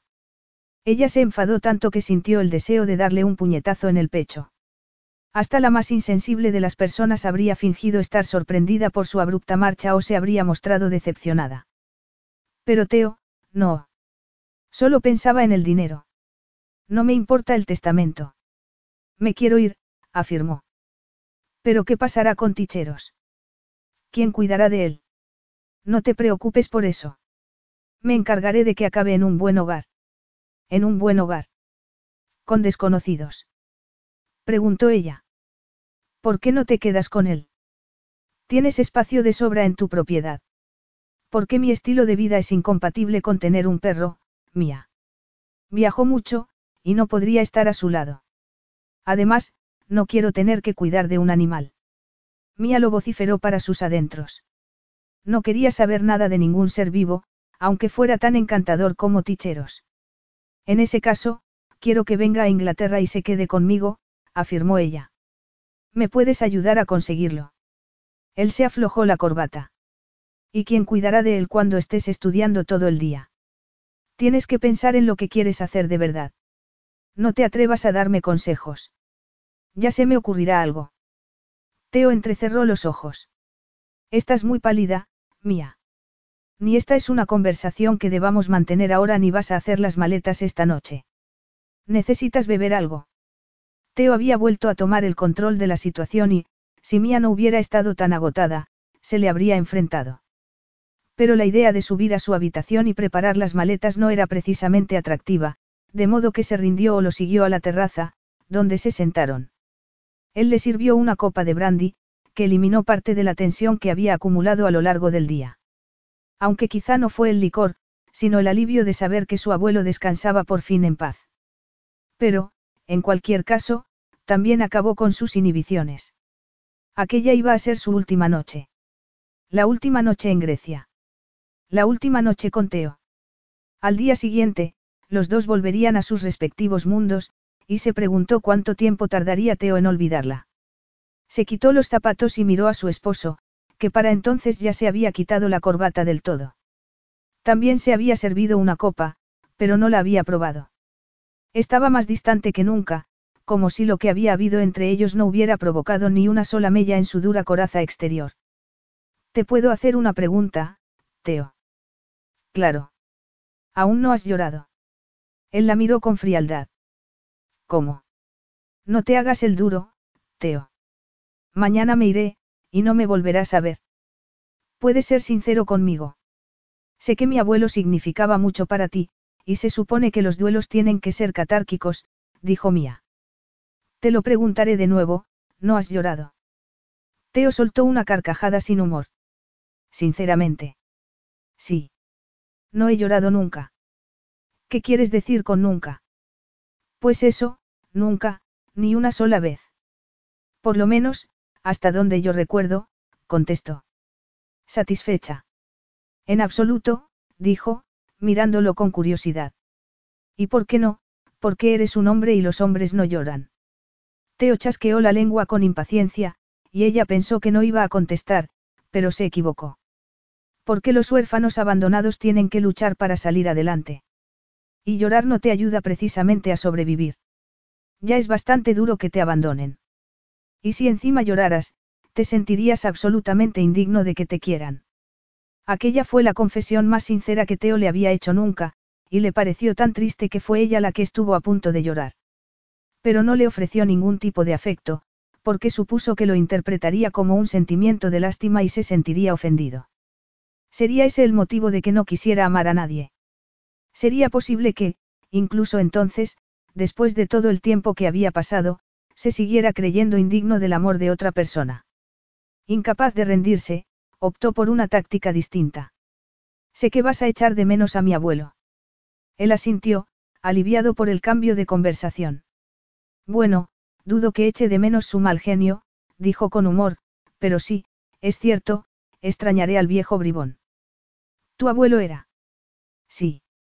Nada, olvídalo. No importa. Mía pensó que importaba mucho, pero lo dejó pasar y dijo. ¿Sabes lo que me decía siempre al principio, cada vez que venía de vacaciones a su casa? No soy clarividente, así que no, no lo sé, dijo con sarcasmo. Es relevante. Yo diría que sí, respondió con suavidad. Cada vez que me veía, miraba por encima de mi hombro y preguntaba dónde estabas tú. ¿Y qué? preguntó él con súbita brusquedad. Querría hacerme alguna consulta sobre sus cuentas bancarias o algo así. Ella respiró hondo. No, no era por eso. Lo que te dije el otro día era verdad, Teo. Georgios te quería como si fueras su hijo. Basta ya. No quiero seguir oyendo esas tonterías sentimentaloides. Pues deberías oírlas. Bramó mía. ¿O es que tienes miedo de lo que pueda decir? Miedo. Yo. Replicó, furioso.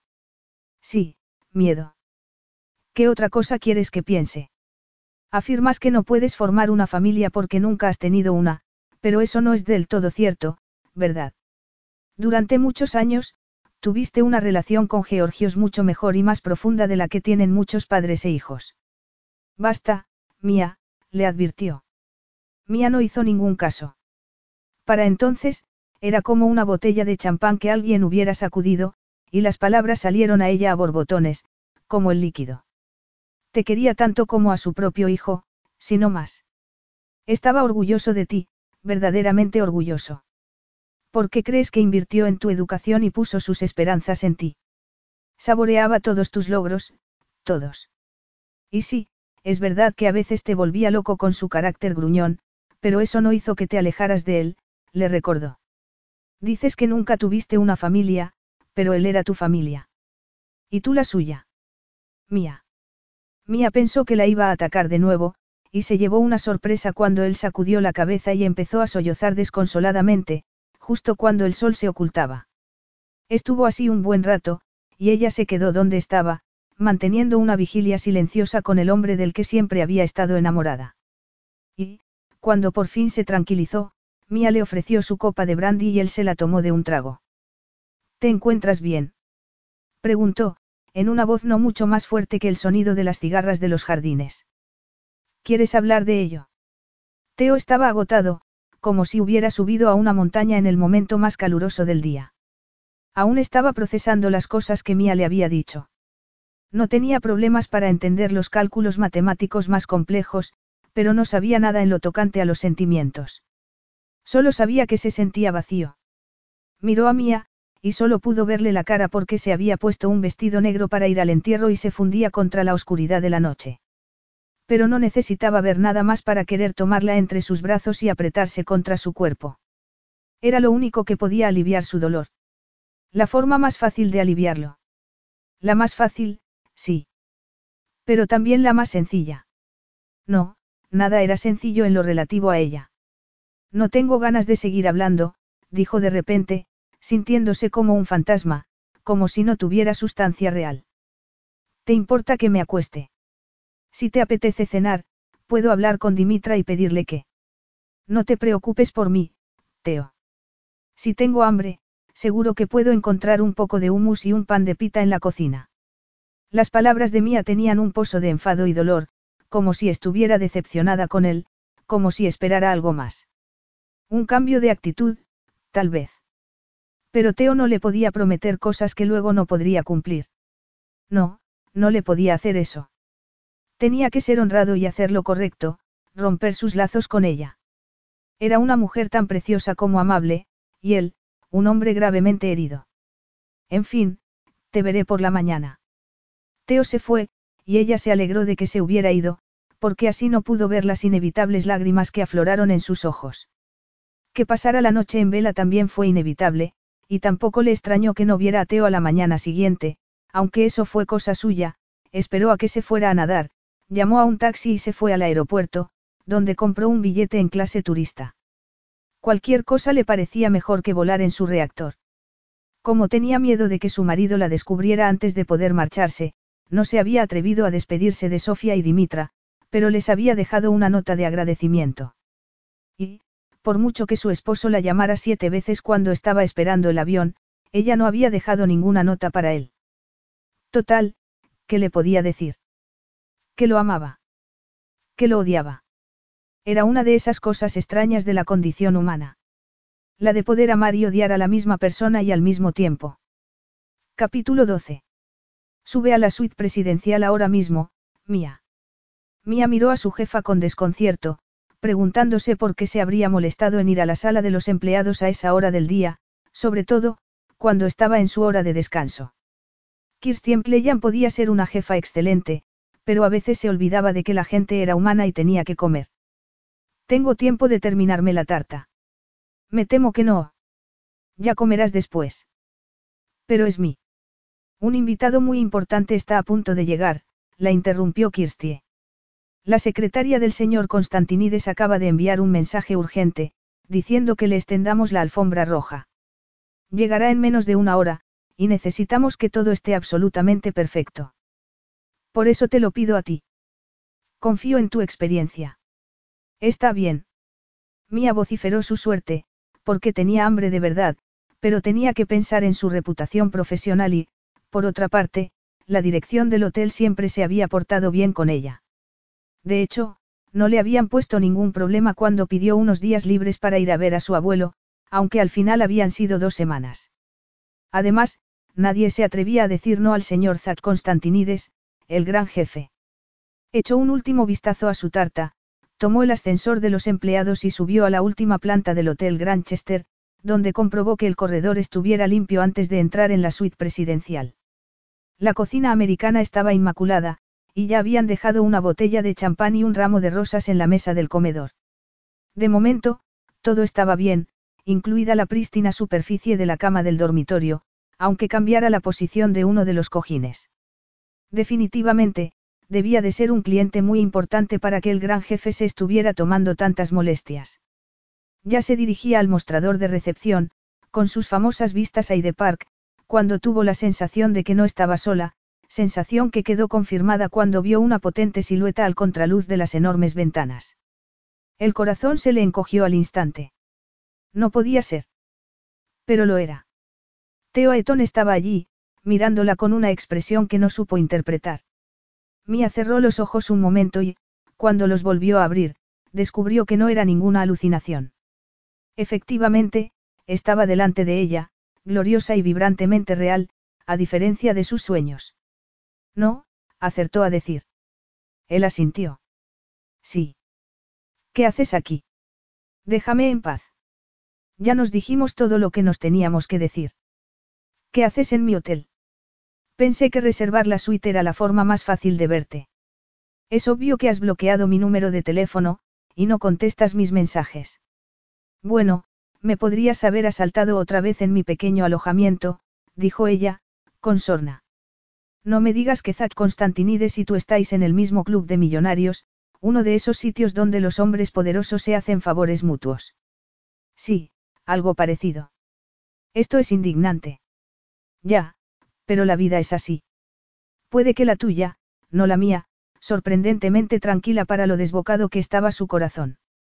¿A qué has venido? A hablar de nuestro divorcio. No, mi presencia no tiene nada que ver con el divorcio. Entonces, ¿de qué se trata? Pero cuéntamelo deprisa, porque estoy en mi tiempo libre y lo estoy desaprovechando. Teo se puso tenso y clavó la vista en sus azules ojos. Estaba tan enfadada como sus palabras daban a entender. ¿Qué esperaba? Que se arrojara a sus brazos en cuanto lo viera. Que le dejara llevarla a la cama, tumbarla en ella, asaltar su boca y hacerle el amor. Evidentemente, no. Pero Teo sabía que todas las cosas buenas de la vida implicaban un esfuerzo y, en cualquier caso, también existía la posibilidad de que fuera cierto que no quería saber nada de él. De ser así, no habría podido reprochárselo. La había rechazado infinidad de veces. Había erigido barreras para impedir que se acercara a él y había resistido todos sus intentos por derribarlas. Pero, a pesar de ello, Mia había tenido éxito donde el resto del mundo había fracasado, había conseguido derretir el hielo que rodeaba su corazón. Y solo se le ocurría una forma de conseguir que le escuchara. Mía, yo. Ella arqueó una ceja, y él terminó la frase de la única forma posible. No le podía decir que la echaba de menos, aunque fuera cierto. No podía usar ninguna de las palabras que ya le había dicho antes. Te amo, sentenció. Si no hubiera sido por la súbita palidez de la cara de Mía, Teo habría creído que no le había entendido. Pero le había entendido perfectamente. Solo se lo estaba poniendo difícil. Por eso te encerraste en ti mismo tras la muerte de mi abuelo. Por eso estuviste tan frío y distante. ¿Te parece un comportamiento digno de un hombre enamorado? Porque a mí no me lo parece. Si has venido aquí porque quieres hacer el amor conmigo, ¿por qué no lo dices sin más? Por favor, no lo envuelvas en palabras bonitas que no significan nada. No me engañarás con ese truco. Lejos de dejarse provocar, Teo se atuvo a su plan y dijo lo que quería decir. Llevo mucho tiempo enamorado de ti. ¿En serio? Pues tienes una forma extraña de demostrarlo. ¿Desde cuándo? Desde que te pedí que te casaras conmigo. Ella sacudió su cobriza cabeza. No, no, no. No te atrevas a mentirme. No te estoy mintiendo, dijo con suavidad. ¿Crees que he venido a Inglaterra para mentir? Por supuesto que te amaba. ¿Por qué me habría casado contigo, si no? Casarme a los 23 años era lo último que pretendía. Yo lo tenía todo. Estaba a punto de llegar a lo más alto, y podía estar con todas las mujeres que me diera la gana. Teo suspiró. No he dicho eso con intención de ser arrogante. Solo intentaba explicar la situación, se disculpó. Yo no quería nada de tu abuelo, que ya me había dado más que suficiente, pero te quería a ti. Te quería de verdad. Nunca había sentido lo que sentía por ti. Sigue, no te pares ahora. Viéndolo en perspectiva, supongo que hice mal al empeñarme en no hacer el amor contigo hasta que nos casáramos. No te di la oportunidad de elegir. Efectivamente. Me trataste como si fuera una niña, Teo. Es posible. Pero tenías 18 años, y yo era muy consciente de ello. Eso no es ninguna excusa. Y si Papou si tú hubierais confiado en mí, os habríais dado cuenta de que yo jamás habría permitido que mi madre se quedara con mi herencia. Sobre todo, con unas tierras que yo adoraba. ¿Estás segura de eso? Tu madre tenía mucho poder sobre ti. De hecho, creíste lo que te dijo cuando afirmó que solo me había casado contigo por el dinero de tu abuelo. Sí, ya lo sé. Tendría que haberme enfrentado a ella. De hecho, tendría que haberme enfrentado a todos vosotros. Pero ha pasado mucho tiempo desde entonces, y sigo sin saber qué haces aquí. ¿Qué quieres, Teo? ¿Qué quieres de verdad? Teo volvió a suspirar. Me obligaste a afrontar mi dolor tras el fallecimiento de tu abuelo. Hiciste que me diera cuenta de que, efectivamente, él era mi familia. Cuando por fin lo asumí, llegué a la conclusión de que solo necesitaba tener un poco de fe para fundar mi propia familia. Pero solo hay una mujer con la que quiera estar, y esa mujer eres tú. Siempre has sido tú. Mía se mantuvo en silencio, y él no tuvo más remedio que seguir hablando. Quiero pasar el resto de mi vida demostrándote lo mucho que te amo. Quiero que me perdones por haberte cerrado mi corazón. Quiero que sepas que haré todo lo posible por no cometer ese error nunca más. Todo lo posible. Lo que haga falta, afirmó, sonriendo. Quiero tener hijos contigo y fundar una familia. Sé que sueñas con ser veterinaria, y no sé si tus estudios encajarían con un embarazo, pero supongo que podríamos encontrar alguna solución, en fin, ¿qué te parece? No sé lo que estás pensando, y necesito saberlo. Mía lo sopesó durante unos instantes. Teo se había portado tan mal que algunas mujeres habrían querido que se arrastrara ante sus pies si se hubieran encontrado en el mismo caso. Pero ella estaba cansada de juegos. Estaba enamorada de él desde el principio y, aunque había intentado expulsarlo de su corazón, no lo había conseguido. Amaba al carismático, complicado y siempre sorprendente Teo. Pero ¿qué podía decir? Evidentemente, solo una cosa, lo que él necesitaba oír. Unas palabras eternas que lo englobaban todo. Te amo, Teo. Epílogo. Pareces. Cansada. Lo interrumpió Mía. No, distinta, puntualizó él, pensativo. Ella terminó de quitarse la blusa, la dejó en el cesto de la ropa y le pasó los brazos alrededor del cuello. ¿En qué sentido? Teo entrecerró los ojos. No lo sé, pero estás particularmente bella esta noche. Lo dudo. Pues no lo dudes. ¿Cómo es posible que esté más guapa si acabo de llegar del refugio de perros y no funcionaba el aire acondicionado? Lo único que quiero hacer es darme una larga y fría ducha. Vaya, qué buena idea. Te acompañaré. Teo le quitó el sostén, se inclinó y le succionó un pezón. Mía soltó una risita, que ya se había transformado en suspiros de placer cuando cerró las piernas alrededor de su cuerpo y él la penetró, apoyándola en los frescos azulejos del cuarto de baño. La conocía tan bien que, cada vez que hacían el amor, le parecía tan intenso y nuevo como el primer día. Y como siempre, su ritmo fue tan exquisito que los dos llegaron al orgasmo en poco tiempo, gimiendo bajo el torrente de agua. Después, se secaron, se pusieron unas batas de seda, salieron a la terraza del dormitorio y se sentaron a disfrutar de la noche y de las preciosas vistas del mar. ¿Te apetece tomar algo? Susurró él contra sus húmedos rizos. Mía se apoyó en su hombro y sacudió la cabeza. No, aún no, respondió, somnolienta. Solo quiero sentarme aquí y disfrutar de lo afortunada que soy. Y lo era. Era realmente afortunada. Tras la declaración de amor de Teo, Mía dejó su empleo en el hotel y se marchó a vivir a Grecia, aunque no antes de asistir a la fiesta de despedida que le organizaron sus compañeros de trabajo. Luego, renovaron sus votos en la misma iglesia donde se habían casado y, cuando terminó la ceremonia, Mía llevó un ramillete de azucenas a la tumba de su querido abuelo. En cuanto a su cursillo de veterinaria, abandonó la idea no solo porque fuera a estar muy ocupada aprendiendo griego, sino porque iba a abrir su propio refugio de animales en los terrenos de Georgios, que ahora eran suyos. Además, también estaba el trabajo de ser esposa. Teo era su vida, y ella era la de él. Salían con amigos, leían, iban a conciertos, comían en restaurantes y hacían todo tipo de cosas normales, pero lo único que la hacía feliz de verdad era su relación con él. Por lo demás, no se habían olvidado de Ticheros, que ahora vivía con ellos y con un cachorro que Mía le había llevado para que le hiciera compañía.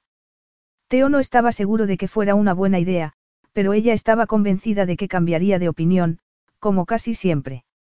Sin embargo, no iba a poder trabajar mucho tiempo en el refugio, porque su vida estaba a punto de complicarse un poco más.